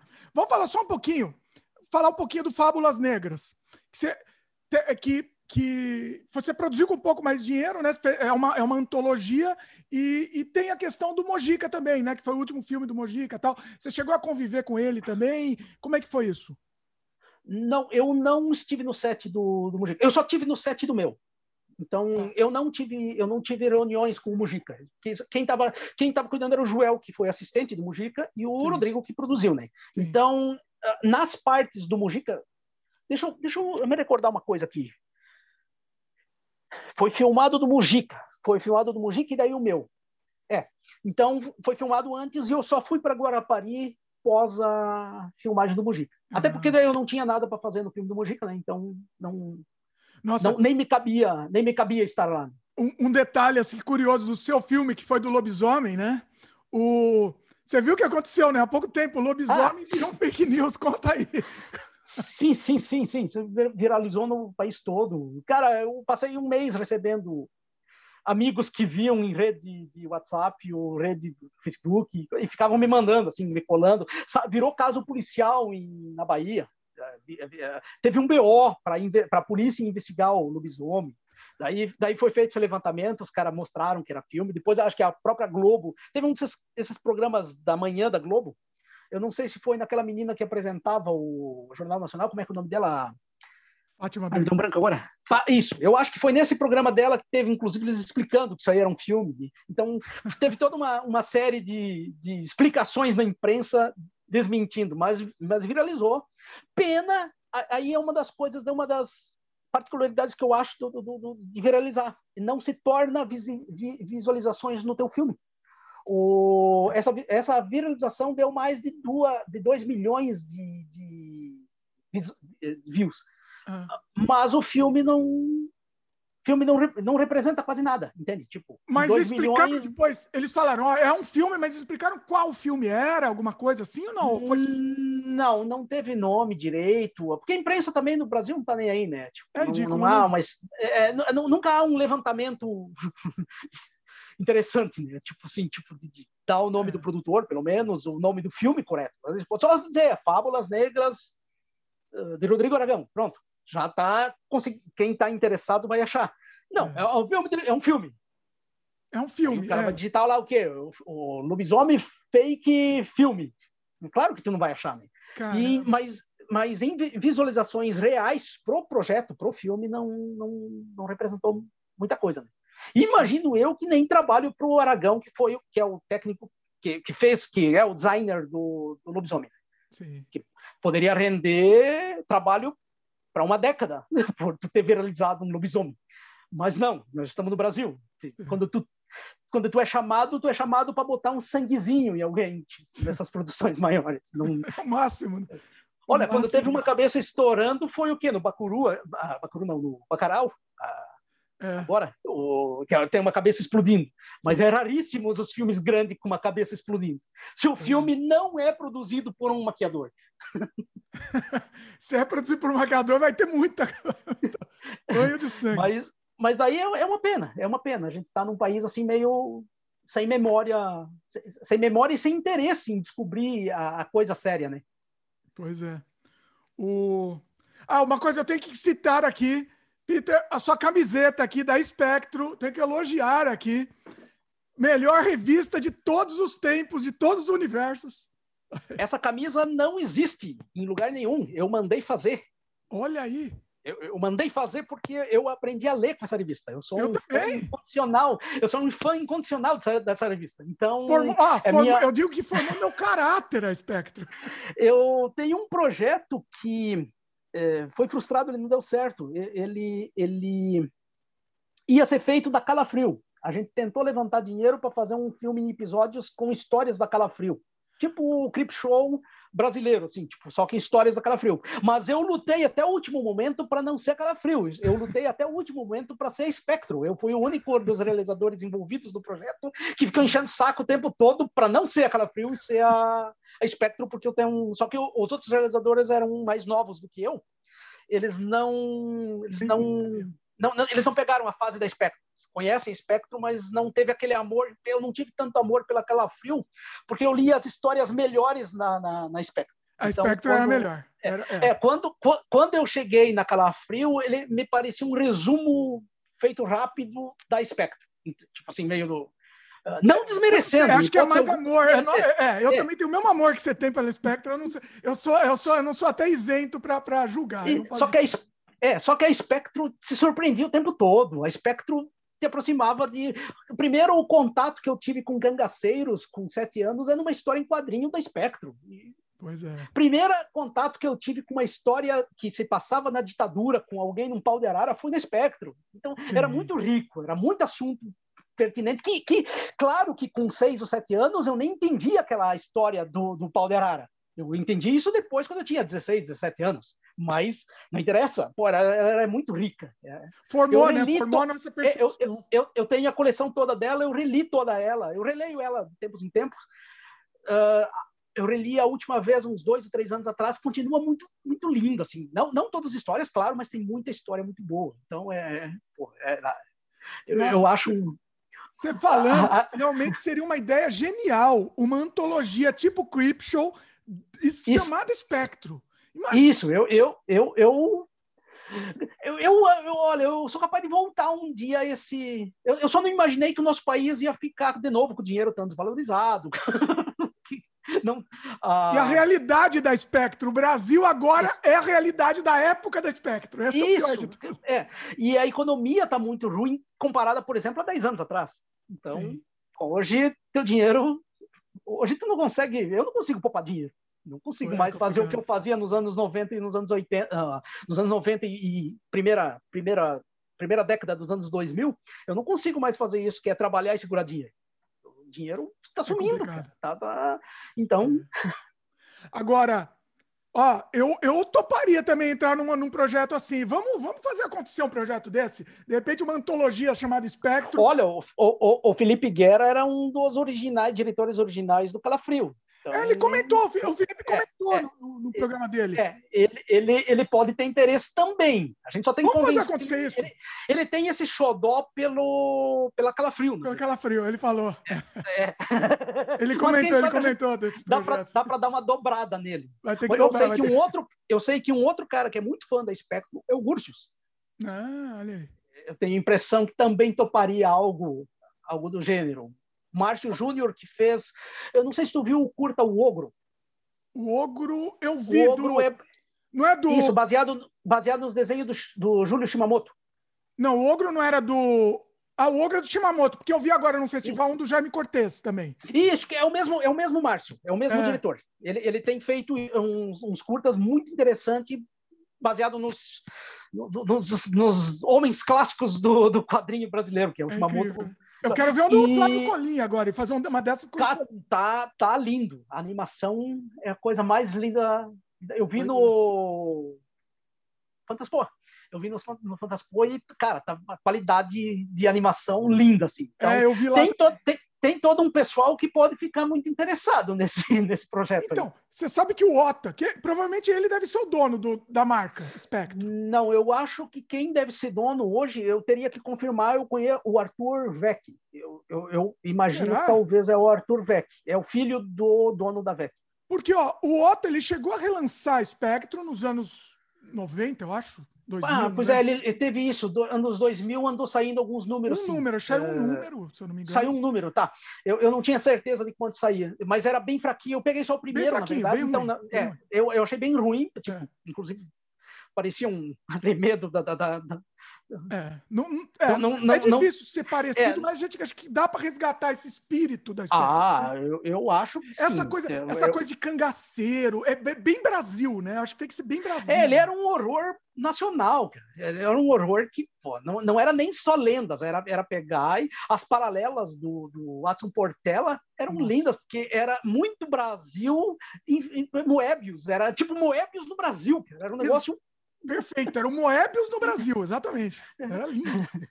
Eu então... acho que dá para então- resgatar isso, eu acho que dá para fazer um projeto desse. Olha, que a gente, em vez de fazer um programa, além do programa, estamos tendo ideia aqui. Eu acho que dá para fazer acontecer um negócio desse. E, ó, se for rolar um negócio desse, eu tô dentro. E pelo amor, pelo amor de Zeus, eu tô dentro. E vamos, eu vou, eu vou tentar falar com alguns contatos, vamos tentar agitar isso, porque eu, eu acho que é um projeto legal. E dá para fazer paralelo, é aquela coisa. Tipo fábula, Fábulas Negras, ou tipo essa que você participou também do Três histórias, né? Três histórias, isso.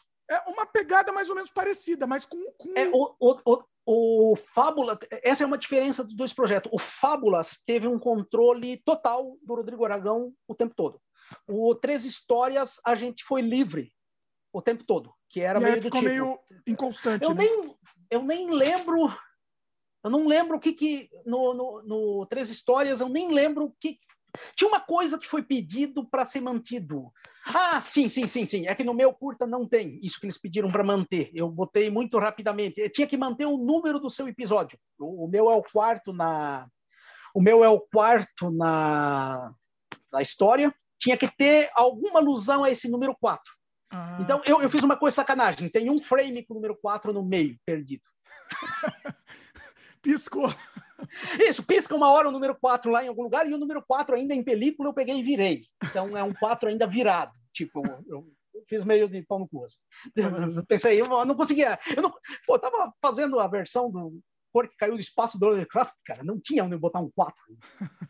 Ainda mais do jeito que eu tinha bolado o negócio. Então... E essa forma de ligação também não faz muito sentido, né? Não faz muito sentido para é, eu achava que não mudava muito, entende? Tipo, é. não é que nem um, aquela, aquela, o ABC da Morte, por exemplo, que cada curta tinha uma é, é, outra é outra proposta um é. número ali no meio não, a não ser que teria que ter sei lá uma vítima no primeiro duas vítimas no segundo é, é alguma mas, linha narrativa que justificasse né? mas mas eu nem gosto eu prefiro quando tu tem um nome tipo espectro e pode trabalhar livre vale, um é. roteiro e até pegar alguma, alguma, alguns elementos uma história pra... isso ou até pegar e conseguir um direito de alguma história que é eu, eu não acho por exemplo o Shimamoto tá vivo aí e tu pode negociar não, deve ser muito fácil ah, pessoal deve ser muito fácil conseguir isso. Eu eu imagino que sim. Então é. porque a Calafrio já estava liberada pelo Rodolfo Zato ah, o Felipe falou. Então, o Felipe é, comentou isso. Então, é. É, é. um pessoal que, se tu chegar conversando direito e explicando direito, não. Eu, eu, eu, nunca conheci ninguém nojentão dos quadrinhos, cara. Mesmo é. porque o próprio. Não, pelo próprio, contrário, acho que eles vão. É, vai, ser, vai ser um. o, o, próprio, o próprio sistema de, de, produção dos quadrinhos nem permitia o cara virar estrela e nojento, porque não, não tinha como. Pois é. Nossa, vamos, vamos pensar nisso. Vamos pensar nisso, porque eu acho que é um, que é um caminho, um caminho legal. Acho. Entendeu? Vai ser, vai ser bacana. Outra coisa, o é, que mais de projeto aí que você tem pela frente? Você falou que está fazendo livro, o que mais? Não, eu, eu, nesse momento, vou. Esse ano eu já decidi que vai ser o livro e projetinhos periféricos, assim, que nada, nada importante, assim, são mais testes que eu estou fazendo com música, com uh, provavelmente eu, eu, quero terminar uns textos que estou escrevendo. Tem dois livros que estão saindo agora esse mês, já abriu a pré-venda, o Narrativas do Medo 1 e 2. 1, 2 e 3. Eu tenho conto no 1 e no 3, ah. que é um que é um é antologia de horror. Pois então eu tenho conto em, em dois volumes, uh, mas coisas assim, tipo nada nada muito grande assim. Tipo, esse Narrativas está saindo agora pela editora do filho do cara da Spectre que é o Arthur Beck. Oh. A AVEC, AVEC Editora, que é, o, que é o nome da editora agora, né? Uhum. Esse projeto está em pré-venda no, no site da, da, da, editora, né? Nossa, eu não sabia uh... que, o filho dele continuava com a editora tal. É legal isso. Ele, ele, agora que tu falou do Ota, sim, eu acho que o Ota é o detentor do, do, Talvez. É, por ele eu ter lançado posso... faz sentido. Eu né? tenho, eu tenho falou... OTA no, no, no, no, no, no, Facebook. Então é até uma questão só de perguntar. É, o OTA ele é acessível, ele responde até uma vez uma Sim, ele responde. Ele, ele, é bem acessível. E, e, pode ser um caminho. Vamos, vamos pensar nisso. O... É. Hoje e, no programa e... eu não quis nem falar muito sobre a sua trajetória, que eu costumo fazer. Por quê? Porque assim, porque é, é, é, você fez tanto filme, mas tanto filme, que não dá pra gente, se a gente for todos. Eu, eu, vou contar um segredo desse livro que eu não devia, mas nesse livro eu esqueço um filme meu. Uh! Depois de pronto, passou já seis meses depois, o Gursos me pediu, Peter, e aquele filme lá? Que é, é um filme pequeno que eu fiz para X-Plastic, ah. que se chama Homens e Algas. É um filme erótico, filmado na praia de nudismo. Eu hum. simplesmente não lembrava desse filme. Eu Caramba. não eu peço desculpa, porque simplesmente é uma produção que eu esqueci que eu tinha feito. Não, não tenho bronca com o filme nem nada, é um filme bonito. É, é pessoas peladas num, num, campo de nudismo sendo livres, mas eu esqueci completamente desse filme, porque na época eu não trabalhei na divulgação dele, é, eu fiz pro site da X-Plastic. Então eles pegaram isso, virou material vendido dentro do site da X-Plastic. Eu só fiz para eles, vendi para eles e, e, e, e, valeu, né? E simplesmente apagou, porque como eu não trabalhei, eu não fiz inscrição em festival, eu não fiz divulgação e eu acabei quase depois que eu terminei de entregar para eles, eu acho que eu não acabei dando entrevista e falando do filme. Apagou, apagou, simplesmente esqueci. Putz, caramba. E, e daí, é, uma, uma, uma das falhas que eu deixei no livro é que falta na filmografia. Eu não ia falar das filmagens do, do, do Curto Igual, foi só um, dois dias de filmagem, mas na minha filmografia falta esse filme. Olha aí.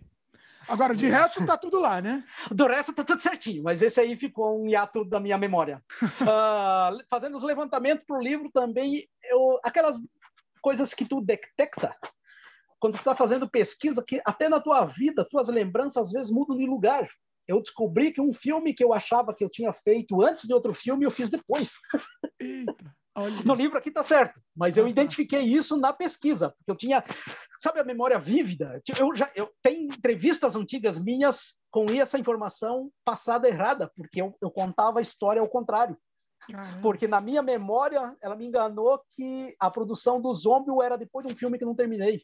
Hum. E fazendo o levantamento de toda a minha história ali da, da produção do grupo, um cara falou: Peter, um cara que está nos dois filmes, mas, Peter, ele não está fechando na minha, nas coisas que eu lembro, porque a gente não tinha feito o zombie ainda quando foi fazer o outro. Ah, verdade. Daí começamos, daí comecei a cruzar com outros, ah. outras pessoas que trabalharam nos, nos, dois filmes, ou trabalhou só em um, mas sabia da história do outro. E foi isso mesmo, a minha memória inverteu. Ah. Olha aí. Não, mas por isso que é tá certo. Esse, esse é, no... histórico mesmo, né? É, no livro assim. isso mas daí isso isso está no livro tá certo ah, tá realmente certo. só a única, a única coisa que eu esqueci foi o homens e algas peço desculpa uh, quem sabe numa é um versão filme... uma versão futura deixa eu te perguntar você não pretende lançar ele digital também não, ele saiu digital, só que eu acabei não botando. Eu não trabalhei a venda dele, na verdade. Mas, mas ele, ele, tá. ele, ele tá digital em alguns lugares mas não. Eu te confesso que a Canibal ainda é muito física. Hum. A Canibal funciona ainda muito física. É por isso que a gente acaba lançando. Esse aqui são três DVDs que a gente lançou nos últimos tempos, aqui no Brasil, porque a, a, a gente ainda funciona, uh, talvez por, por, sempre ter sido físico. A gente, Colecionador, a né? a pessoa quer colecionar, né? Isso, o, o pessoal guarda. Tem muita gente que me falou que comprou o livro para guardar. Espero que leiam, por favor. que ler, né? É. é. cinco anos de trabalho aqui. É, pois é. Não, tem que... é cinco o anos. livro é muito bonito, é uma, é uma obra é, de arte o livro. Só a capa é, já também é uma obra de é arte. Cin Mas, 50, ler, né, pelo amor. 50 e poucas pessoas entrevistadas, assim, com entrevistas uh, longuíssimas. Uh, não, não uma entrevista, mas às vezes uma série de entrevistas com a mesma pessoa para cruzar informação, para desfazer essas, essas peças que a memória. Então, quem comprou, leia, mas eu tenho gente que me falou que comprou só para guardar. eu, eu, eu gostei do jeito que você fez o livro, que é a própria pessoa falando, aí tem um, um, um, bloco com a pessoa, aí a outra pessoa na sequência. Isso. Então, você tem uma narrativa com um monte de. Como isso. se fosse um documentário mesmo. Isso, isso. A minha, a minha, o meu plano, na verdade, ao escrever, foi pensando em documentário. Hum. Eu pensei o tempo todo, a estrutura que eu dei é como que se eu quisesse. Em vez de fazer o documentário, eu escrevi o documentário. Ah. Então, era isso. Eu queria muito, e eu queria muito isso da. Esses contrapontos de aqueles pequenos detalhes que eu vejo de uma maneira, mas tu vê de outra maneira. Isso é legal. E, isso, isso completa, não, não, isso eu nunca acho que dá dúvida, mas completa o pensamento e o estado de espírito do grupo. Sim. Que sempre foi um grupo trabalhando. É, tudo bem, eu escrevi to praticamente todas as histórias, mas sempre foi um grupo, sempre foi um grupo que acreditou em si, nesse grupo todo. E esse grupo todo tem, tem pessoas aí como o Ayrton Bratz, o Hélio Cupini, o Coffin Souza, o Tonioli, o Cardi Bortolanza, esse pessoal trabalha comigo desde 1995.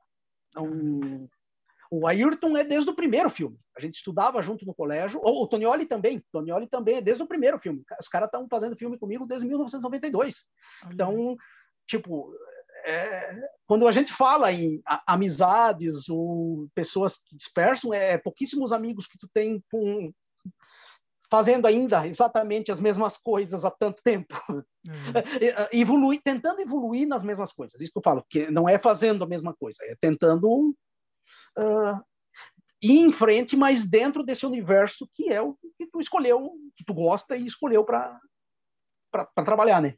E eu gosto dessa essa é, sensação de grupo mesmo, que o livro, lendo o livro, você percebe, né, isso mesmo. Eu, até meio invejável, até eu queria ter ter vivido isso nessa época. Tinha a turma lá, mas não, não, não fazia dessas loucuras todas. E a gente que, lendo o livro, com pô, queria estar tá lá no meio.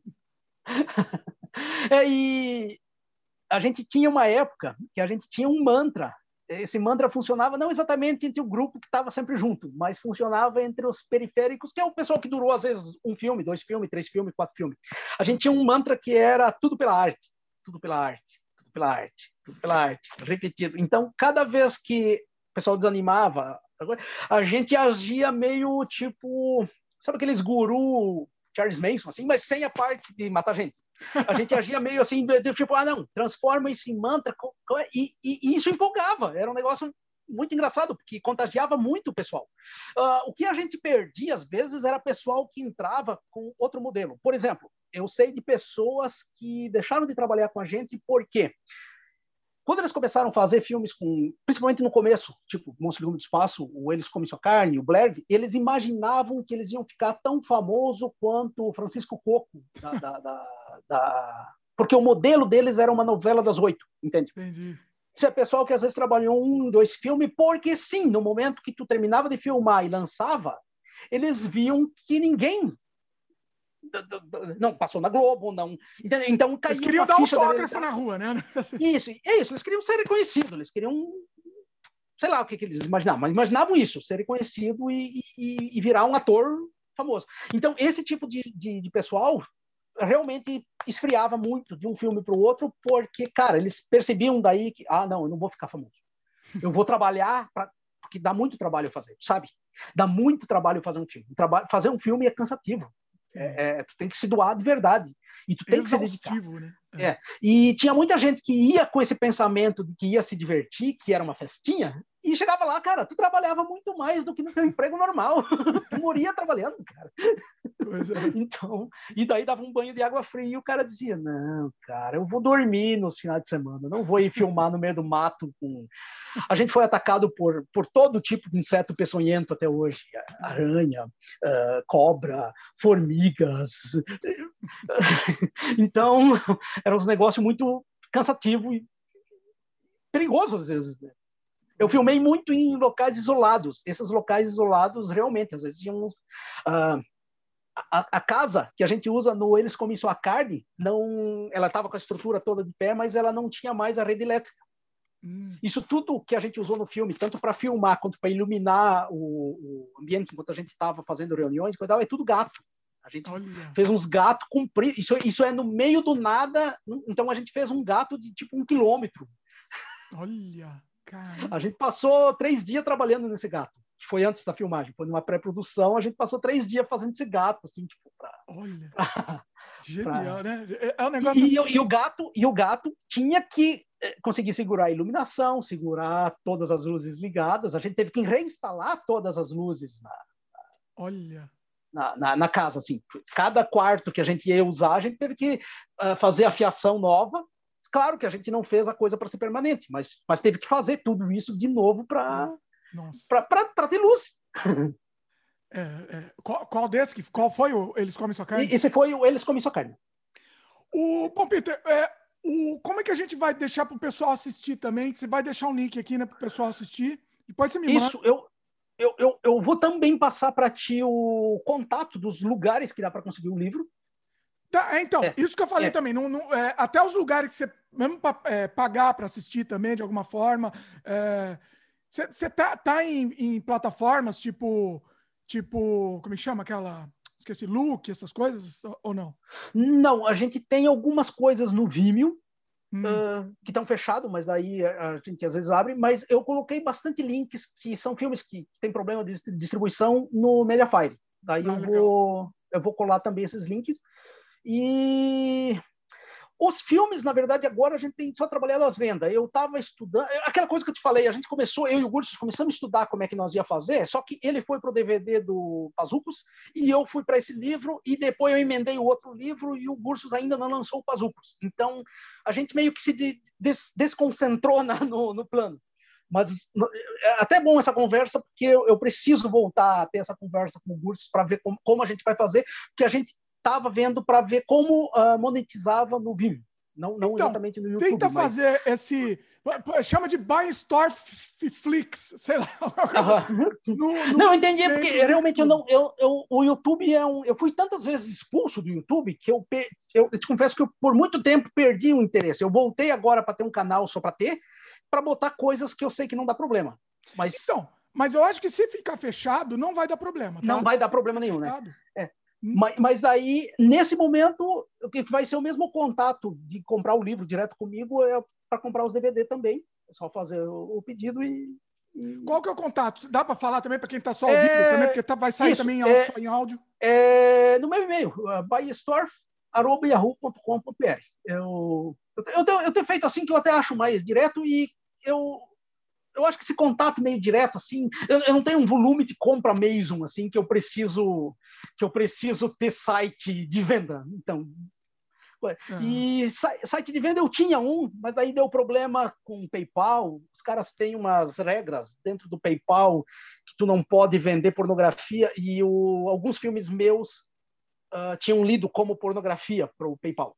Hum. por causa das temáticas, por causa das capas, e eu recebi uma notificação que eu teria que tirar esses filmes do meu site, e eu me recuso a fazer esse tipo de coisa, daí eu tirei o PayPal e depois tirei o site. Uhum. Então, eu, eu, vi que eu vendia a mesma coisa direto pelo e-mail e, e por ali. Então, é. talvez... não, não mudou. É. é. Sendo explícita, talvez, mesmo para os membros, o YouTube enche o saco. Pode ser. Pode ser. É, eu acho que depende de, de, do cara denunciar, né? Geralmente é assim. Geralmente é assim. Eu tive um problema no Vimeo. Eu tive. Eu coloquei o Vadia do Sexo Sangrento lá. Ficou 24 horas. Teve 20 mil, 23 mil acessos em 24 horas. Foi um negócio Olha. absurdo, assim. Mas daí eu fui expulso. Expulso de lá. Foi, foi um no negócio Vimeo? bem. Foi, foi, foi, foi. Nossa, eu consegui. eu esse... achei que era mais, mais liberal. É, eu também achava, por isso que eu botei. Eu achava que não dava nada, né? Tipo, pensei, ah, vou pôr aqui porque aqui eu não vou ter problema. Daí eu descobri na pele fazendo que não é assim. Olha, tu... É, tem que pensar talvez e... já, já, já, coisa. É, já me falaram para colocar em Xvideo essas coisas, mas eu me recuso, assim, porque, cara, então. É, porque, compra, não, é, compra, em, compra em mídia física. É, compra em mídia física, então, e, é. beleza. Você mas... tá tu, tudo que você, toda sua produção, você tem mídia física para oferecer? Uh, não, não, não todo. Eu tenho alguns filmes que hoje não, não vale a pena lançar porque tu não vai ter. Daí são esses que eu tenho nos links de Mediafire. Uhum. Uh, tem filmes hoje que não paga nem a capinha. Por exemplo, tu vai botar um, um Super Chacrinha, seu amigo, Ultra Cheat em Crise versus Deus e o Diabo na Terra de Glauber Rocha, que é um filme experimental. Ele é meio numa linha do cinema de invenção dos anos 70 brasileiro. É aquele filme muito uh, liberto de narrativas. Ele, ele tem uma narrativa muito própria, é um filme muito único. Mas isso não pega muito público. Isso geralmente, então, tu, tu faz um lançamento que tu não tira nem o gasto uh, básico do lançamento. Então, realmente é melhor deixar só para quem tem curiosidade de pegar e baixar ou, e... ou você pode, de repente, fazer uma antologia, talvez. Um pacote de é, antologia. Um, um, um box. eu, eu, eu, tenho que é, ver. Com coisas não tão é, comerciais assim, junta tudo, né? Que não, não teria é, separadas. É, a gente já deveria ter lançado, mas eu e o Gursos temos um tempo meio, meio muito próprio, assim. Às vezes eu estou muito ocupado e eu acabo não dando bola para o que ele está combinando, e às vezes acontece o contrário. Ele está muito ocupado e não presta atenção no que ele está falando. Então, eu, eu, isso é uma coisa que eu preciso consertar, porque eu, eu sei que é uma falha de minha e do Gursos, assim, de, de de às vezes levar nas coxas coisas e, é, e acabar fazendo um projeto tão grande. Você é, tem e fazer e esse é o problema, fazer projeto novo, né? O cara acaba fazendo projeto novo, acaba lançando e trabalhando projeto novo e realmente tem coisa dos anos 90 que a gente é assim, né? A gente é. deixa o que foi já foi, já nasceu, já, já isso foi, é porque é novo, né? já, né? já, isso já estava girando, já girou talvez. Então realmente é, é coisa que às vezes tipo Super Chacrinha, eu lembrei dele agora com a gente conversando sobre coisas complicadas de filmar. Foi por isso que eu citei o filme. É. Mas ele, na minha, na minha filmografia, ele não é um cartão de visitas. Não comecem por ele, por favor. É, e é isso mesmo. A gente pensa assim, né? Já, já nasceu, já. O filho nasceu, vai, vai para o próximo, filho. É. Muito e, bom. Muito, é, e, olha, e, e, e, ó, foi o, o, programa mais comprido que a gente fez aqui do Sem Freio. Sério? Entrou para a história como o sem freio mais comprido da história. E, e ó, e, e, ó, e só vou terminar para não ficar muito maior ainda, porque, senão, porque ficou gigante. E assim, bom, vamos lá, os contatos. Então você já deu, pessoal, tudo que o pessoal quiser, ele escreve direto para o seu e-mail, né? Isso, ou eh, eu tenho umas lojas, tipo a Coffin Fang Story, da Pat Funk, vende em São Paulo, a Mundo Bizarro Distro vende no, no Espírito Santo, a Boneco de Pano e a Bulurgia Produções vendem no, no Rio de Janeiro, a Sun TV vende em Curitiba, a Pitomba Editora vende no Nordeste. Então, tem uma série de. Eu vou, eu vou, eu vou te passar esses contatos depois para disponibilizar na, na, conversa. Mas é, é, é, vários pontos que tem para vender. A única coisa que eu tô sem agora é um site oficial. Eu tinha o, o site oficial que se chamava Mundo Cult, mas eu acabei eu acabei fechando ele, na verdade, porque eu estava tendo que cuidar dele. E, e, foi um relaxamento que, que eu não fiz. Na época eu estava muito envolvido. Esse, esse livro deu muito serviço deu muito trabalho. Eu estava numa, eu tava numa época que eu passei dois anos meio que não tendo muito contatos uh, sociais. Eu respondia as pessoas, lógicos, quem pedia para, mas eu, eu teve vários trabalhos que eu fazia que eu meio que e eu para fazer isso eu consegui, eu tinha vendido um terreno, então eu consegui um dinheiro para me bancar um mínimo por mês para me dedicar a isso. E, hum. então foi um puto investimento também Sim. de tempo. E, e, era necessário, tipo, senão eu não teria conseguido organizar. Eu estava com mais de 1.200 páginas de material para organizar. As, as, as, entrevistas eram gigantes. A primeira versão desse livro tinha quase 800 páginas Nossa. pronta. Eu, eu tive que diminuir para 550. Essas entrevistas, você fez como? Como que você fez elas? Eu fiz pessoalmente, fiz por e-mail, fiz uma Mas série é de texto mesmo vídeo, fiz, é tudo eu, tudo eu, tudo eu. Não, não, eu mas tive tudo, um... tudo em texto ou você gravou vídeo das entrevistas? Não, eu, gra eu gravei vídeo, gravei áudio, gravei entrevistas escritas. Ah, então, tá. cada, por, por, exemplo, teve caras que eu entrevistei duas ou três vezes, em, um por vídeo. A primeira entrevista por áudio, segunda entrevista por vídeo, a outra entrevista por e-mail para completar. Teve caras que eu fiz um, um, tem caras que me responderam 150 perguntas, Nossa. 200 perguntas. Pois é, é, é tipo 30 páginas de Word, 30, 70, 80 páginas de Word, com o cara contando história e tal. Uhum. Então, quando pintava dúvidas que eu não conseguia lembrar, que tem, tem muita coisa. Isso é ruim de explicar para quem nunca participou de uma produção. Tu vai saber o que eu vou falar. Tem muita história paralela que acontece no set que tu que está trabalhando ali de produtor e diretor, tu nem toma uh, consciência de que aconteceu. Tem um Sim. montão de histórias de, de, de bastidores do Zombie. Eu trabalhei tanto no Zombie, eu estava tão compenetrado na produção do Zombie com a equipe principal, que tem muita história do Zombie que eu só fiquei sabendo quando eu estava escrevendo esse livro, que era tudo hum. coisas que eu simplesmente não vi, ninguém tinha me contado. Então, eu só descobri escrevendo esse livro. É o que mais acontece mesmo. Você está tão possuído, você está tão focado naquilo que. É, tu tá, tu tá trabalhando, tu tá fazendo um filme. Tu tá é. fazendo um filme, tu tem que e, e, isso que é legal no cinema, tu tem que tu tem que ter a capacidade de ligar todos aqueles mundos que estão ao seu redor, ligar e, e, e, fazer isso, filtrar isso pela tua visão para dar uma unidade. Isso, uhum. isso é legal, no, é a coisa que eu mais gosto no cinema, que é tu pegar todas as, as todas as ideias de, de todo mundo e, e, conseguir dar uma unidade para aquilo. Eu acho muito bom. Só é um quebra-cabeça, né? É um quebra-cabeça. É, para fazer isso, tu fica. Eu, eu sou um cara que eu, eu realmente não presto atenção em, em set. Uh, eu, eu, eu, eu, até nem gosto muito, às vezes, de. Eu, eu sou muito. Eu, eu, eu tenho um grande problema que eu, eu faço quando eu estou trabalhando concentrado. Eu digo sim para me livrar da pessoa falando. Entendeu? Tu fica falando para mim e eu não estou prestando atenção. Eu tô, eu, tô, eu tô prestando atenção aqui no que eu estou fazendo. E para me livrar, eu. Ah, sim, sim, sim, tá, beleza. Claro que eu não prestei atenção no que estava falando. Quer dizer, a pessoa já sabe. Você falou sim, significa que você não prestou atenção. É, quem trabalha comigo a vida inteira já sabe. Ah, não. Se ele respondeu sim, sim, esquece porque ele não, não escutou nada. Só que eu devia mudar para não, não, eu acho. Que esse sim, sim me mete em confusões. É melhor não. É melhor mudar para não. Muito bom. Nossa, Peter, genial, genial. Foi um programa assim, ó melhor, um dos melhores sem freios que a gente fez aqui foi espetacular. Ah, Pessoal, ah, recomendo fortemente para quem está assistindo, leiam o livro. Eu não quis nem passar por, por uh, o biográfico, assim, a ordem biográfica, porque eu acho que vale a pena vocês lerem o livro. Sim, é. Não, não, é por nada, não, porque, mas o livro conta de uma maneira tão fluida, tão agradável, que, que eu acho que vale a pena. Tanto é que, assim, eu não quis nem ler o livro inteiro antes da gente fazer a entrevista, porque agora eu vou continuar lendo o livro e saber um monte de história que agora. Entendeu? É, e tu, se tu lê umas 100 páginas, tu ainda está nas partes que a gente tem umas abordagens bem normal dos filmes. Pois Quando é. começar a entrar nas partes bizarras.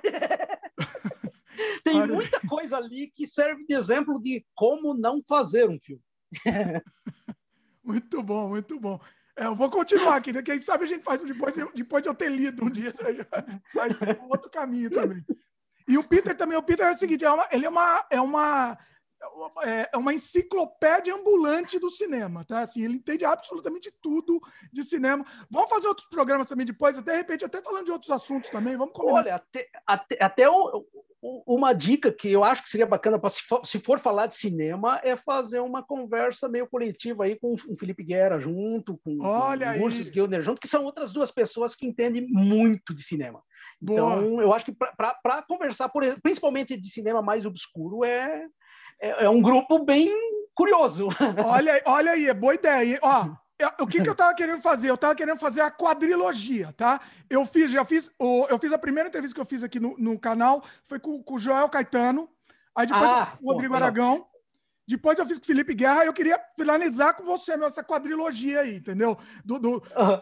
da, da, dos, do, dos sim, dos ícones do cinema brasileiro aqui, do cinema underground brasileiro. Então, assim, é, agora acho que vale a pena fazer esse, essa mistura, de repente começar a misturar. E chama, eu, eu tava querendo chamar também o pessoal, também, o, o Coffin Souza também, tava querendo fazer alguma coisa com ele também. Começar a chamar é, mais. É, tu, tu, tu, tem, tu tem o contato do Coffin Souza? Tu, tem, ele tu tá tem ele, né? Facebook tem? também. Ah, sim, beleza, beleza. E, é, o e... Coffin Souza, ele não tem celular. É até uma. Mas ele pode providenciar um amigo com celular e. Tem ele, se recusa, é. ele se recusa a usar celular. É. Olha só. Ele é, mais, ele é mais das antigas do que a gente ainda, né? A gente Cara, é mais ou menos da mesma época. Ele, ele é mais o, das antigas. O Souza fazia Super 8 nos anos 80. Pois ele é. Tem pois... De, ele tem filme de 82. Ele é. Ele, ele, tem, ele tem 60 e poucos anos, cara. Ele é mais velho que eu. Ele é uns 12, 13 anos mais velho que eu. Sim. Uh, é. Eu tenho bastante orgulho. Eu sou o cara que trouxe ele de volta para o cinema. Ele tinha desistido de fazer filme lá por 85, 87 ele voltou a fazer filmes dez anos depois, porque ele me conheceu. Eu, eu sou o irresponsável que tirou ele da aposentadoria uh, muito cedo. eu, eu, eu, sou contra jovens se aposentarem, então. ele comenta, inclusive, isso no livro, né? Ele comenta isso com todas as letras. E você que trouxe ele de, de volta. Assim. É, a gente se conheceu em São Paulo e passou a produzir junto, assim. Nossa, muito bom, muito bom. É, que... E uma coisa que eu falei com o Felipe, é... Nossa, era pra gente terminar o programa. Era pra gente terminar, mas a gente não consegue. Eu comentei com o Felipe de tentar pensar até alguma coisa fazer em vários países. O Felipe agora está em Portugal, né? Então, ah, sim. futuramente fazer alguma coisa em vários países ao mesmo tempo, dar uma unidade nessa, nessa loucura. Oh, assim, é meio loucura. Ah, mas ó, a, a Espectro aí a Spectro permite isso. Já, é. já, já, já, vira coprodução internacional. Olha aí. Olha aí. Ó, Brasil, eu posso, eu moro aqui do lado da Argentina, eu posso ir filmar na Argentina. Ô, oh, rapaz, olha aí, olha aí. Argentina, Brasil, uh, Canadá e Portugal. Nossa, olha aí, olha aí. Tá, tá, tá nascendo aí, hein? Vamos pensar nisso, porque é, é uma ideia que está amadurecendo cada vez mais. Eu acho que aumenta o valor de produção, né? Assim, visual, a percepção de, aumento, de produção, né? E, e dá para fazer umas coisas muito, muito interessantes. Vamos, vamos pensar nisso. Vamos, vamos voltar esse assunto, sim. Vou, vou, vou lançar a ideia, inclusive, para o Felipe. Já fazendo eu, ele dobrar. tinha comentado esse... lá com ele, vamos falar Isso. junto também, faz uma lavagem cerebral Isso. nele também. Vamos, Isso. vamos, ele, vamos ele só tem que desistir. Ele tem só que tem que desistir daquela frio. Eu vou mandar uma camiseta para ele, quem sabe. Olha, mas eu acho que essa ideia da Spectre, ó, nasceu, nasceu aqui essa ideia aqui, ó. Boa, boa. Vamos, vamos pensar nisso, vamos pensar nisso, que, que é uma coisa que, que agora vai começar a me atormentar, cabeça. Não consigo dormir de Esse é o problema. Mas vamos pensar. E eu quero fazer isso, essa ideia que você falou, de juntar o pessoal mesmo para a gente começar a discutir e fazer um, fazer um debate todo mundo junto, assim, acho que vai ser legal. Vamos é, eu, eu acho legal esse formato, porque às vezes tem é, muita história que, que se interliga, não histórias exatamente de produções, mas, por exemplo, histórias uh, coletivas de festivais, de, de, de, mercado, de lançamentos, de, de abordagem, e sim, daí de produção e atuação, eu, eu, acho que às vezes acaba, acaba um, um lembra uma. Quando eu assisti a entrevista do, do Felipe, eu lembrei de um milhão. Ele, eu, eu, teve uma parte que ele falava, não, que eu botava a câmera VHS contra a parede e fazia isso aqui para o zoom. Eu não cheguei a fazer assim, mas eu fazia uma parada de botar a câmera aqui e enfiar na cara do, do ator, que era quase a mesma coisa. Ah. Olha, tipo aquela coisa meio também sai... Dead, né? Assim de. Isso, e, não, para entrar no foco, assim, tipo. Eu, eu, mas eu lembro que nunca dava certo. Eu acho que nunca usei nem no filme porque não dava certo o negócio. Eu não fazia na parede, mas fazia assim. Eu desfocava meio ali no chão e fazia. e jogava na cara do cara. Eu, eu não lembro se isso está em algum filme, porque eu acho que eu nunca consegui acertar. Nunca deu certo. É que tu precisa o timing também que entra o, o foco. Então, quando ele me contou isso, eu comecei a lembrar de algumas coisas assim, de, tipo que. Oh, e é isso, um conta uma história que vai lembrando outra. Nossa, aí ó, se prepara o pessoal, porque vai, vai ser um programa de 10 horas. Aí não vai ter. tem que fazer pausa, vai ter que. Não tem jeito, porque aí vai. A coisa vai longe. Peter, muito bom, foi, foi assim, incrível. Pessoal, recomendo, vale a pena vocês assistirem os filmes do Peter. Eu recomendo também ler o livro, que é uma experiência única mesmo, né? Assim, é, eles, eles, contam em detalhes mesmo. Vale a pena, vai atrás do livro, entre em contato. Dá para comprar. Bom, para comprar é melhor mandar um e-mail para você mesmo. É o, é o, jeito mais fácil. Isso, eu, isso. Eu tô, eu tô, eu, eu tô vendendo com Coreia incluído por 91 reais. É, inclusive um, um, valor muito baixo. Um livro dessa qualidade. Isso, é, é. Dessa ele, qualidade não é possível. Essa é a vantagem de tu fazer independente. Se ah. uma editora tivesse envolvido, eu tenho certeza que isso ia estar 130, 140. E olha lá. Mas a gente, fez, a gente fez independente, conseguiu levantar todo o dinheiro, ele saiu pago, então uh, a possibilidade de vender também por um preço mais acessível é uma coisa que eu, eu, eu, eu acredito muito em preços acessíveis. Eu acho bacana isso. Porque, cara, a, a gente não está num país que permite o artista ser da elite. É, não, não. Então eu, eu quero. Chega mais gente também, né? Você consegue ser. É, ele fica acessível. Não, tu, tu, tu, pelo menos não está dizendo, não, você é assalariado, você não, a, a, cultura está proibida para você. Você não, não merece. Não, é. é. a única coisa que eu não tenho conseguido com, com o Coreio. Uh, aceitável é para fora do país, tá? Um preço muito grande porque ele também ele não ele tem quase um quilo esse livro. O é. pacote fica com quase um quilo. Então, para mandar para fora do país, eu sei que para Bélgica teve alguns, Japão, Bélgica, uh, Portugal foi vendido alguns.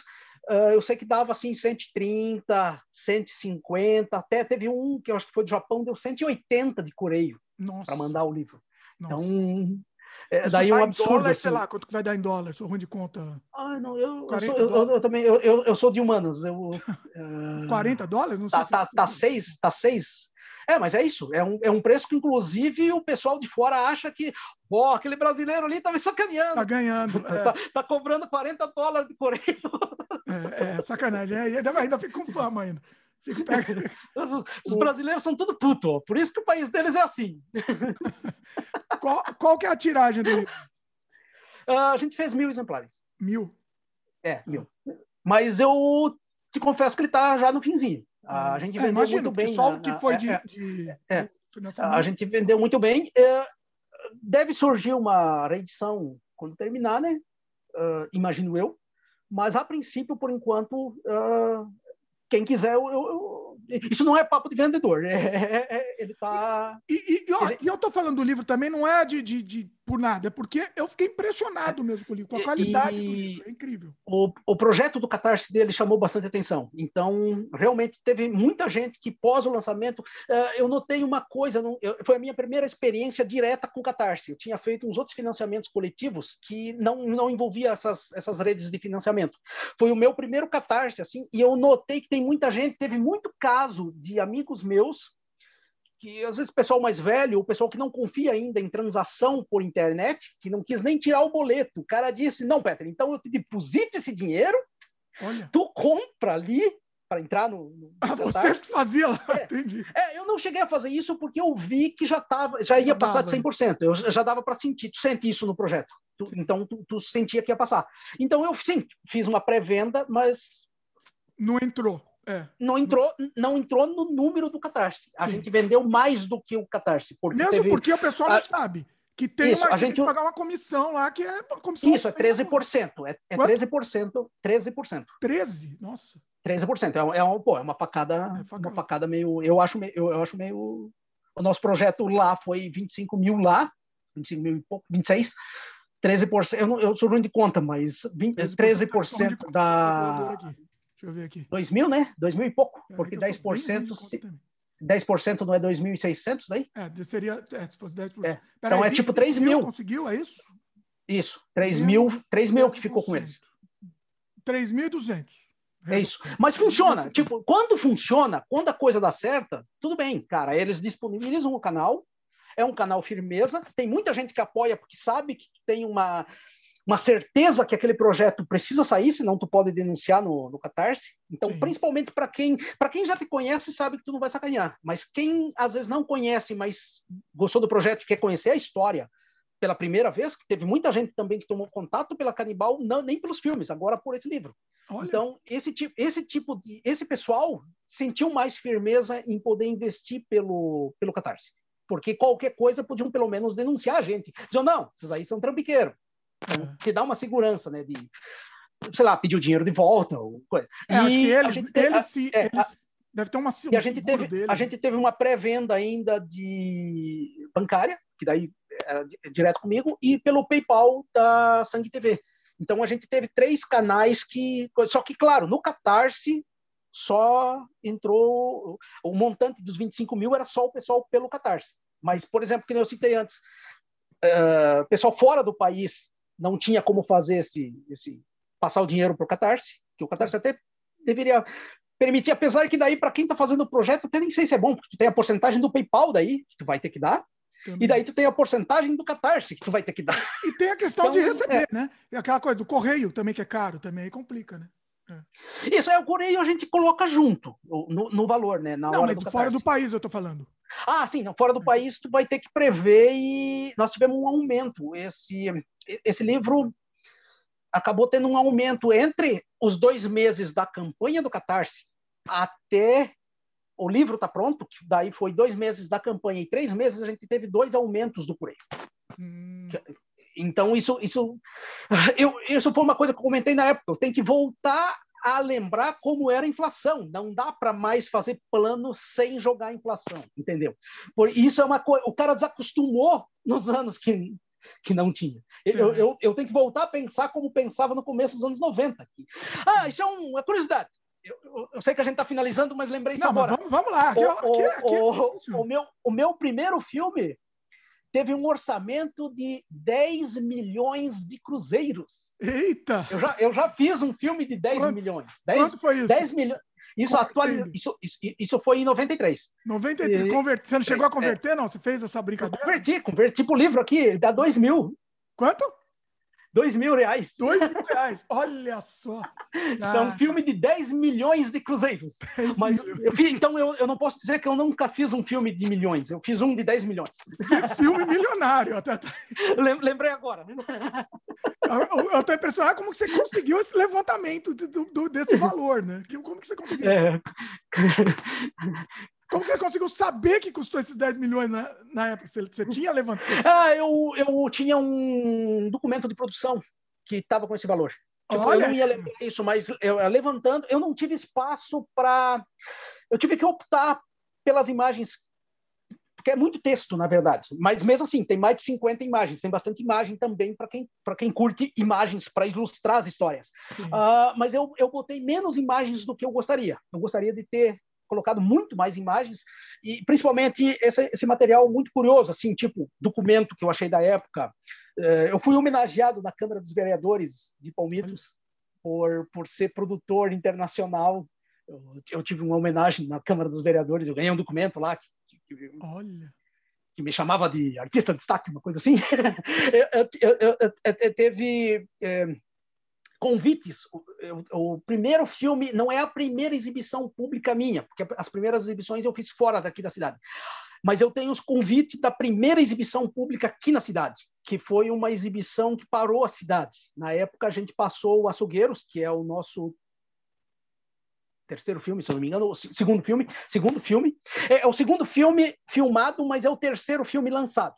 Ah. Então a gente já tinha lançado outros dois e lançou ele. E esse foi o primeiro que a gente fez uma exibição aqui que deu tipo 300, 400 pessoas assistindo num bar que tinha capacidade para que 50, 60 pessoas. A gente tinha uma, um mar de gente parado na rua e na calçada, assim, fechando o trânsito para assistir um filme num telãozinho pequenininho. Então, então esse, esse, tipo de material eu tinha, só que realmente daí eu optei por botar outras imagens. Por, é, questão de qualidade, questão de coisa, eu não daí eu, eu acabei opções que tu tem que fazer porque o teu espaço não permite. Então, uh... pensa você não pensa em fazer esse, esse livro virar um, um documentário depois, um filme? Olha, existe um papo do o Fabiano Santos, que é o editor do livro, ele também faz filmes. A minha, a minha recomendação, os filmes dele são bem bons. Ele tem o Terno do Zé, com o Carlos Mossi, de ator, e o Antônio Pitanga, que, que vale a pena ver. E o, o Mito do Silva, que é um filme de 2018 dele, que ele que, que lançou. O Gangrena Gasosa fez a trilha sonora do Terno do Zé. São, são filmes bem, bem bacanas, assim, que eu recomendo ver. Ele, enquanto a gente estava preparando a edição, ele me comentou mais de uma vez em fazer esse documentário, pegando o livro como, como guia. Mas isso é aqueles comentário que a, a, princípio não é concreto. Então eu não sei. O, o legal é que já está mais. A estrutura já está pronta, né? E você já tem. Sim, já está pronta. É só achar as pessoas, combinar com as pessoas. E, e esse pessoal uhum. todo que está entrevistado aqui é tudo acessível. Então, eu tive pessoal que se recusou a dar entrevista. Teve? Teve, teve, teve. Tem, tem, tem, pessoas, tem pessoas que. Tem alguns nomes que eu, eu, eu excluí do livro. Eh, eu eu fiz uma troca. Eu fiz como o Hollywood do Bukowski. O Hollywood do Bukowski fala de bastante do bastidores do Barfly, mas tem alguns nomes trocados. Hum. Eu, eu, tive que fazer isso com umas pessoas que eu queria abordar, queria contar as histórias deles, mas eu sei que eu tenho problemas com essas pessoas porque eles, eles, eles recusam tudo. A canibal não existe na vida deles. É, ah. É, é, é, um pessoal que renega totalmente. Deve ser alguma então, coisa ideológica aí. É, e, ser... cara, como também não é, não ia mudar nada uh, se tá com o nome deles ou não, eu fiz essa opção, que é uma opção válida quando tu. É isso mesmo, eu não, eu não escrevi um livro, eu escrevi um livro para uh, para mostrar o, o, lado bom de produzir independente. Eu queria alegria, eu queria, eu queria as histórias, mesmo as histórias bizarras, mas edificantes, que é isso mesmo. Dizer, não, agora eu entendo por que eles tomaram essa atitude naquela época. Então, não é um livro, eu evito, inclusive tem tretas que eu tive com atores, tem, eu não conto no livro. Eu não conto porque não era, eu não queria um livro de fofoca. Eu queria um livro que a pessoa termina de ler e quer fazer o filme. E diz, não, cara, é isso, Quase é um filme pra cima. É. é, um livro para cima, cara. Eu acho que o mundo já tá tão cheio de coisa ruim, cara. Os últimos anos só tem coisa ruim. Tu liga, é família que matou filho, é pai que desmembrou cineasta porque não casou, é, enfim, é, é, é, tanta desgraça o tempo todo, cara, que uhum. talvez um outro dia, um outro momento e um outro biógrafo, não eu, vai poder abordar um dia todas as brigas que tiveram no Canibal. Mas eu não quis fazer essa opção. Eu, eu, conto muita história aqui que foi briga, mas é isso mesmo. Daí, os que eu tenho problema, eu troquei o nome, e quem eu não tenho problema é tudo cara que depois eu fiz as pazes. Escrevendo esse livro, eu descobri uma história que eu achava que eu era o culpado, e a pessoa que saiu do, do, do da Canibal Filmes, eu achava que tinha saído por causa da, da briga comigo, e depois eu, eu descobri no livro que não foi esse o motivo. Então, às vezes eu recomendo que tu não de uma maneira nostálgica, mas de uma maneira até para te entender períodos da tua vida, 30 anos atrás, tu escreveu uma autobiografia, porque é, é, é, curioso coisas que tu pensa que é e quando tu consegue conversar direito com as pessoas que, que estavam envolvidas naquilo, tu descobre que não, cara. Pareceu sim na época para mim que eu fui o culpado disso, mas agora eu descobri que não, eu não fui. Então. É, Funciona até como várias uma análise, né? Uma autoanálise, vamos dizer. É, eu, eu, nunca, eu nunca tive. Eu não sou um cara que tem problemas com, com basicamente nada, assim. Eu, porque eu, eu, sempre fui muito claro de conversar com pessoas, principalmente se a pessoa me permite uh, ter uma conversa. Eu, eu nunca, eu não converso com a pessoa se a pessoa se fecha. Que daí, cara, é isso. Não, se tu é. se fechar, se tu se fechar para mim, eu, como é que eu vou conversar contigo? Tu se é. fechou? Agora eu procuro não fazer isso. Eu procuro conversar com a pessoa sempre, porque eu não gosto de nada pendente. Eu, eu gosto, aquilo que eu falei do odiar e não odiar, eu gosto que a coisa fique muito clara. Sim, pode me odiar, não estou pedindo para gostar de mim, mas eu gosto que a coisa fique muito clara. Tipo, dizer, não, estamos resolvidos, eu não quero mais falar contigo por causa disso, disso, disso. Ótimo, beleza. É, eu acho que isso é o diálogo que faz. E geralmente o diálogo não faz a pessoa te odiar. Ao contrário, o diálogo geralmente põe os pontos. As coisas ficam, ficam fica clara e, e é isso. E tu consegue uh, entender tudo e seguir em frente em vez de ficar. Eu tenho amigos, eu não sei se leu ou não pedi. Eu tenho alguns amigos que talvez não leram o livro ainda, que estão, que fazem parte, foram entrevistados, coisa, porque tem um amigo especial que me fala que todo o passado dele, principalmente nos anos 90, não por causa da canibal, na verdade, é, é por causa de escolhas da vida pessoal dele. Hum. Ele fala que ele é traumatizado para muitos assuntos daquela época. E relembrar canibal, que ele participou ativamente aqui na, naquela década, ele relembra muito dessas sensações ruins, que não é exatamente canibal, mas é durante filmagens da canibal, uh, com pe outras pessoas. Da, é doloroso para ele. Né? Ele saía, ele se divertia no nosso set, mas saía para os problemas da vida pessoal dele. E isso para ele saber que essa história está contada aqui do filme que ele participou, volta esse sentimento ruim. Então, mas é isso que eu acho. Se tu consegue conversar com as pessoas e consegue resolver, tu, tu não tem por que alimentar um sentimento ruim. E tu vai em frente. Eu, eu sempre acreditei isso na minha vida desde, desde criança, desde, desde sempre. É algo que talvez é ruim de explicar. Uh, eu nem tenho as palavras. Uh, eu, eu não sou psicólogo, então eu, eu não sei que palavras usar, mas eu acho que isso também nasce muito na, na pessoa. Tipo, é pessoas que eu, eu, não gosto de, eu não gosto de história pela metade, eu gosto da, da coisa resolvida. Porque é. daí te permite. É para resolver, seguir. independente se é para o bem é. ou para o mal, mas resolve, né? É. E, e, e foi bacana descobrir esse tipo de coisa, assim, tipo, eu achei bastante rico, assim, tipo, de, espero é. que eles consigam compreender isso e entender também isso, entende? Dizer, não, cara, então tudo bem, passou, são 30 anos, eu agora consigo uh, encarar isso de uma maneira diferente é. e seguir em frente. É. Espero que todo mundo consiga fazer isso. E de repente ele, ele com o livro ele vai lembrar de uma parte boa, ele vai lembrar da parte ruim também, mas vai lembrar de uma parte, um momento bom daquela, daquela época da vida dele, né? É e, e isso isso isso que é eu acho frustrante para as pessoas que se tornaram, principalmente as pessoas, não é uma, são várias pessoas que se tornaram uh, bolsonaristas e evangélicas eles se divertiam muito, cara. Tu via que eles estavam se divertindo muito trabalhando nesses filmes. Porque eles não fizeram um filme com a gente, eles fizeram seis, sete filmes com a gente. Caramba. E não crescendo disso. E de repente eles viraram, não por eles, eles viraram por outras pessoas isso que eles achavam que a sociedade queria para eles. Hum. É. Então, eu, isso eu acho uma coisa muito triste, cara. Tipo, é, é, sei lá, tu, é, tu, tu, tu vai numa igreja só para agradar tua mãe, em vez de. Não, conversa com a tua mãe, pô. No primeiro, no começo, inclusive, ele foi lá para agradar, mas depois fez tanta lavagem cerebral que ele acabou. É, tanta lavagem cerebral que, que matou a, a personalidade dele. Ele matou. Ele se auto-matou. Então. Sabe o que é interessante? Você vê a pessoa naquela época, é, de repente, não sei se, se, se, é o caso, mas você vê em vídeo a pessoa, sei lá, vê o próprio make-off, a pessoa feliz lá naquele momento, e a pessoa agora, como está agora, é uma pessoa triste, rancorosa, retraída. Acontece isso também isso, muito, né? Isso, eu, eu imagino que sim. Tem, tem muito pessoal. Esse pessoal que parou de falar comigo no, no começo dos anos 2000, tem pessoal, inclusive, que eu não acompanho. Eu não, eu não sei onde é que eles estão hoje. Eu sei que eu, eu, sei que eles viraram uh, evangélicos e por amigos comuns que eles ainda conversam. Mas daí as pessoas às vezes me contam, ah, o cara agora é bolso, bolso, bolsonarista. Uh, fez campanha o Bolsonaro. Ah, o cara aí é mulher de pastor. Uh, esse tipo de coisa. É. Mas imagino que sim, cara. Ou, ou não, podem estar felizes com isso.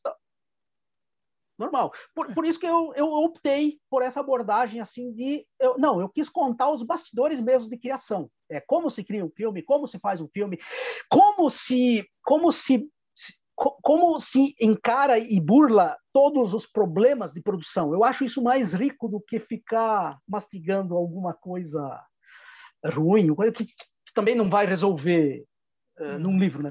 Mas mesmo assim, tem muita história de briga, tem para quem para quem curte. A briga faz tem, parte tem, também, tem, né? tem, briga pra caralho aqui, mas uma produção que não tenha briga não é muito difícil. Acho que eu nunca participei, principalmente dos, dos parceiros criativos. Eu e o Coffin Souza brigava absolutamente o tempo. Isso ninguém sabe. Eu e o Coffin Souza brigava o tempo todo no set. Nós sempre tivemos é, pontos é, diferentes que se completavam, mas a parte que os pontos ficam diferentes dava umas brigas até completar, é... dava uma briga criativa bem, bem boa. É isso, é briga criativa. A briga acabou lá, isso. né? Ó, eu quero de um jeito, você quer de outro, quebra o pau, mas acabou, acabou resolveu, resolveu. É, só que tem um negócio muito rico que é, enquanto tu tá convencendo o teu parceiro criativo de que a tua ideia é melhor que a dele, às vezes tu vai consertando coisinhas na tua ideia que também não estão tão boas, porque é. uma, esse papo vai, vai enriquecendo. Uh, até que às vezes, muitas vezes, tu chega ao consenso que cada um tem uma ideia muito boa e tu tem que dar um jeito de, fazer isso funcionar junto. Então, Aproveitar de todo mundo. Né? Eu, eu, eu, fico muito feliz quando eu, quando eu vejo uns documentários sobre a, método de criação do Monty Python. Os caras brigavam todo o tempo, eles se odiavam. John Cleese não fala com os outros até hoje. É verdade, é. É uns que não se falam, é verdade. E é genial tudo que ele. Eu não Talvez consigo pensar no. Até, né? é, eu não consigo pensar num outro grupo de comediante eh, na história da humanidade tão genial quanto Monty Python. Não, não tem, não existe. pois é. E é, é isso, é um choque, né? O, o, choque também alimenta a arte também. É, é isso funciona. É, enriquece, né? Enriquece. Pois é. Peter, espetacular. Agora sim, agora o programa na história como o maior programa e eu acho que vai ser impossível superá-lo dessa vez. Mas foi incrível, foi incrível o papo. Olha, um dos melhores papos e vamos agora marcar, acho que próxima vez vamos marcar esse debate aí. Vamos. Ah, eu, eu, eu sou parceiro. Vamos embora. Vamos embora, vamos marcar isso daí que vai ser, vai ser incrível. Aí a gente vê, vamos variar no, no em quem que a gente chama, variar nos, nos episódios, assim, para dar para dar essa, essa, esse choque criativo aí, que isso é, isso é, é, é delicioso. Essa. Choque criativo é a melhor coisa que existe. Muito bom. É, Peter, bom, quer fazer mais um, um jabá aí? Fica à vontade. Último não, jabá, não, que, a hora é tua. Eu, eu, eu quero te agradecer pelo espaço e, em virtude de ter ficado tão longo, eu quero agradecer para quem escutar a gente, assistir a gente inteiro, né? Assim, tipo, quem chegou até todo. aqui, né? Pô, é, quem, quem, quem, quem viu inteiro, pô, muito obrigado mesmo. E é, muito obrigado pelo espaço. E, cara, quando precisar, é, só me dá um toque aí. Vamos, vamos tentar fazer esse espectro aí em, em, conjunto. Eu acho uma ideia bem, bem interessante. Então. Vamos viabilizar isso. Pois é. E o pessoal, eu falei no começo do programa, né? Depois de terminar esse programa, você não vai ser o mesmo. Você que assistiu, chegou até aqui, não vai ser o mesmo. Espero que isso tenha animado você aí produzir seu filme, inclusive, né? Vai produzir. Vai pro é, leia o manifesto canibal do Peter para animar mais ainda, talvez. O que, que você sugere aí? Olha, tem, tem muita gente que começa a produzir pós-ler. O, o, manifesto original está esgotado, é raríssimo de conseguir. Uh, mas daqui a uns dias vai estar disponível a versão nova aí. Olha. E, coisa. E, e, o outro aqui é só entrar em contato comigo, porque os dois funcionam como um, uma injeção de gás. Assim. Os dois é. Eu, eu, não é autoajuda, mas eu, eu, eu gosto muito de coisas positivas. Eu, eu gosto muito de coisas que, que te façam fazer, não destruir. Destruir eu acho muito fácil, destruir. Construir é uma coisa mais. E construir é um negócio que exige um pouco mais de inteligência do que só destruir. Destruir, eu chego aqui, quebra coisa e valeu, né? É, então. Não, mas é, é, isso mesmo, é isso. Você falou, não é, auto, não é autoajuda mesmo, mas é uma questão de, de ânimo mesmo. Pra, é é, é para você ver que é possível, né? Você que está tá meio desanimado, é possível fazer e, e, e vai fazer, e você vai ter. Você vai ter seus pares que vão gostar do que você faz. É isso que é legal. É, e eu quero fazer uma última observação, na verdade. Tem, tem muita gente, às vezes, que tem receio de fazer pelo mostrar. mas nós estamos num mundo conectado. Absolutamente tudo que tu fizer, tu vai encontrar um público sedento por ver as coisas. Só fazer e disponibilizar. Tu vai encontrar público. Às vezes não vai ser um público de milhões de pessoas. Lógico. Mas tu tem um público, tu vai encontrar um público e são pessoas que vão se identificar com o que tu está falando, principalmente se, se, se, se, teu, se a tua produção tem o que dizer. Então, tem muita gente que eu, eu que me fala, ah, não, eu escrevi um livro, mas guardei. Eu, cara, não, não faça isso. Não faça isso contigo mesmo.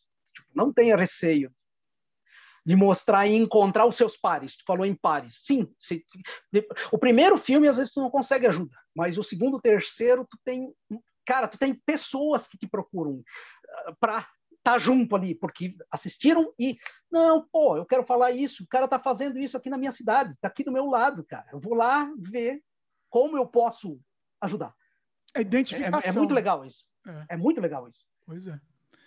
Incrível, incrível. Peter, incrível. Todos os contatos estão aqui também na, na descrição aqui, tá? Na seção de, de links. Pessoal, vai lá, dá uma olhada no trabalho também. Tem muito filme que você já vai poder assistir online agora. O livro, recomendo de novo, mais uma vez, vale a pena. E Peter vai voltar aqui com, com esse. Vamos, vamos pensar agora, produzir esse debate aí, que vai ser legal. Isso. Vai, vai ser, ser legal. bem divertido. Muito bom. Valeu, pessoal que está assistindo. Lembre de dar um like aí pra gente. Se inscreve no canal se ainda não é inscrito. Clica no sininho de notificação, muito importante. Divulga esse programa, pessoal. Divulga para chegar para mais gente possível. Quanto mais gente a gente conseguir chegar a palavra, assim, é, é, é isso que paga, né? Esse é o nosso pagamento, né, Peter? Quanto é, mais gente acessar, mais gente acessar, a gente é, é, é, a nossa felicidade, assim. E é isso. Valeu, pessoal. E até Bom, a próxima. Obrigadão, viu? Valeu.